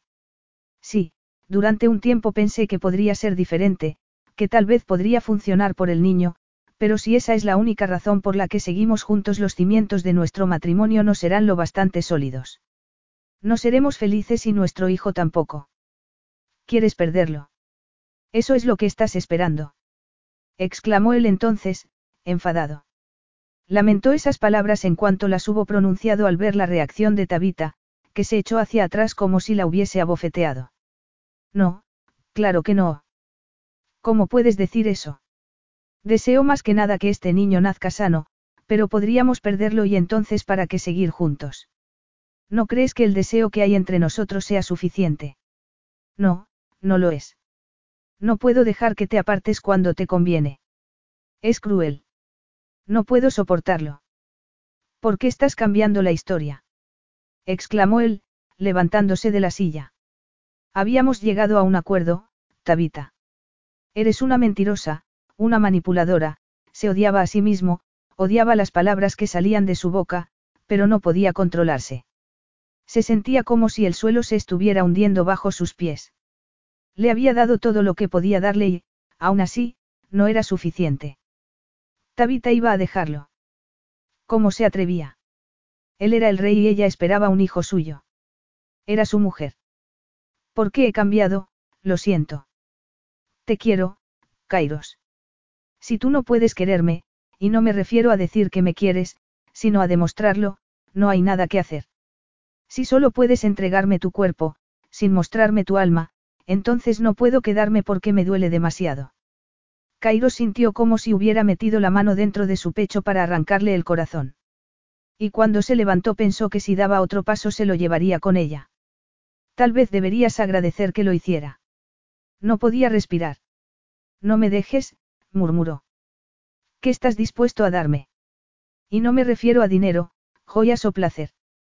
¿Qué me darás de ti mismo, Kairos? He visto cosas terribles, cosas que un niño no debería ver nunca. Me he pasado la vida escondida porque eso destruyó mi opinión sobre los demás, porque durante mucho tiempo pensé que todo el mundo ocultaba algún oscuro y terrible secreto. Tuve que lanzarme y confiar en ti, y fue tan difícil, sé que crees que no puedes darme nada más, pero no voy a quedarme esperando que algún día me quieras. Que algún día puedas tirar el muro que has levantado alrededor de tu corazón. Soy un rey. Tengo que protegerme. ¿Por qué? A Kairos no le gustaban esas preguntas. No le gustaban porque ponían a prueba la lógica de sus argumentos. ¿Por qué debo hacerlo? respondió. Se negaba a profundizar más, se negaba a desvelar ese pozo oscuro que escondía la verdad. El resultado sería el mismo, de modo que no tenía sentido hacerlo. Tengo que irme, Kairos. Tabita se dio la vuelta y él la miró con el corazón encogido. La mujer que lo aferraba a la tierra, que lo hacía respirar, se alejaba de él. Se había humillado de niño suplicándole a su madre que se quedase y no había servido de nada. Y allí estaba de nuevo, enfrentándose a su peor miedo. Tenía que preguntarse si aquel momento en la playa no habría sido una premonición. Tabita siguió adelante y él no dijo una palabra. Pídele que se quede. Pero se le había cerrado la garganta, no podía decir nada. La vio salir de la cocina con los hombros erguidos, orgullosa como solo Tabita podía serlo. En silencio, sufriendo en silencio, como durante esos cinco años. Por su culpa. Al menos se ha librado de ti.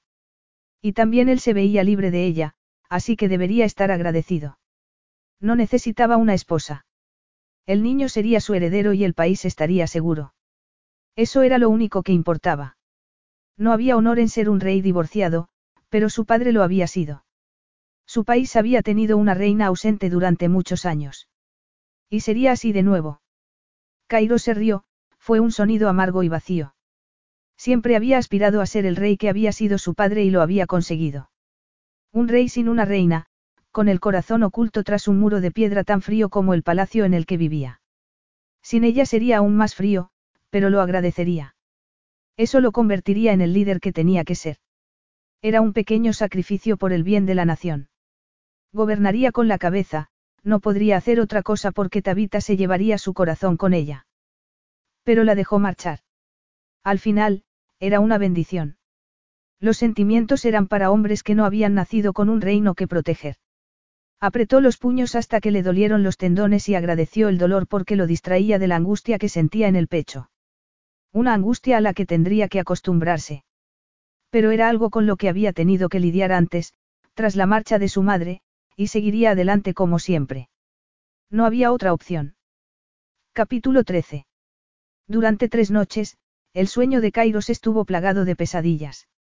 Veía imágenes de una mujer que se alejaba de él mientras sus pies estaban clavados en el suelo. Odiaba aquella sensación de impotencia, pero durante el día hacía lo que se esperaba de él, incluso emitió un comunicado sobre su separación de la reina. Se imaginaba que si daba los pasos oficiales para afrontar el divorcio ese sería el final y todo volvería a estar en su sitio. Pero no podía evitar las pesadillas. Inquieto, apartó el edredón y se levantó para dirigirse al balcón, desde el que podía ver las montañas y el bosque que había frente al palacio, en la zona más alta de Petras. La nieve lo cubría todo, haciendo que el tiempo que habían pasado en la isla le pareciese más irreal. Seguía esperando experimentar una sensación de alivio. Con Tabita fuera del palacio, no tendría que luchar con los elementos más conflictivos de su relación. Sería libre para proseguir con una labor que no había cumplido del todo desde que se casaron. El aire helado le golpeó la piel y no hizo nada para protegerse del frío. Al contrario, apoyó las manos en la balaustrada de piedra para mirar la tierra de la que era responsable. Aquella era su herencia, la que dejaría a su hijo, si de verdad tenía un hijo. Normalmente experimentaba una sensación de orgullo cuando miraba Petras, pero esa noche el paisaje helado parecía tan vacío como él. No parecía lleno de promesas ni de un futuro que le importase. Debería enfurecerle que Tabita hubiese demostrado ser tan falsa como el resto de las mujeres de su vida. Pero no era así porque, por alguna razón, no podía compararla con su madre. Sí, su despedida le había recordado el día que su madre se marchó, pero Tabita no era su madre.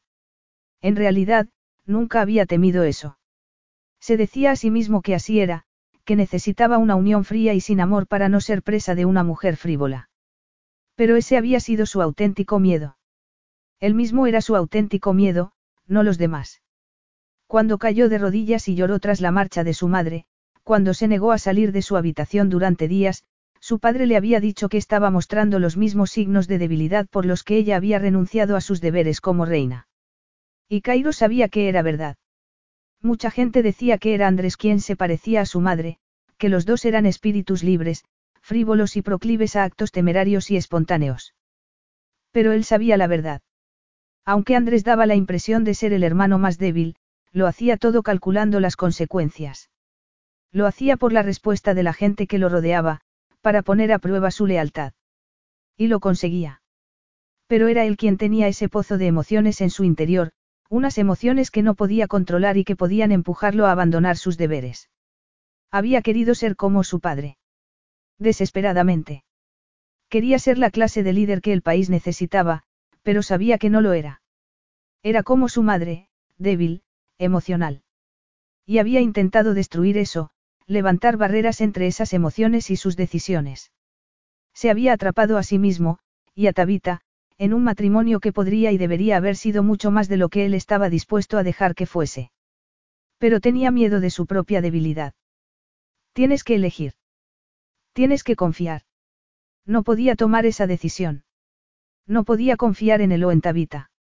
Apretó los dientes para controlar la angustia que lo asaltaba. La deseaba tanto, el anhelo por Tabita era incontrolable, pero ese anhelo quedaría insatisfecho durante el resto de su vida.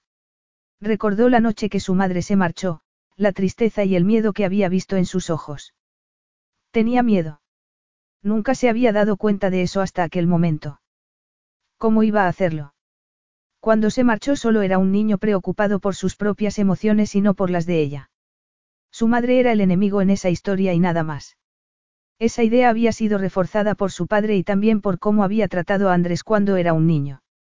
Pero, por alguna razón, lo único que podía ver en ese momento era el miedo en sus ojos y eso transformaba el recuerdo, hacía que el momento fuese diferente. Su madre no se alejaba de él, sino del palacio, de su padre, de aquella vida, del peso de la responsabilidad. Y él conocía bien ese miedo. Suspirando, volvió a entrar en el dormitorio y se puso el pantalón. Necesitaba una copa, algo que acallase los pensamientos que se amotinaban en su cabeza. Abrió la puerta del despacho y se dirigió al bar, intentando silenciar los recuerdos que lo asaltaban, recuerdos de lo que había pasado allí cuando sentó a Tabita en el escritorio para liberar cinco años de tensión sexual en un momento. Intentando ignorar esas imágenes se sirvió una copa. Oyó que se abría la puerta a su espalda y se volvió, esperando que fuese Tabita. Pero no. Tabita se había ido. Solo era Andrés. ¿Qué haces levantado a estas horas? Le preguntó Kairos. Me he levantado para preguntarte qué te pasa, Andrés le quitó la botella de whisky de la mano y se sirvió un vaso. No sueles bajar al despacho a medianoche y sin camisa. ¿Quieres hablar de ello? Prefiero tirarme por el balcón, respondió Kairos. Estupendo, hazte el gracioso. Perdona. Has olvidado que soy el rey. Andrés hizo un gesto con la mano. Esto tiene algo que ver con tu mujer. Kairos miró su vaso. Se ha ido. Después de tu intento de reconciliación. Así es. Siento ser yo quien te diga esto, pero no es así como debe funcionar una reconciliación. No estoy de humor, Andrés. Así que, a menos que quieras ser azotado públicamente, deberías medir lo que dices. No sé en qué siglo vives, pero ya no hay azotes en Petras. Podría sentirme tentado a instaurarlos otra vez. Cuéntame qué está pasando, dijo Andrés entonces, poniéndose serio. Vuestro matrimonio no puede terminar así. ¿Por qué no? Porque tú la quieres y sé que ella te quiere a ti, aunque no entiendo por qué. Cairo se llevó el vaso a los labios, intentando no traicionar cuánto lo asustaban esas palabras. Dijo que me quería. Ah, comprendo. Y como yo estuve a punto de destruir mi única oportunidad de ser feliz, te recomiendo que sigas mi consejo, si Tabita ha dicho que te quiere, eres un tonto si no la correspondes, Andrés hizo una pausa. En realidad, es muy parecido al consejo que me diste tú. Dijiste que si Tabita te mirase como Zara me miraba a mí nunca la dejarías escapar. Pero es así, Kairos, siempre ha sido así. Sé que para ti no es fácil lidiar con las emociones, tampoco lo era para mí en el pasado, pero eso no significa que no merezca la pena. ¿Qué pensabas de nuestro padre, Andrés? Su hermano frunció el ceño. No sé. Nunca tuvo tiempo para mí. No le servía de nada. ¿Y de nuestra madre? Tú sabes que nuestra madre no tenía paciencia conmigo. De hecho, lo encerraba en su habitación cuando había algún acto oficial, temiendo que provocase una escena. ¿Alguna vez, alguna vez te has preguntado por qué? Andrés se rió, pero era un sonido amargo. Como esa es la fuente de todos mis problemas emocionales, me lo he preguntado una vez o dos. Nuestros padres tienen mucho por lo que responder, comentó Kairos. Y yo también.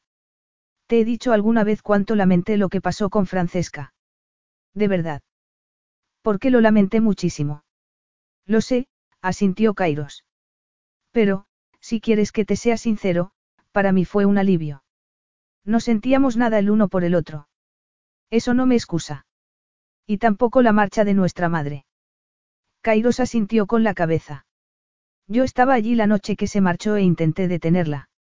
Pero ahora, cuando recuerdo ese momento, creo que ella parecía asustada. Es extraño que digas eso porque, cuando pienso en ella ahora, eso es lo que veo. No parecía tan enfadada conmigo como asustada por algo. ¿Alguna vez has pensado en buscarla? Nadie sabe qué fue de ella. No, dijo Kairos con la voz quebrada, eso no es verdad. ¿Qué? Yo sé dónde está. Lo sé desde hace algún tiempo. Empecé a buscarla cuando nuestro padre murió, o, más bien, alguien la buscó por mí. Aún no he hecho ningún contacto, pero sé que vive en Grecia y utiliza otro nombre. Creo que no quiero hablar con ella, dijo Andrés. Y lo entiendo después de cómo te trató, pero, es posible que yo tenga que hacerlo. Haz lo que tengas que hacer, pero puede que yo no pueda apoyarte en esto. Tabita está embarazada, dijo Kairos entonces. No había querido contárselo a su hermano, pero ya no podía seguir ocultándolo. Necesitaba que entendiese por qué quería ponerse en contacto con su madre. Pero el embarazo no va bien. El médico teme que sufra un aborto espontáneo. Andrés masculló una palabrota. No sé qué decir. Por eso intenté salvar nuestro matrimonio. Esa es la única razón. No, claro que no. Se lo has dicho a ella. No sé qué decirle. No sé cómo hacer esto, Andrés.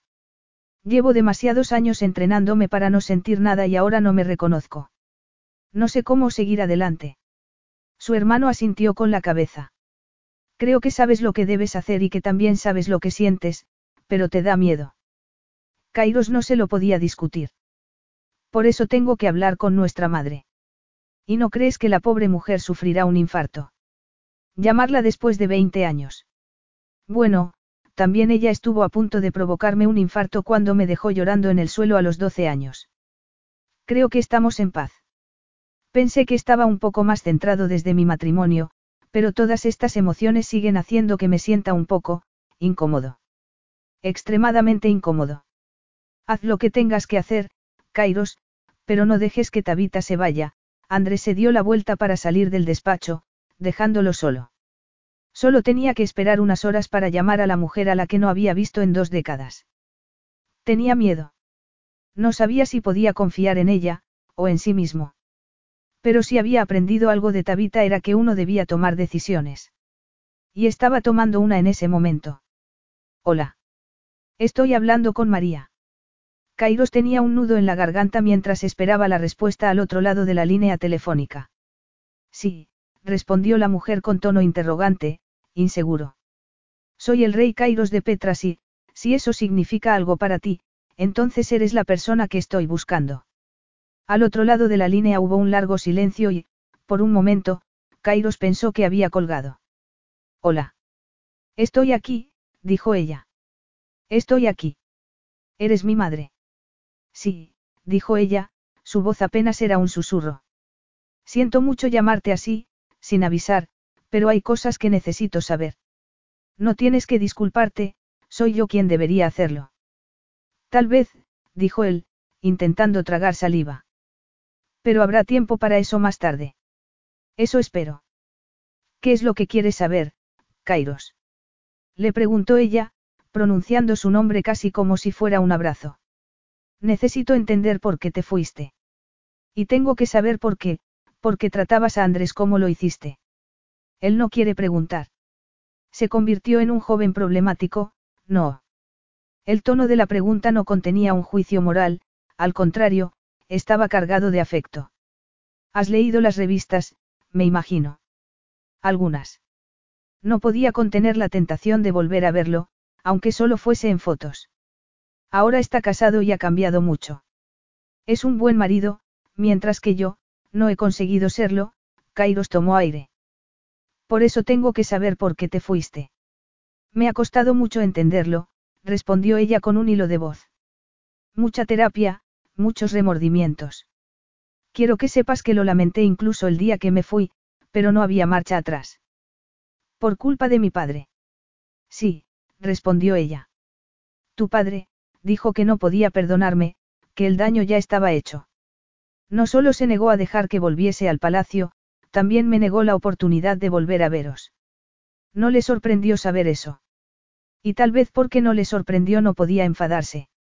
De hecho, sentía un extraño alivio al saber que había pensado en ellos, que había querido volver. Egoísta tal vez, pero encontraba cierto consuelo en ello.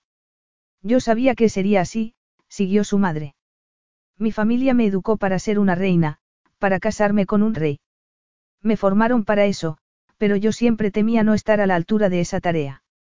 Tu padre se enfadaba tanto cuando Andrés hacía una de las suyas, por eso impedí que acudiese con nosotros a los actos oficiales. Temía que tu padre lo castigase. Al final, sencillamente lo pagaba conmigo. ¿Te pegaba? No, no, pero la relación era muy tensa y temía que, al final, lo hiciese algún día. Tenía tanto miedo de hacer algo mal, y vosotros os parecíais tanto a mí. A ojos de tu padre, si hacíais algo mal era culpa mía y yo no era lo bastante fuerte como para luchar contra eso. Así que os dejé con él. Eso fue lo más duro, saber que os había abandonado para dejaros con ese hombre tan frío, pero sentía que no podía ayudaros. No podía ser la madre que necesitabais y a Andrés le hacía más daño que otra cosa. Cuando entendí eso, no me sentía lo bastante fuerte como para seguir siendo la reina de Petras o vuestra madre y me convencí a mí misma de que estaríais mejor sin mí. Temía que, si no me iba, vuestro padre me obligase a hacerlo. Y, por alguna razón, eso me parecía aún peor. Si esperaba, tal vez eso os hubiera hecho más daño. Lo entiendo. ¿De verdad? Preguntó ella, con una voz tan llena de esperanza que le rompió el corazón. Sí, también yo temía eso. Temía tantas cosas, Pero alguien muy sabio me dijo que a veces hay que tomar la decisión de confiar. Y tenía que hacerlo, pensó. Tenía que olvidarse del pasado para no darle más poder sobre el presente. Tabita tenía razón. No se podía esperar un momento mágico de certeza, de seguridad, no se podía esperar una garantía porque no la sabía. A veces era necesario levantarse y mover las montañas uno solo. Eso es muy sensato, pero no sé si me merezco que me perdones, dijo su madre. Habían pasado tantos años entre ese momento y el día que ella se marchó, tanta amargura, tanto dolor. Una parte de él no quería dejarlo ir porque no podía ser tan sencillo. En realidad, sabía que no sería sencillo, pero era la única forma de seguir adelante. Ven a visitarnos cuando puedas, dijo por fin.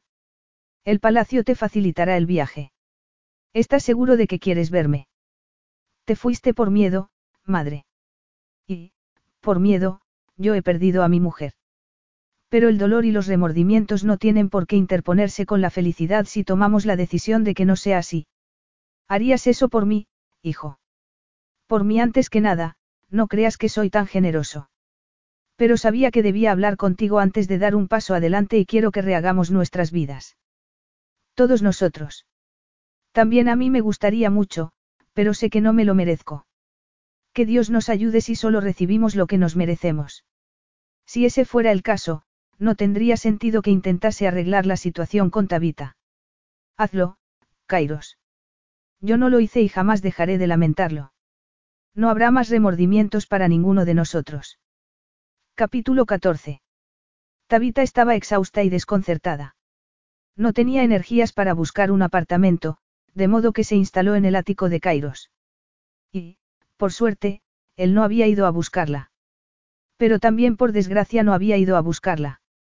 No sabía lo que quería. No sabía lo que había esperado. Esperabas que no te dejase marchar. Dos días antes, cuando se fue del palacio, había esperado que él la retuviese. Pero no lo había hecho. Sencillamente, la había dejado marchar. Cielos. Lo bueno era que había dejado de sangrar. Se sentía bien, al menos físicamente. Emocionalmente estaba deshecha. Era como si sus miembros pesasen una tonelada, como si estuvieran intentando enterrarla. Y empezaba a pensar que lo conseguirían, que simplemente apoyaría la cabeza en la almohada y no volvería a levantarse de la cama. ¿Por qué tenía que quererlo tanto? Era más conveniente cuando se había creído infeliz solo por la distancia que Kairos ponía entre ellos.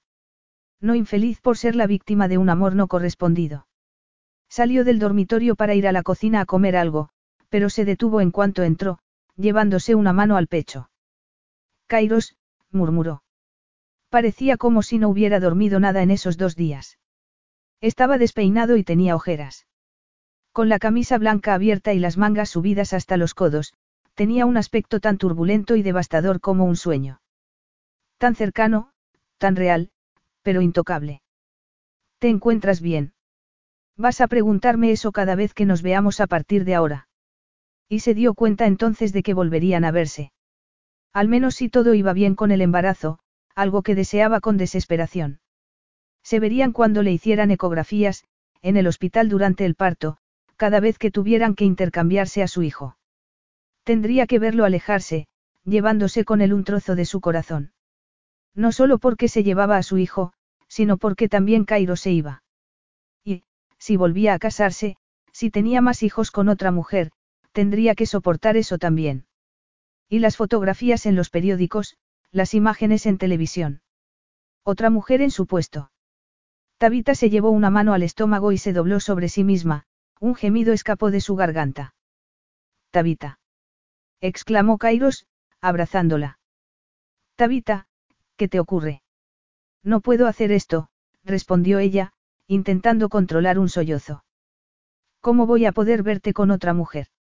¿Cómo voy a soportar que ocupe mi sitio, que abrace a mi hijo y tenga otros hijos contigo? Kairos, esto es insoportable. No puedo. Eres tú quien se ha marchado, le recordó él. Me fui porque no puedo vivir contigo si no me quieres, Tabita intentó dar un paso atrás, pero él no la soltaba y al final se rindió, apoyando la cabeza en su pecho. ¿Por qué sigo queriéndote? Nunca he entendido por qué me quieres, le confesó él con voz ronca. Yo tampoco. Supuestamente, me había casado con un hombre tan frío que nunca podría derretir los muros que había levantado para guardar mi corazón.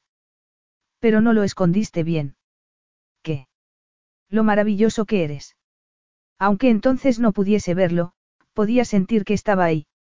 Y solo quería, quiero todo lo que me escondes, Kairos. Y yo quiero dejar de esconderme, respondió él. Tabita levantó la cabeza para mirarlo a los ojos. ¿Qué has dicho? He llamado a mi madre y, tengo que contarte algo. Nunca he querido hablarte de la noche que mi madre se marchó, pero fue un momento de capital importancia para mí, la señal de mi gran fracaso, una advertencia contra aquello en lo que podía convertirme. Mi gran debilidad.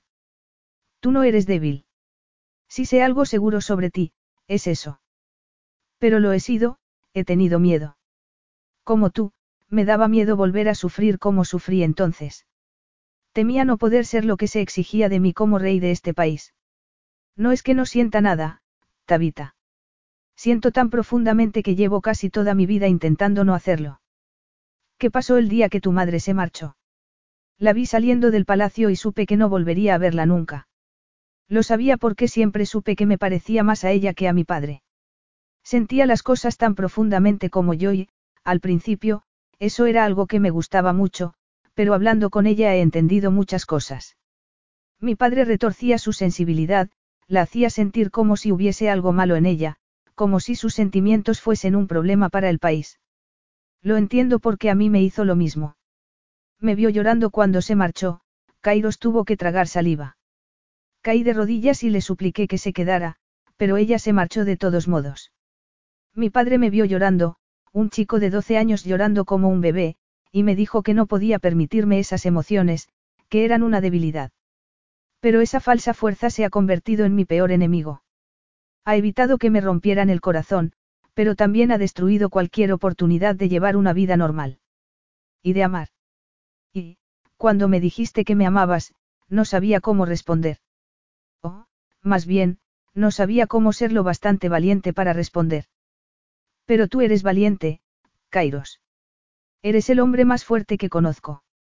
Un hombre que se convirtió en un manojo de nervios tras tu declaración. El amor es aterrador. Pero todo lo importante tiene un precio, no. Si no lo tiene, carece de valor. Yo creo que el precio del amor es que uno debe olvidar sus miedos, sus resentimientos. No se puede llevar eso a cuestas. La confianza tiene que ser una decisión, tú decidiste confiar en mí y yo no lo hice. Lo siento mucho, Tabita. Iba a decir que no pasa nada, pero no es verdad. Me hiciste mucho daño. Lo sé, lo sé, Kairos levantó una mano para acariciarle la mejilla. Tabita, mis brazos están vacíos. Los he vaciado de todo salvo del amor que quiero darte. Es lo único que quiero, lo único que necesito. Ella tenía un nudo en la garganta. Apenas podía creerse lo que estaba diciendo y temía que fuera un sueño. ¿Me quieres? Te quiero desde el principio, pero había tantas cosas en el camino. Demasiadas cosas que no necesitaba.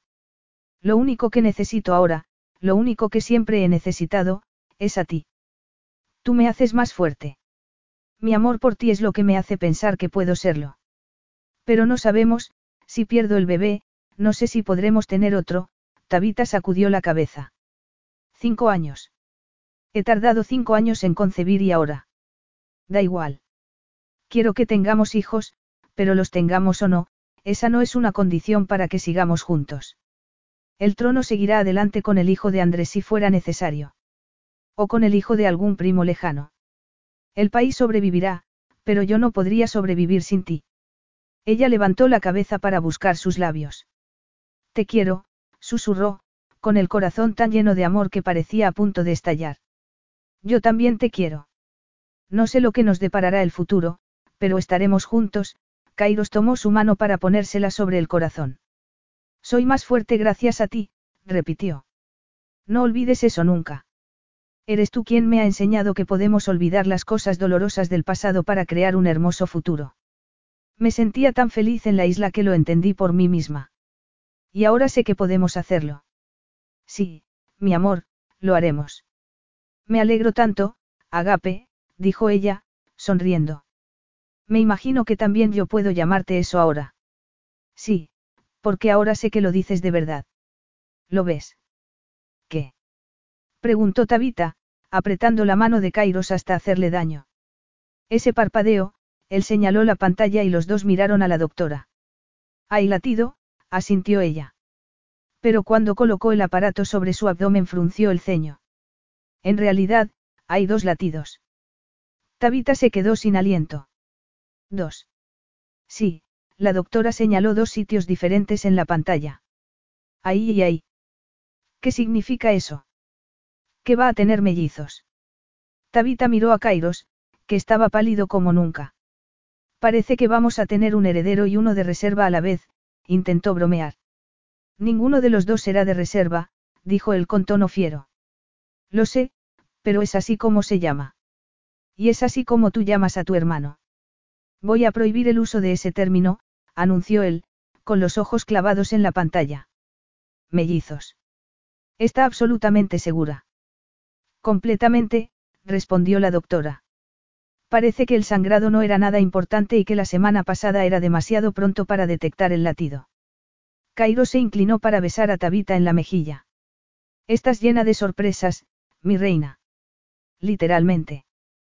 Tabita, con los ojos clavados en la pantalla, con la prueba de la vida ante ella, suspiró de felicidad. Me alegro mucho de que hayas superado el pasado, Kairos. Ah, sí. Sí, cariño. Porque durante los próximos 18 años vamos a estar muy ocupados. Epílogo. El día de Nochevieja era oficialmente el día favorito de Kairos. Lo había sido durante los últimos cinco años, desde aquella Nochevieja en la que su mujer lo esperó en su despacho a medianoche para pedirle el divorcio. Porque desde entonces todo había cambiado. Y, sobre todo, él había cambiado. Miró el gran salón familiar del palacio, con sus preciosos adornos navideños y el enorme árbol lleno de brillantes luces en una esquina. Aquella sería la última noche antes de que retirasen los adornos y todo volviese a la normalidad. Los niños ya estaban protestando, por supuesto. Las mellizas, junto con los tres hijos de Zara y Andrés, y uno más en camino, no querían que terminasen las fiestas. No quiero irme a la cama, protestó Cristiana, haciendo uno de esos pucheros que eran a la vez irritantes y adorables.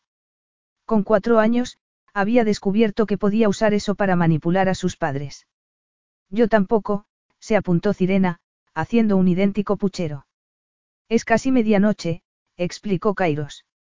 No es verdad, dijo Cristiana. Bueno, lo es en alguna parte del mundo, intervino Tabita. Andrés soltó una carcajada. Eso no es suficiente para mi sobrina. Es demasiado lista. Preocúpate de tus hijos, le espetó Kairos, en tono de broma. Los míos aún no saben nada de números. Vivo con miedo de que llegue ese día. Y el día que aprendan a leer, intervino Zara, llevándose una mano al hinchado abdomen. Bueno, chicas, es hora de irse a la cama, insistió Kairos. Pero estoy seguro de que, si se lo pedís amablemente, la abuela María subirá a leeros un cuento. Su madre sonrió desde el sofá. Las reconciliaciones nunca eran fáciles y había sido particularmente difícil para Andrés. En cuanto a él, durante el primer año había tenido que lidiar con la rabia y la tristeza por el tiempo perdido, pero estaba decidido a no perderse un solo año más por los errores del pasado. Lo único que podían hacer era seguir adelante y, al ver a su madre con los hijos de Andrés, supo que ninguno de ellos lamentaba la decisión de librarse del pasado. Claro que sí, dijo ella. Nunca me canso de leerles cuentos. María se llevó a los niños de la habitación y Andrés miró a Zara. Estás agotada, mi princesa. Mucho, respondió ella. Y me duelen los pies. Bueno, vamos al dormitorio y te frotaré los pies. Y posiblemente otras cosas.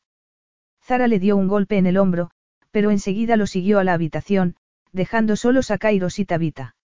Fue entonces cuando ella se volvió hacia su marido con una sonrisa maravillosa. Perfecta. ¿Crees que aguantaremos hasta medianoche?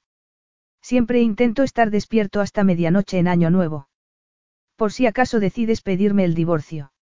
Imposible, Tabita se rió, mirando alrededor. ¿Te imaginas lo que nos hubiéramos perdido? No quiero ni pensarlo.